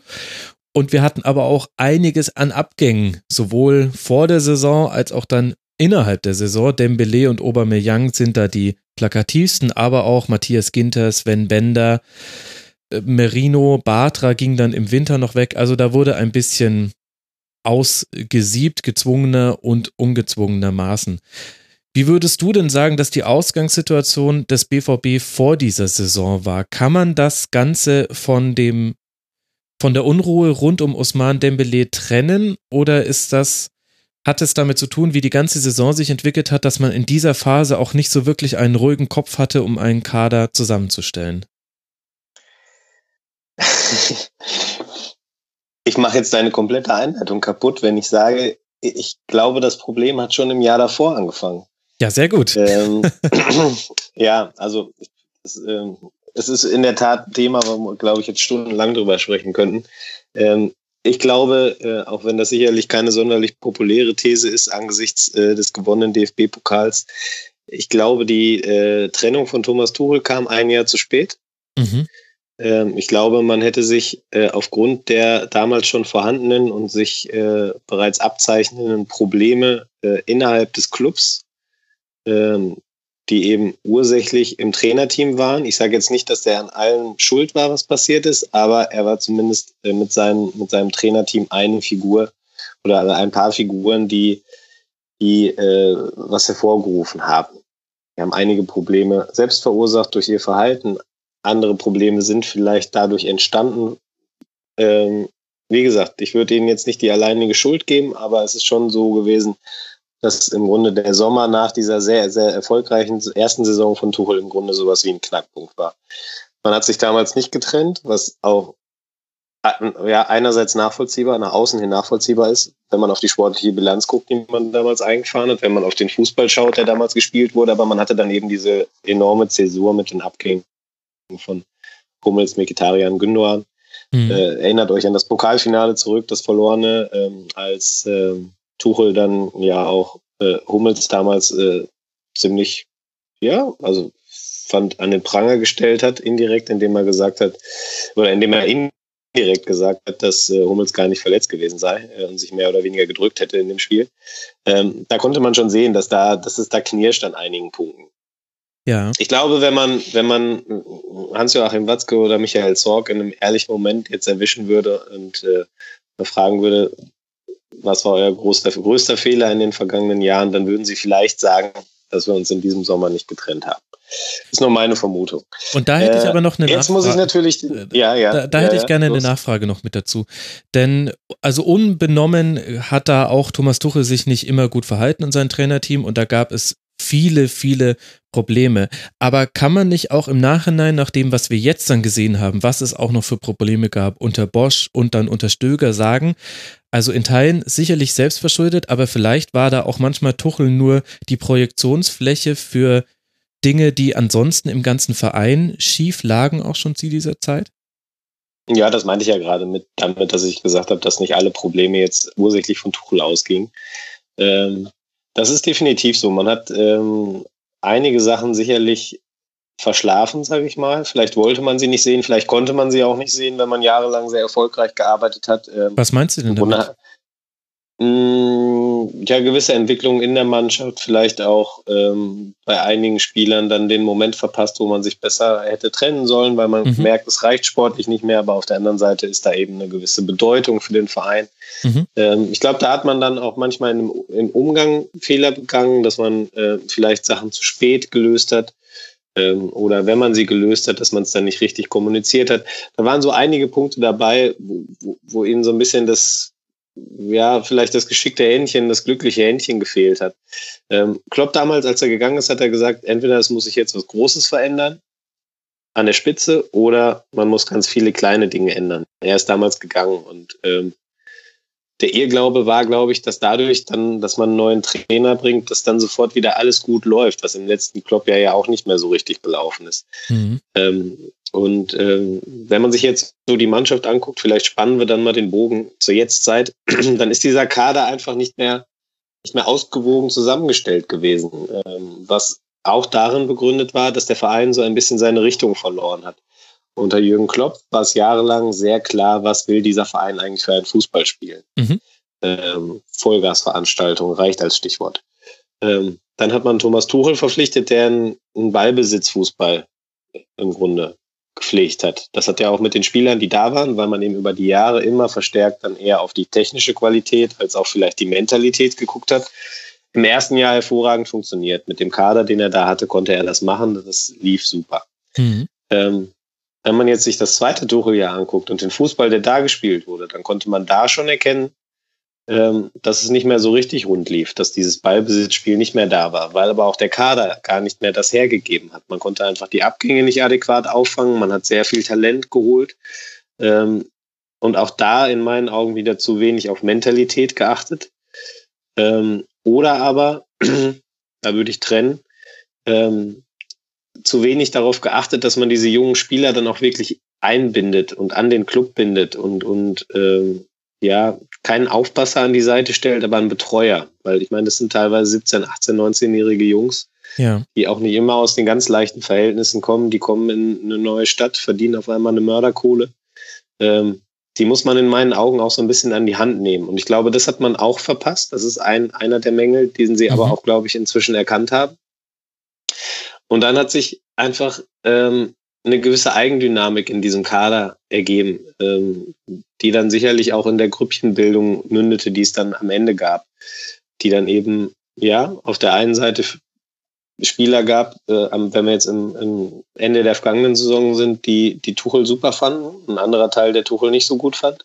Mhm. Ähm, und es gab eben da nicht so, ja, nicht so den gemeinsamen Geist, nicht so den gemeinsamen Spirit und eben nicht die gemeinsame Idee von Fußball, wie das zum Beispiel bei Hoffenheim ja ganz eindeutig ist, was die für Fußball spielen wollen, weil da eben jemand ist, der die Richtung vorgibt und die Leute folgen ihm halt auch. Das war in Dortmund eben nicht mehr gegeben. Und diese Probleme haben sich im Grunde unter Bosch fortgesetzt. Da ist ein Trainer gekommen, der von seiner Herangehensweise wieder ganz, ganz anders war als Tuchel. Ähm, Bosch, wir erinnern uns zurück, eine sehr radikale Idee von Fußball mit aggressivem, hohen Gegenpressing. Mhm. Der Ball schnell zurück, möglichst schnell vors gegnerische Tor. Extrem schön anzuschauen und spektakulär anzuschauen, wenn es funktioniert. Aber auch wahnsinnig gefährlich, wenn es eben nicht funktioniert, wie man dann auch sehen konnte. Und da hat man einfach gesehen, da sind Teile der Mannschaft, die wollen das spielen, die wollen das versuchen. Und es sind Teile der Mannschaft, die wollen das nicht oder die können es vielleicht auch nicht. Ähm, was daran lag, dass man vorher sich überhaupt, in meinen Augen überhaupt keine Gedanken darüber gemacht hat, was brauchen wir jetzt für Spieler, wenn wir Bosch holen. Bosch ist ja auch erst sehr spät verpflichtet worden. Wie wir wissen, war er auch nicht die erste Wahl. Ähm, der, der damals erste Wahl war, kommt ja dann zur neuen Saison. Mhm. Ähm, Ralf Hasenhüttl. genau.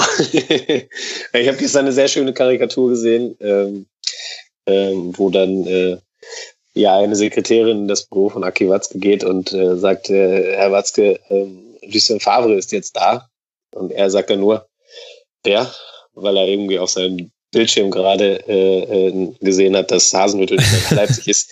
Ich kann alle beruhigen, es wird Lucien Favre ähm, und nicht Ralf Hasenhüttel.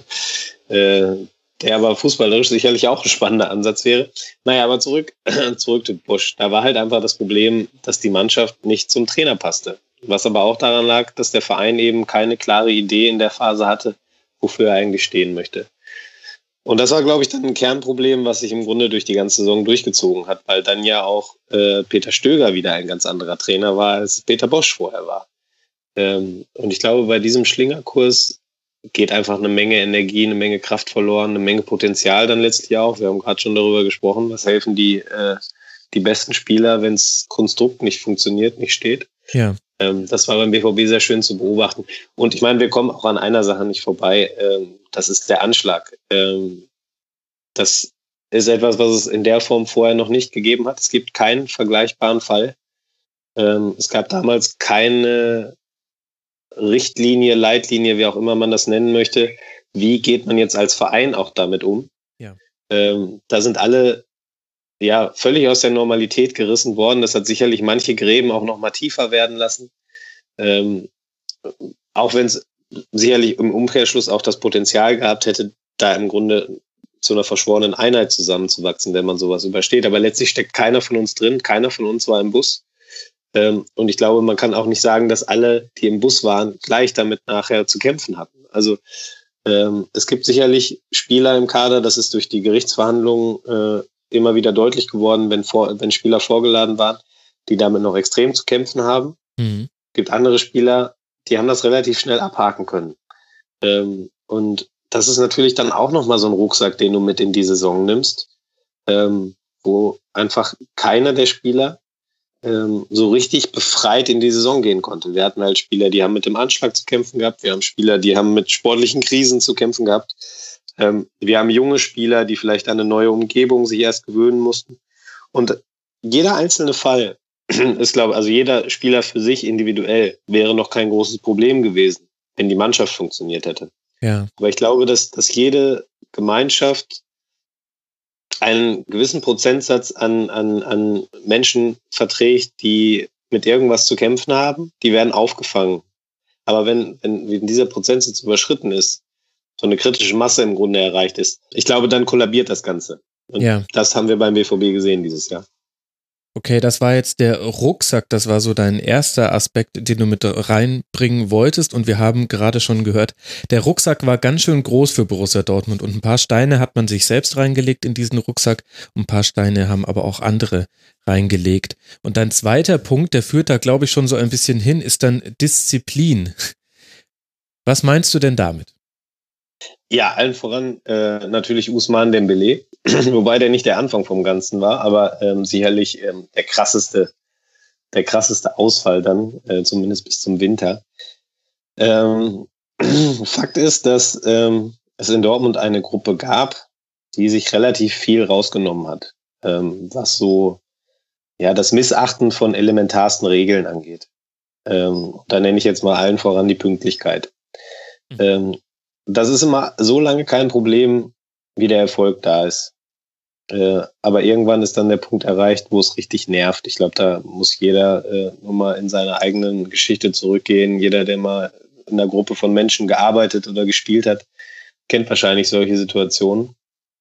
Mhm. Und ähm, das führt dann letztlich in meinen Augen dazu, dass, ähm, dass man so eine ganze Gruppe irgendwie destabilisiert, ähm, wenn es halt so ein paar gibt, die völlig außer der Reihe tanzen. Äh, und äh, Dembele war natürlich dann das ganz krasse Beispiel, der dann einfach nicht mehr gekommen ist. Der wollte halt nach Barcelona äh, und hat sich weggestreikt. Ähm, und das ist natürlich ein ganz fatales Zeichen ähm, für so eine Mannschaft, wenn dann auf einmal kurz vor Saisonstart ähm, einer der wichtigsten Spieler auf einmal weggeht, hm. sich wegstreikt und irgendwo auch nicht aufgehalten werden kann. Also ich meine, es gibt ja immer die Rufe dann, ja, da müssen die ein Exempel statuieren, sollen sie den doch ein Jahr lang auf die Tribüne setzen. Das kann sich kein Verein der Welt erlauben. Äh, die machen sich damit Werte kaputt. Und äh, wir haben ja gesehen, was man bei Dembele für Werte erzielen konnte, dadurch, dass man den verkauft hat. Ähm, aber man darf natürlich auch nicht immer alles nur unter monetären Gesichtspunkten sehen. Und so eine Mannschaft funktioniert eben nicht nur darüber, wer da jetzt wie viel Geld verdient. Ähm, da unterscheidet die, also das unterscheidet die in meinen Augen nicht von, von jeder anderen Fußballmannschaft dieser Welt. Und wenn es Kreisliga C ist, ähm, es gibt so ein paar Sachen, die gehen halt einfach nicht. Und dazu gehört dieses Wegstreiken. Und ähm, das war letztlich ja nur der Anfang, habe ich gerade schon gesagt. Im Winter dann Aubameyang, äh, der, der sich wegmobbt, wegekelt mit diversen Aktionen. Ähm, also unter anderem dann eben, dass er seine Familie mit ins Trainingslagerhotel nimmt, was ja auch ein absolutes No-Go ist. Der macht ja keinen Urlaub da, sondern da soll ja konzentriert gearbeitet werden. Äh, da haben Familienmitglieder nichts zu suchen. Und dann äh, geht es zurück nach Dortmund und es steht eine wichtige Mannschaftssitzung an, in der es genau um das, um das Thema, über das wir gerade gehen, äh, über das wir gerade sprechen gehen sollen, nämlich Disziplin und, und, und Miteinander. Ja, und da kommt er dann einfach mal nicht. äh, also das sind natürlich so Sachen, zumal wir ja bei Dembele und Aubameyang auch nicht über irgendwelche Spieler sprechen, sondern das sind ja dann auch die, zu denen äh, gerade die jungen Spieler auch aufschauen, weil das Spieler sind, die für Spektakel stehen, die die Medienrummel erzeugen, die ähm, Millionen von Fans haben. Und wenn die sich dann sowas rausnehmen, das färbt natürlich ab. Da kann sich ja keiner von, von freisprechen, glaube ich. Äh, der eine nervt sich, der eine nervt das tierisch, nervt das tierisch und, und andere denken vielleicht, wow, so groß möchte ich auch mal werden, dass ich mir das erlauben kann. Und dann schleichen sich halt so ein paar Sachen ein. Also ähm, Jaden Sancho, über den ich jetzt nicht den Stab brechen möchte, ähm, ist jetzt auch schon wiederholt in der Rückrunde mal zu spät gekommen. Ähm, aber was kann so denn da der Verein die dagegen tun? einfach nicht. Also klar, das ist sehr, sehr ätzend, wenn man, wenn, wenn man so eine Konstellation hat und das ist auch leichter gesagt von außen jetzt als Max Ost, wie man sich da verhalten würde. Aber hätte es da nicht auch mehrere Punkte gegeben, an denen der Verein auch klarere Zeichen hätte setzen können? Und ich meine jetzt auch nicht unbedingt Dembele nicht zu verkaufen, weil es gibt wirtschaftliche Zwänge. Aber dieser Schlingerkurs, den du vorhin beschrieben hast, der hat sich ja auch an diesen Personalien so ein bisschen gezeigt, finde ich. Also bei, bei Dembele war es von Dembele geht auf gar keinen Fall bis hin zu, naja, jetzt streikt er, konnten wir ja nicht ahnen und das Angebot mussten wir dann eigentlich annehmen. Das waren so jetzt ein paar Zitate von Watzke, die hat uns der Hörer Nacho unter mitmachen.rasen.de zusammengefasst. Und bei Obermeyang hätte es ja auch die Möglichkeit gegeben, zu sagen, gut, so geht es halt nicht. Also das ist jetzt ein bisschen ein plakativer Vergleich, aber Uli Hoeneß hat damals als Hargreaves nach seiner Vertragsverlängerung zu Manchester United wollte, hat er ihn vor versammelter Mannschaft auf dem Trainingsplatz, so dass es auch die Journalisten mitbekommen haben, zusammengestaucht und hat gesagt, so machen wir das hier nicht, das kannst du völlig vergessen und wenn wir dich das ganze Jahr auf die Bank setzen, so wird hier nicht mit dem FC Bayern umgegangen. Ja, natürlich, auf jeden Fall hätte es diese Momente gegeben.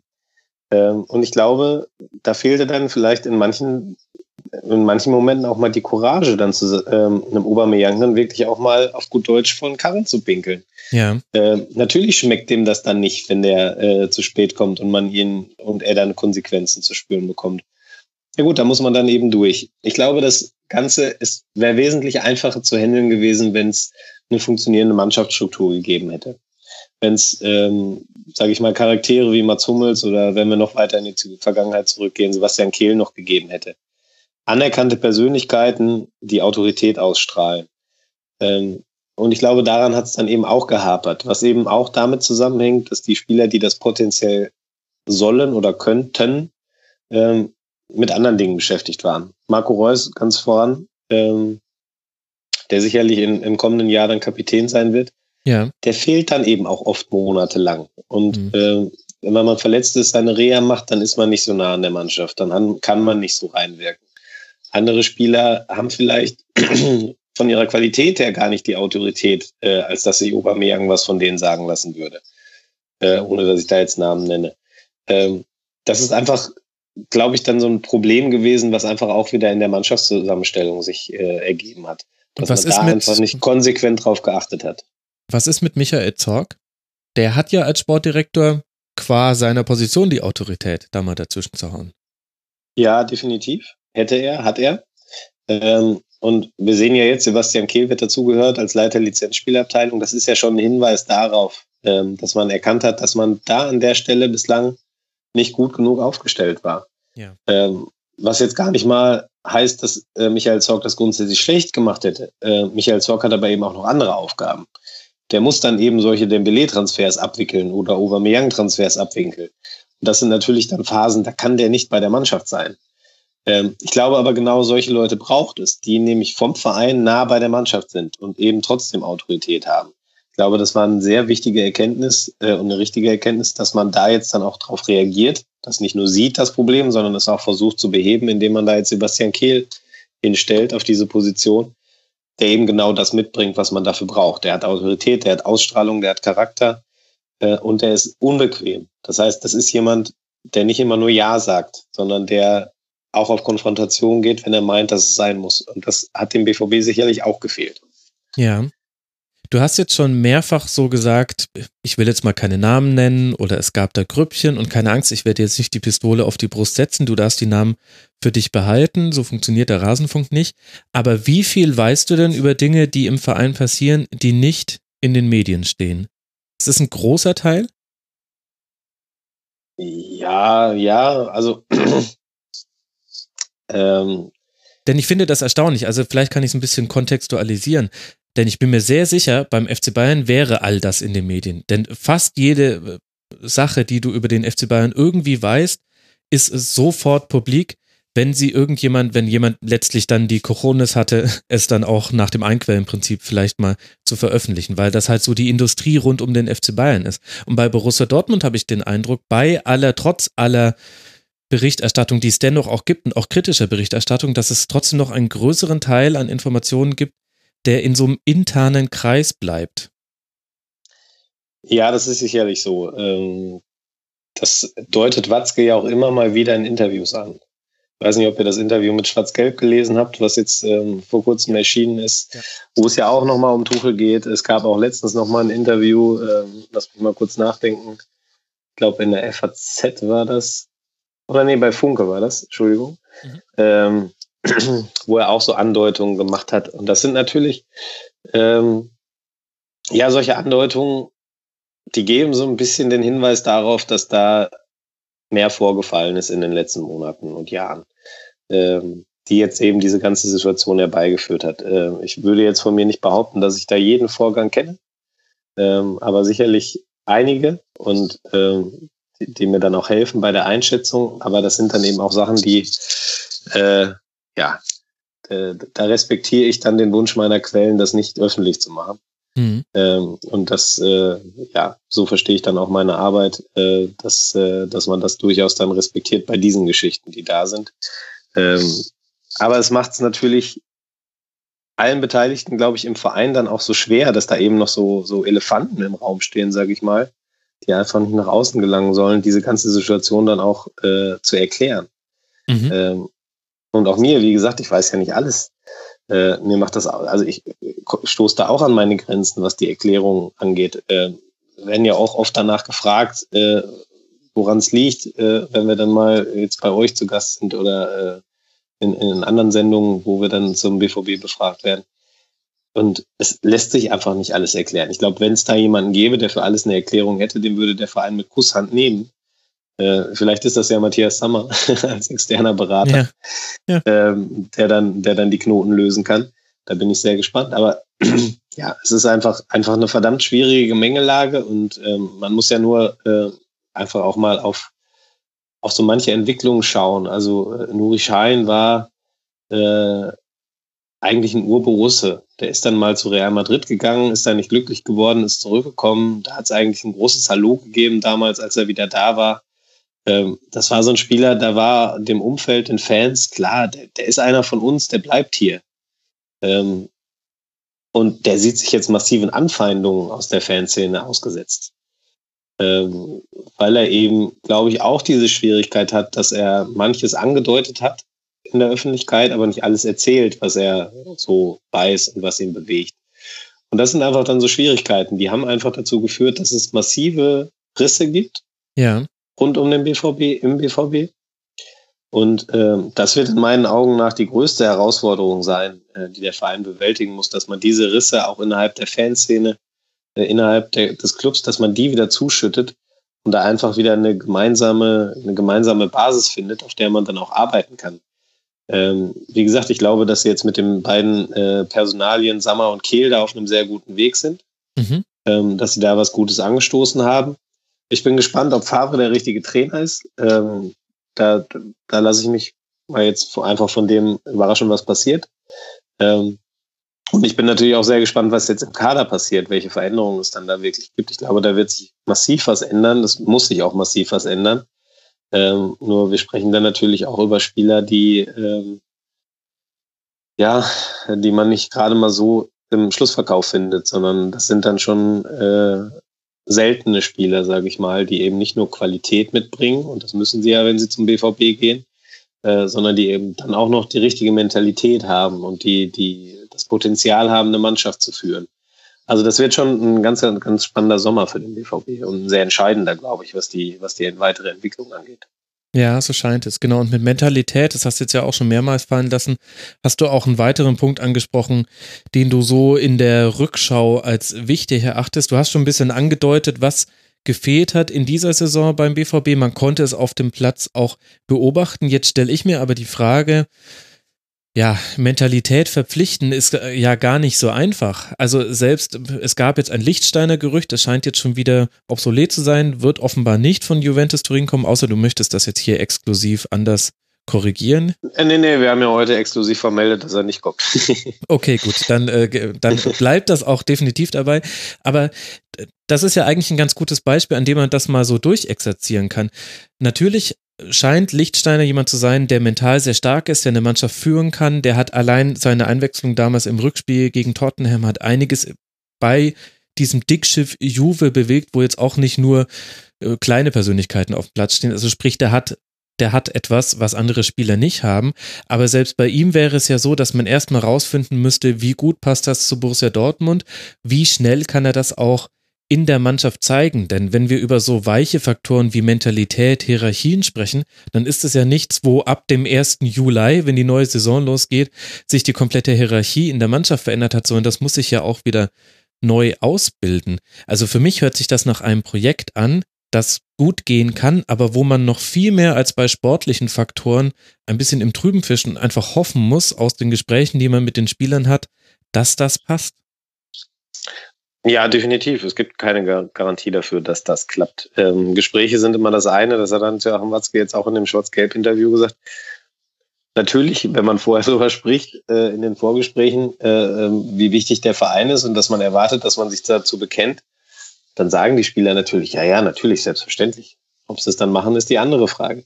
Ja. Äh, und, und, und was die, die charakterliche Einschätzung oder Eignung eines Spielers angeht, äh, muss man sich letztlich ja auch auf seine Eindrücke verlassen und auf das, was man über diese Spieler schon gehört hat.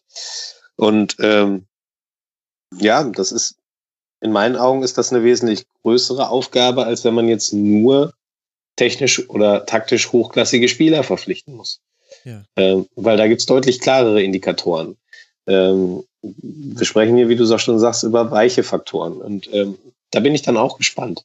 Ähm, und nochmal, da halte ich auch wieder Sebastian Kehl für eine Schlüsselfigur, weil der eben jemand ist, der notfalls auch ähm, aufgrund seiner Nähe zur Mannschaft, die er dann haben wird, auch auf der Verbindung zu einigen Spielern im Kader, die er dann, die dann noch vorhanden sein wird, dann auch so eine Position vielleicht mal temporär übernehmen kann, auch wenn er nicht mehr auf dem Platz steht, dass er eben der Mannschaft die richtige Richtung vorgibt.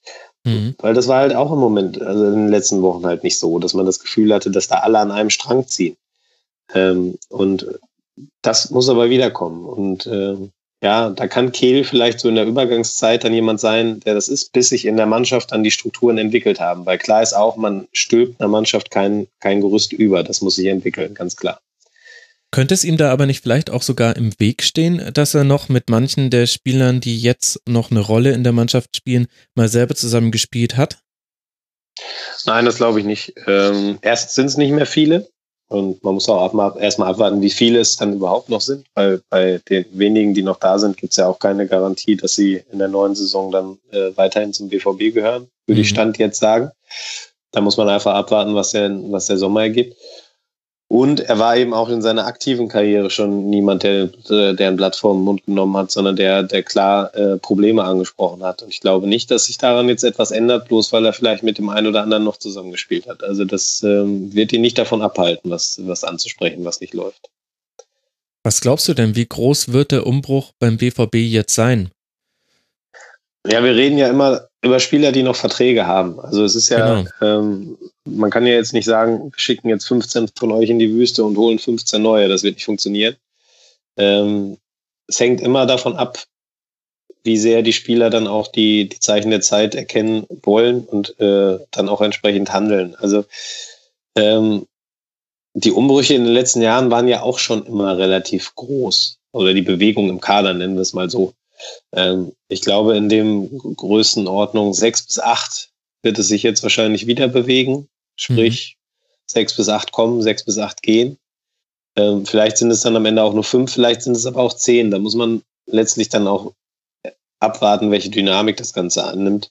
Äh, wir haben eben dann auch ein paar Spieler im Kader, ähm, Sebastian Rode, Erik Durm, die sicherlich gehen können, äh, die aber auch ein Jahr lang nicht gespielt haben und wo man erstmal abwarten muss, äh, ob die überhaupt dann einen potenziellen Abnehmer finden. Und was natürlich auch Fakt ist, Dortmund hat gute Verträge geschlossen mit diesen Spielern.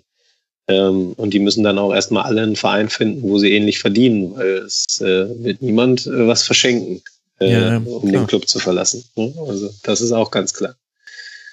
War vielleicht unter den Gesichtspunkten, über die wir jetzt gerade sprechen, der Abgang von Sven Bender der nachhaltigste im negativsten Sinn für diese Saison? Ja, ich glaube, Sven Bender, das hat er auch mal in einem Interview äh, erklärt, hat, glaube ich, relativ früh erkannt, in welche Richtung sich das Ganze bewegt. Ähm, und dass es schwierig werden würde, in dieser Mannschaft so zusammenzuarbeiten, wie er das im Grunde jahrelang beim BVB gewohnt war. Also Mats Hummels hat früher einmal gesagt, ähm, es fühlt sich an wie eine Klassenfahrt beim mhm. BVB. Und ich glaube, dieses Gefühl ist über die Jahre verloren gegangen, ähm, auch über die, aufgrund der vielen Wechsel, die dann da waren. Ähm, und, und ich glaube, Sven Bender hat das erkannt und dazu kam dann eben die sportliche, sportlich schlechte Perspektive, die er hatte. Ja. Ähm, aber klar, so ein Abgang reißt halt ein Loch. Äh, und nicht umsonst haben die damals versucht, also Zorg und Watzke, haben versucht, ihn zu halten und ihn zu überreden, dass er doch bleibt. Ähm, das hat dann letztlich nicht funktioniert. Und dann war letztlich von den von den charakterstarken äh, Schlüsselspielern der vergangenen Jahre kaum noch jemand übrig. Ähm, und die, die noch da waren, waren in irgendeiner Form angezählt, weil, weil sie bei der Hälfte der, der Fans im Grunde in Ungnade gefallen waren, weil sie sich gegen Tuchel ausgesprochen haben oder Interviews geführt haben, die man so verstehen konnte. Ja. Ähm, man denke nur mal zurück an die Runde nach dem Pokalfinale, nach dem gewonnenen, äh, im Sportstudio, wo ja der gesamte Mannschaftsrat saß, unter anderem ja auch Bender. Äh, und das waren ja letztlich dann die Spieler, die, äh, die dann so ein bisschen als Königsmörder tituliert wurden, ähm, was in meinen Augen völliger Schwachsinn ist. Aber aus dieser Schublade sind sie nicht wieder rausgekommen. Ja, unglaublich, welche Dynamik das alles angenommen hat äh, beim BVB, auch betrachtet jetzt nicht nur auf diese Saison, sondern auch die letzte und die vorletzte. Und man könnte ja allein über diese, den Klopp-Abschied und was er damals gesagt hat, du hast das vorhin schon zitiert, da könnte man noch so lange philosophieren. Und so ein bisschen müssen wir jetzt dann den Blick aber in die Zukunft lenken. Du hast mir als vierten Punkt Strategie mitgegeben. Ja, welchen Teil, was meinst du damit? Das ist ein sehr, sehr großes Wort und da könnte jetzt rein theoretisch könnte es jetzt um alles gehen. Wie hast du es gemeint? Ja, Strategie meine ich vor allem mit Blick darauf, dass der Verein wieder zu sich selber finden muss. Ähm, sprich, er muss wieder wissen, wofür er stehen möchte. Hm. Ähm, und dann entsprechend danach handeln. Ich glaube, das ist ganz, ganz elementar. Völlig unabhängig jetzt erstmal davon, welcher Trainer kommt, welche Spieler kommen. Ähm, es muss wieder eine klare Idee geben. Das war, wie gesagt, unter Klopp jahrelang dieser Vollgas-Fußball gepaart dann auch mit dem Vereinsmotto echte Liebe. Ähm, und dieser Fokus ist verloren gegangen. Mhm. Ähm, und da muss der Verein einfach jetzt ganz klar definieren in den Gesprächen mit Sammer, mit Kehl, mit Zorg, mit Watzke, in welche Richtung wollen wir gehen, wofür wollen wir stehen. Denn ich glaube, wenn man sich darüber bewusst ist, dann kann man auch viel besser eine Mannschaft zusammenstellen. Dann kann man auch äh, viel besser die, die Leute wieder mitnehmen. Ähm, Dortmund ist natürlich in einem Spannungsfeld. Die haben als Aktiengesellschaft eben noch eine andere Verpflichtung als nur die dem normalen Fan in Anführungszeichen gegenüber. Die haben immer auch noch Aktionäre im Nacken. Ähm, deren Macht ist jetzt zwar nicht riesig groß, aber nicht zu unterschätzen.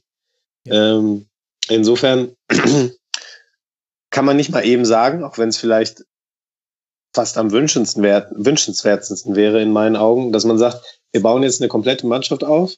Wir wollen natürlich weiterhin möglichst erfolgreich sein im nächsten Jahr, aber es kann eben auch passieren, dass wir mit Rumpelfußball in die Europa League kommen. Jetzt mal ins Unreine gesprochen. Weil es sind ja eben Veränderungen äh, nötig. Und wir wissen alle, dass das nicht vom ersten Tag an funktionieren wird. Äh, ich glaube, mit so einer klaren Haltung in die Saison zu gehen, hätte Charme. Ich glaube, das würde das nahe Umfeld, die, die im Stadion sitzen, erstmal wieder versöhnen. Die würden, wenn sie dahinter, also wenn sie erkennen, dass da das Ziel dahinter steht, dass man langfristig eben wieder zum alten Erfolg zurückkommt, wieder begeisternden Fußball zeigen möchte, wieder vor allem alle dafür arbeiten, dass das passiert, und zwar miteinander arbeiten und nicht gegeneinander, mhm. dann äh, glaube ich, könnte das eine Dynamik wieder eine positive Dynamik in Gang setzen. Aber ich glaube, dass sie da an das Problem bekommen, dass dann eben die Aktionäre sagen, ja, aber wir sind ja hier Champions League gewöhnt und wir wollen doch Zauberfußball sehen. Also da werden sie, da werden sie ein bisschen den Spagat hinbekommen müssen. Ist denn das ähm, wirklich so? Haben die Aktionäre ein so gewichtiges Wort? Denn ich habe da bisher von außen selten was mitbekommen, dass das irgendwie. Ja, das ist natürlich auch nichts, was in der Öffentlichkeit stattfindet. Ja. Ähm, aber klar ist natürlich, dass sich die Sponsoren, äh, die sich da engagieren äh, und die ja auch teilweise dann beteiligt sind am Verein, über ihre Aktienpakete natürlich die entsprechende Bühne wünschen. Ja, also dann eher äh, die Investoren, das, die sich da äußern. Das ist die Champions League natürlich. Ne? Ja, also, okay. Mhm. Und ähm, da wäre es dann eben schwer zu vermitteln, ähm, wenn man wenn man sagt, wir peilen jetzt erstmal was anderes an. Ähm, ich glaube aber, das wäre fast die ehrlichere Variante. Ähm, weil ich glaube, es, vielleicht täusche ich mich auch, aber mich würde es wundern, wenn jetzt im nächsten Jahr wirklich ein Rad ins andere schon wieder greifen würde. Favre ist ja auch jemand, der eine Mannschaft sehr gut aufbauen kann, der dafür aber auch logischerweise ein bisschen Zeit braucht. Äh, ich glaube nicht, dass da sechs Wochen Vorbereitung für reichen. Das wird noch ein bisschen länger dauern. Mhm. Äh, und ähm, das ist auch, glaube ich, nicht mit einer Transferperiode zu erreichen. Das muss auch nach und nach geschehen. Ja, deswegen, ich glaube, man muss erstmal, um auf die Strategiepunkt zurückzukommen, man muss sich einfach klar machen, was wollen wir. Und dazu muss man dann auch stehen, kontinuierlich stehen. Das heißt dann auch, dass man ähm, sich ein bisschen weit von, ein bisschen von Personen löst.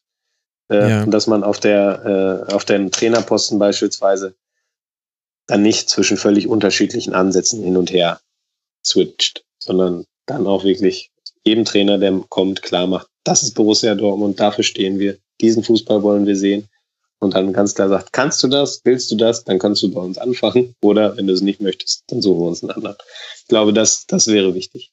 Mhm. Womit wir aber ja bei einem Henne-Ei-Problem sind, bei einem Favre-Strategie-Problem möchte ich es in dem Fall dann nennen, denn das Ganze hört sich so an und so würde ich auch alle Aussagen interpretieren, vor allem nach diesem Saisonfinale bei der TSG, wo man gerade so in die Champions League gekommen ist, dass diese neue Strategie noch nicht gefunden ist und dass man sich noch nicht darüber einig ist mit sich selbst und untereinander, wofür soll Borussia Dortmund stehen. Auf der anderen Seite ist aber die Trainerentscheidung, die ja auch schon aus der letzten Saison importiert wurde quasi, schon getroffen. Besteht dann nicht die Gefahr, dass es da schon wieder auseinanderläuft?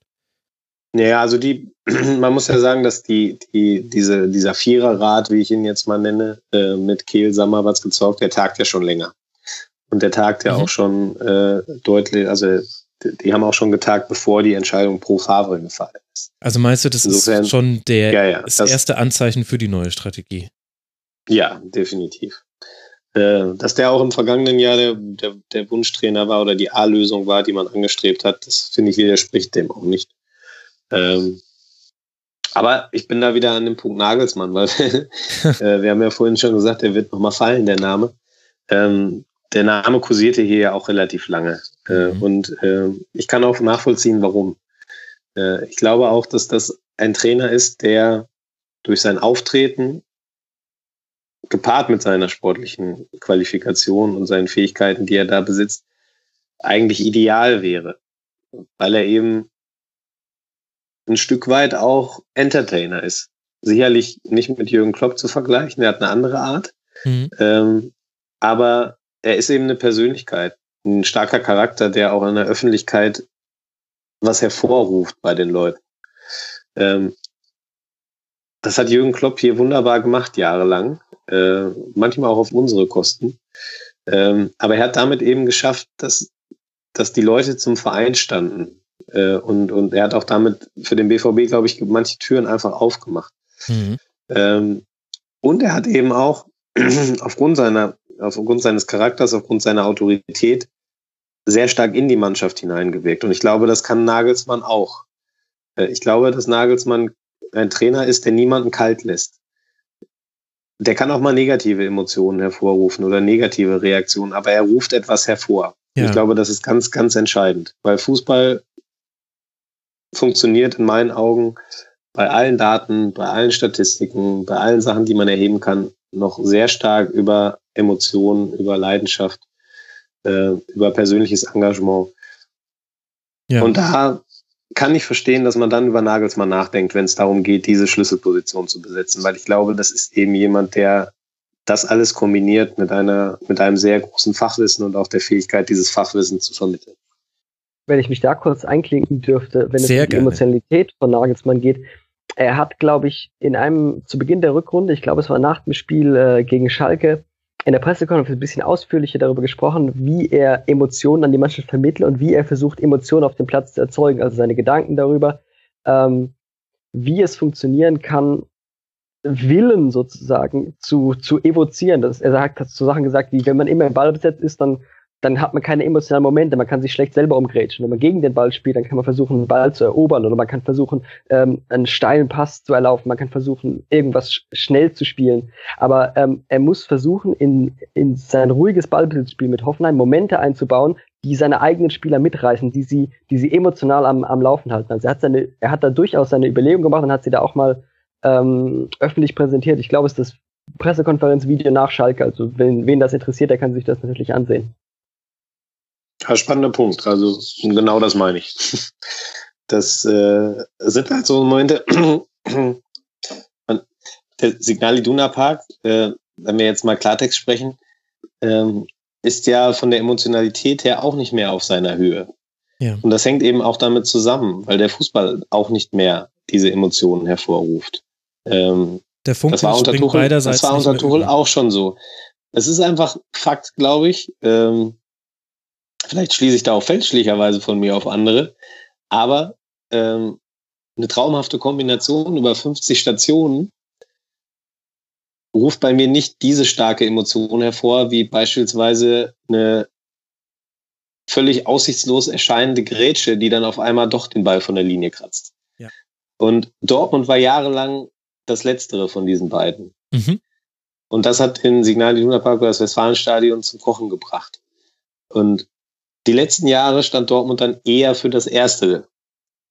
Ja. Und da ist Emotionalität verloren gegangen. Und äh, wenn dann auch nicht das Erste funktioniert, wenn dann auf einmal keine Kombinationen mehr über 30, 40 Stationen möglich sind, sondern der Fußball dann auch eben leidet, gleichzeitig aber nicht mehr diese, diese unbedingte Gier, den Ball wegzugrätschen, rauskommt, dann hat man ein Problem. Weil dann hat man das Publikum auch nicht mehr an der Hand. Und ja, das ist in Dortmund eingetreten. Und da muss ich was ändern. Und da hätte ich, oder da sehe ich Nagelsmann als idealen Kandidaten für.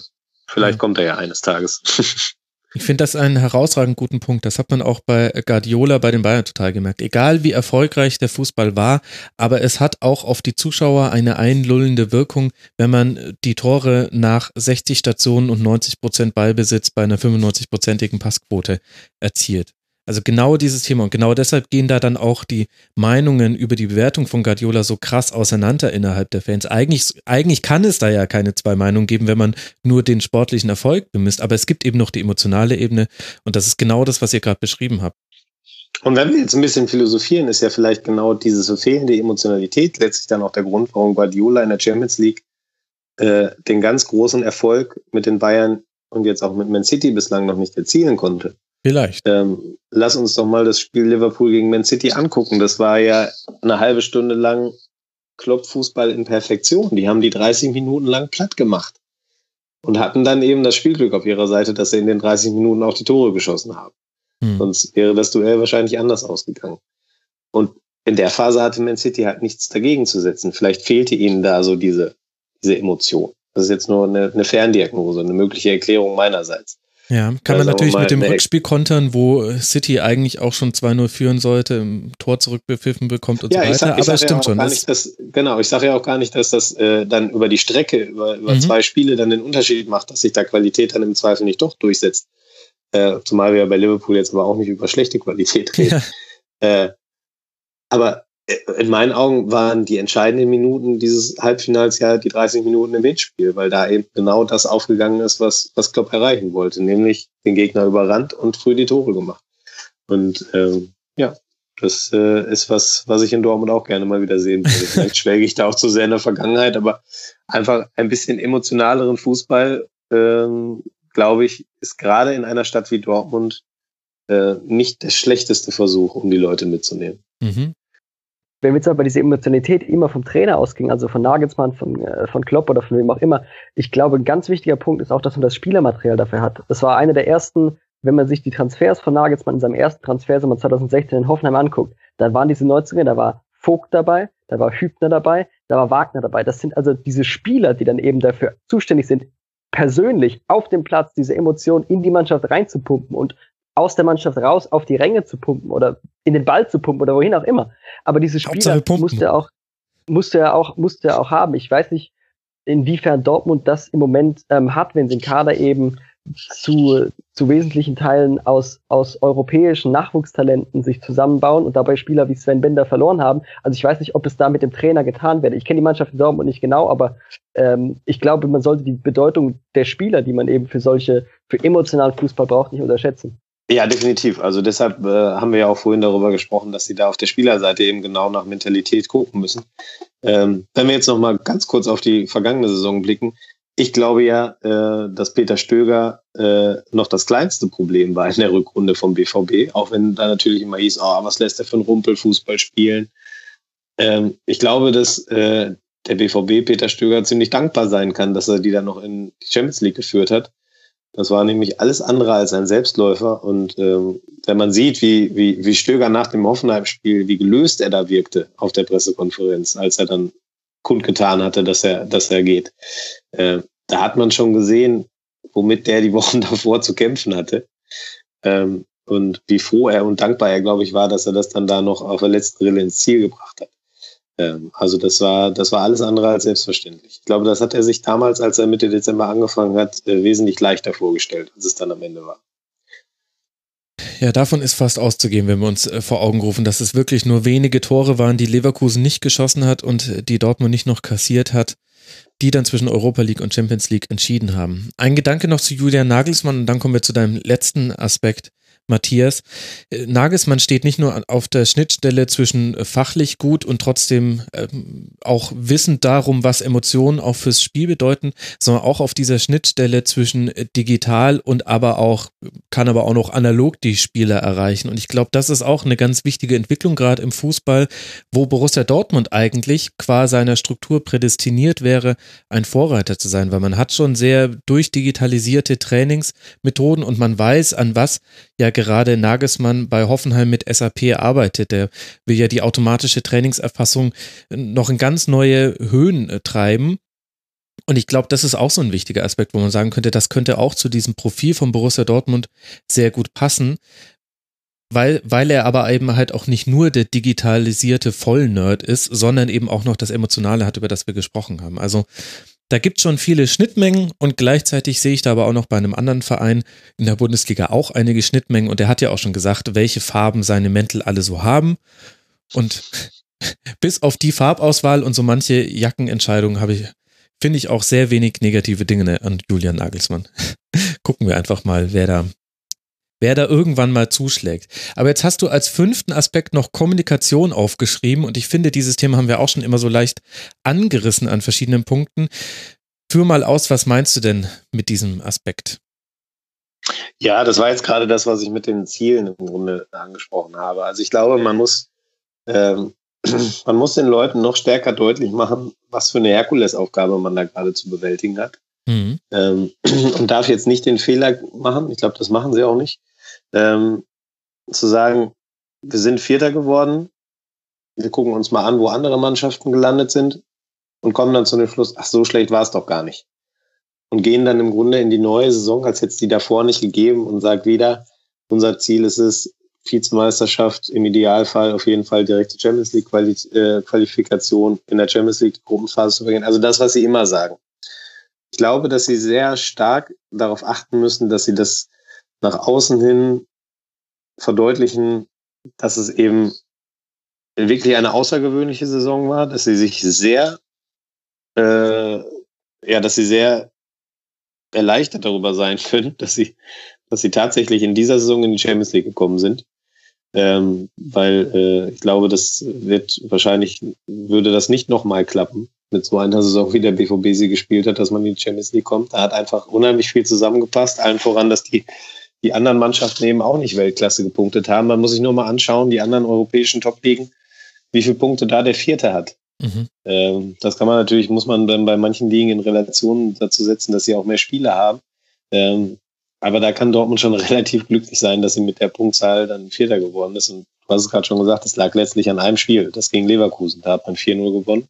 Mhm. Ähm, Im direkten Duell. Äh, ziemlich überraschend, muss man sagen. Das war das Spiel nach dem, nach dem Derby auf, äh, auf Schalke.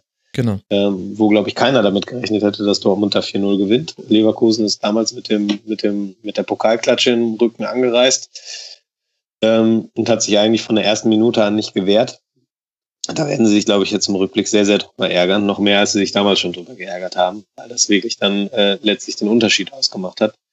Ähm, naja, und auf jeden Fall glaube ich, dass, ähm, dass man da jetzt einfach ein bisschen ehrlicher werden muss ähm, in der Kommunikation äh, und vielleicht dann auch im Zweifel ähm, ja mehr auf das normale Volk, sag ich mal. Ich weiß nicht. Also das, was ich gerade mit den mit den Investoren, Aktionären etc. angeht, dass man einfach wieder ein bisschen zu den Leuten findet. Ich glaube, das ist so ein bisschen, ein bisschen verloren gegangen, was auch damit zu tun hängt, dass eben in der Mannschaft nicht mehr so viele Identifikationsfiguren dabei sind.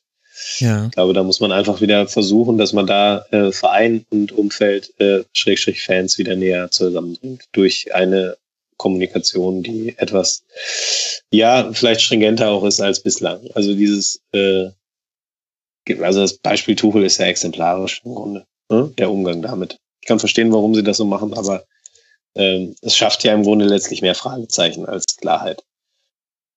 Ja, genau. Also man hat äh, sehr ungenaue Kommunikationsstrategien in dieser Saison, auch schon in der letzten Saison erlebt. Und ein bisschen habe ich auch den Eindruck, Borussia Dortmund hat da ein ähnliches Problem wie der FC Bayern, nur es zeigt sich auf unterschiedlichen Ebenen, denn du hast immer die die Vereinskommunikation, die sich jetzt so an den sportlichen Zielen orientiert und du hast so eine Marketing-Kommunikationsebene. Und im Marketing ist, wird immer alles überholt im Positiven. Also da ist es halt dann immer das wichtigste Spiel der Saison und die großartigste Mannschaft und der tollste Kader aller Zeiten.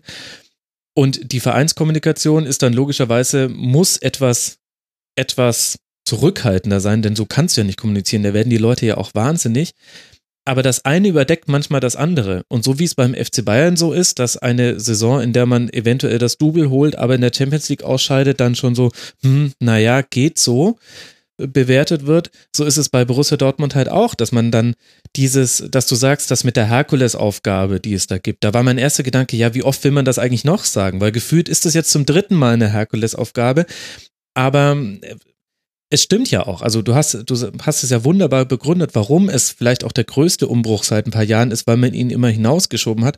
Aber das bricht natürlich an der Stelle mit dem, was man dann als Marketingverein, als Marke Borussia Dortmund immer wieder kommunizieren muss. Ja, ich meine, sie fahren jetzt in diesem Sommer zweimal in die USA. Äh, da, da muss man natürlich anders auftreten, völlig klar.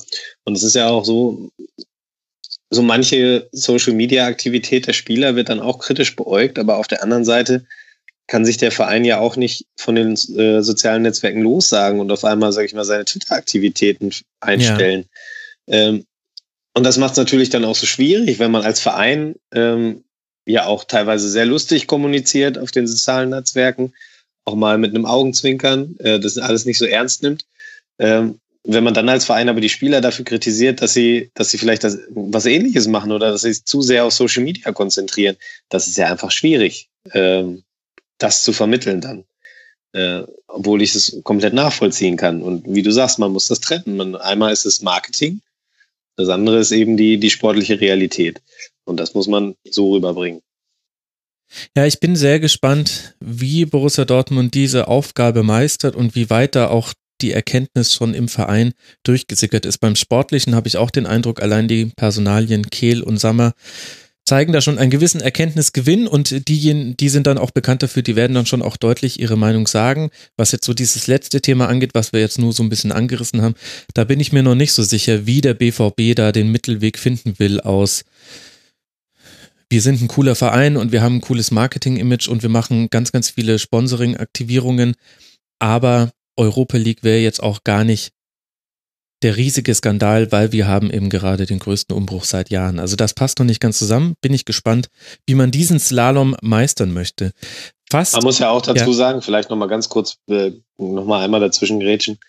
Äh, in dieser Bundesliga ist es ja auch relativ leicht, sage ich mal, in die Champions League zu kommen. Also äh, ich wollte zumindest in sagen, dieser Saison. Also in den letzten ja, elf ja. Jahren hätte es nur zweimal mit dieser Punktzahl ja, ja, nein, Qualifikation gereicht. Über die Punktzahl müssen wir jetzt nicht reden, aber grundsätzlich, wenn man Borussia Dortmund ist, wenn man die Mittel zur Verfügung hat, ja, stimmt. Ähm, dann sollte man es in dieser Bundesliga schaffen, auch unter die ersten vier zu kommen. Ich wollte jetzt also, nur damit das wollte ich nur nochmal klarstellen, nicht sagen, dass ich jetzt die Champions League nächstes Jahr für ausgeschlossen halte. Äh, ich sehe nur eben auch die Möglichkeit, dass es eventuell in gewissen Konstellationen dann nicht reicht, ohne dass es gleich eine verlorene Saison war. Das wollte ich nur nochmal rausstreichen. Mhm. Ähm, ne, weil dafür ist einfach dann derzeit noch zu vieles unklar und dafür muss man einfach auch manche Entwicklungen abwarten. Ja, es wird definitiv nicht langweilig werden. Ich könnte mit dir noch äh, Stunden weiterreden, Matthias, aber wir haben alle noch äh, Termine, zu denen wir wollen und so ein bisschen würden wir uns dann wahrscheinlich irgendwann auch im Kreis drehen. Gewisse Dinge muss man auf sich zukommen lassen, so schwer es einem auch manchmal fällt, vor allem wenn man emotional oder journalistisch involviert ist. Aber ich kann dich nicht entlassen, ohne noch eine Frage gestellt zu haben, nämlich was ist der Seriencharakter, der die Saison des BVB 2017-2018 beschreibt? Ja, ich habe mir lange einen Kopf drüber gemacht und ich bin auch von mir selbst enttäuscht, weil ich bin eigentlich, habe gedacht, ich bin ein Serien-Nerd und kenne viel und mir würde da sofort was einfallen. Aber ich bin irgendwie immer an diesem doch ein bisschen äh, abgeschmackten Jekyll und Hyde hängen geblieben. Und dann habe ich überlegt, welche, welchen Seriencharakter gibt's denn, der in die Richtung geht. Mir ist nicht Dexter. so richtig einer eingefallen. Dexter würde ich vorschlagen. Ja, Dexter, ja, an den habe ich auch gedacht, aber das war mir dann mit dem, mit dem Massenmörder ein bisschen krass. Also was ich, was mir einfach nur, also wie ich darauf komme, ist ja einfach, das sind diese zwei Gesichter. Ne? Also du hast halt auf der einen Seite wirklich katastrophal schlechte Auftritte gehabt, wie gegen Schalke zum Beispiel, das, Rück, das, das Rückspiel, ja. äh, wie das Spiel äh, in München, äh, wie die Europa League Auftritte. Und auf der anderen Seite hast du dann eben auch so, so, so, ja, so Spiele wie gegen Leverkusen, wo es dann 4-0 ausgeht, wo es höher hätte ausgehen können, wo, wo Sancho, Reus und Co. da vorne äh, gefühlt die Leverkusener an die Wand spielen. Ähm, so, man wusste halt einfach nie, was man kriegt. Ne? Also es war eine totale Überra Wundertüte und Überraschung, was am Wochenende kam. So, wenn man mich im Vorfeld gefragt hat, was tippst du denn? gesagt, ja, unter normalen Umständen würde ich jetzt sagen, das und das, aber es ist ja nichts normal. Und letztlich kam es dann auch immer so. Also man konnte halt nie sagen, wie der BVB jetzt in der kommenden Woche auftreten wird. Äh, und deshalb kam ich so auf diesen leicht schizophrenen Charakter. Ich weiß nicht, kennt ihr einen, der dazu passt? Ja, also ich musste gerade an Rick und Morty denken, die ja gleichzeitig in unendlich vielen Paralleluniversen leben und wo man auch, wenn man die Folge beginnt, nie weiß, in welche verrückte Ecke es einen jetzt in dieser Folge wieder drängen wird. Die könnte man Klingt gut. dafür Klingt gut. Ist gebucht. Gut, dann nehmen wir Rick and Morty und hoffen, dass äh, das dann auch den Geschmack der Hörerinnen und Hörer trifft. Ja, herzlichen Dank an euch beide. Das hat mir sehr großen Spaß gemacht, mit euch über den Tabellenplatz 3 und Platz 4 zu sprechen. Der eine hat seine Erkältung bekämpft, der andere den VPN-Tunnel, der ihn etwas äh, dumpfer hat klingen lassen, als er eigentlich sonst spricht. Vielen, vielen Dank euch beiden. Zum einen Julian Ritter, der Ed Bimbeshausen auf Twitter unter Neureich Bimbeshausen bloggt er auch immer wieder über die TSG und ich empfehle sehr Julian auf Twitter zu folgen. Unter anderem freue ich mich auf einige Auswärtsfahrten, Julian, die du hoffentlich auch in der Champions League-Saison dann wieder machen wirst. Das hoffe ich auch, ja. Danke, Danke für dass- die Einladung. Ja. Gerne wieder. Ja, da kannst du dich drauf verlassen, dass ich dich mal wieder reinhole. Danke auch an alle Hörerinnen und Hörer, die übrigens sehr, sehr viel Input gegeben haben zu diesen beiden Segmenten. Ich kann gar nicht alle Namen vorlesen, aber großartig, wie viel Zeit ihr euch dafür genommen habt. Sowohl bei der TSG als auch bei Borussia Dortmund. Und danke auch an dich, Matthias Dasch, at Matthias Dasch bei Twitter. Das ist sehr einfach zu merken. Vom Kicker. Danke, dass du mal wieder im Rasenfunk mit dabei warst. Ich danke für die Einladung. Hat Spaß gemacht. Das freut mich. Ich wünsche euch eine gute Zeit. Bis bald mal wieder. Ciao. Ciao.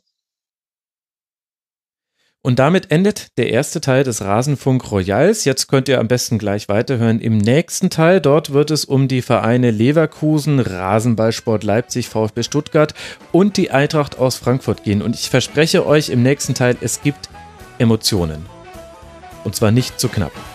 Viel Spaß beim Hören, danke für die Aufmerksamkeit bis hierhin und wenn ihr uns etwas Gutes tun wollt, dann lasst uns doch Feedback zu dieser Folge da oder bewertet uns bei iTunes, das würde uns auch sehr freuen. Empfehlt uns weiter.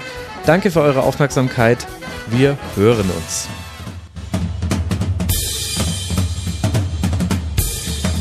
Das war die Rasenfunk-Schlusskonferenz.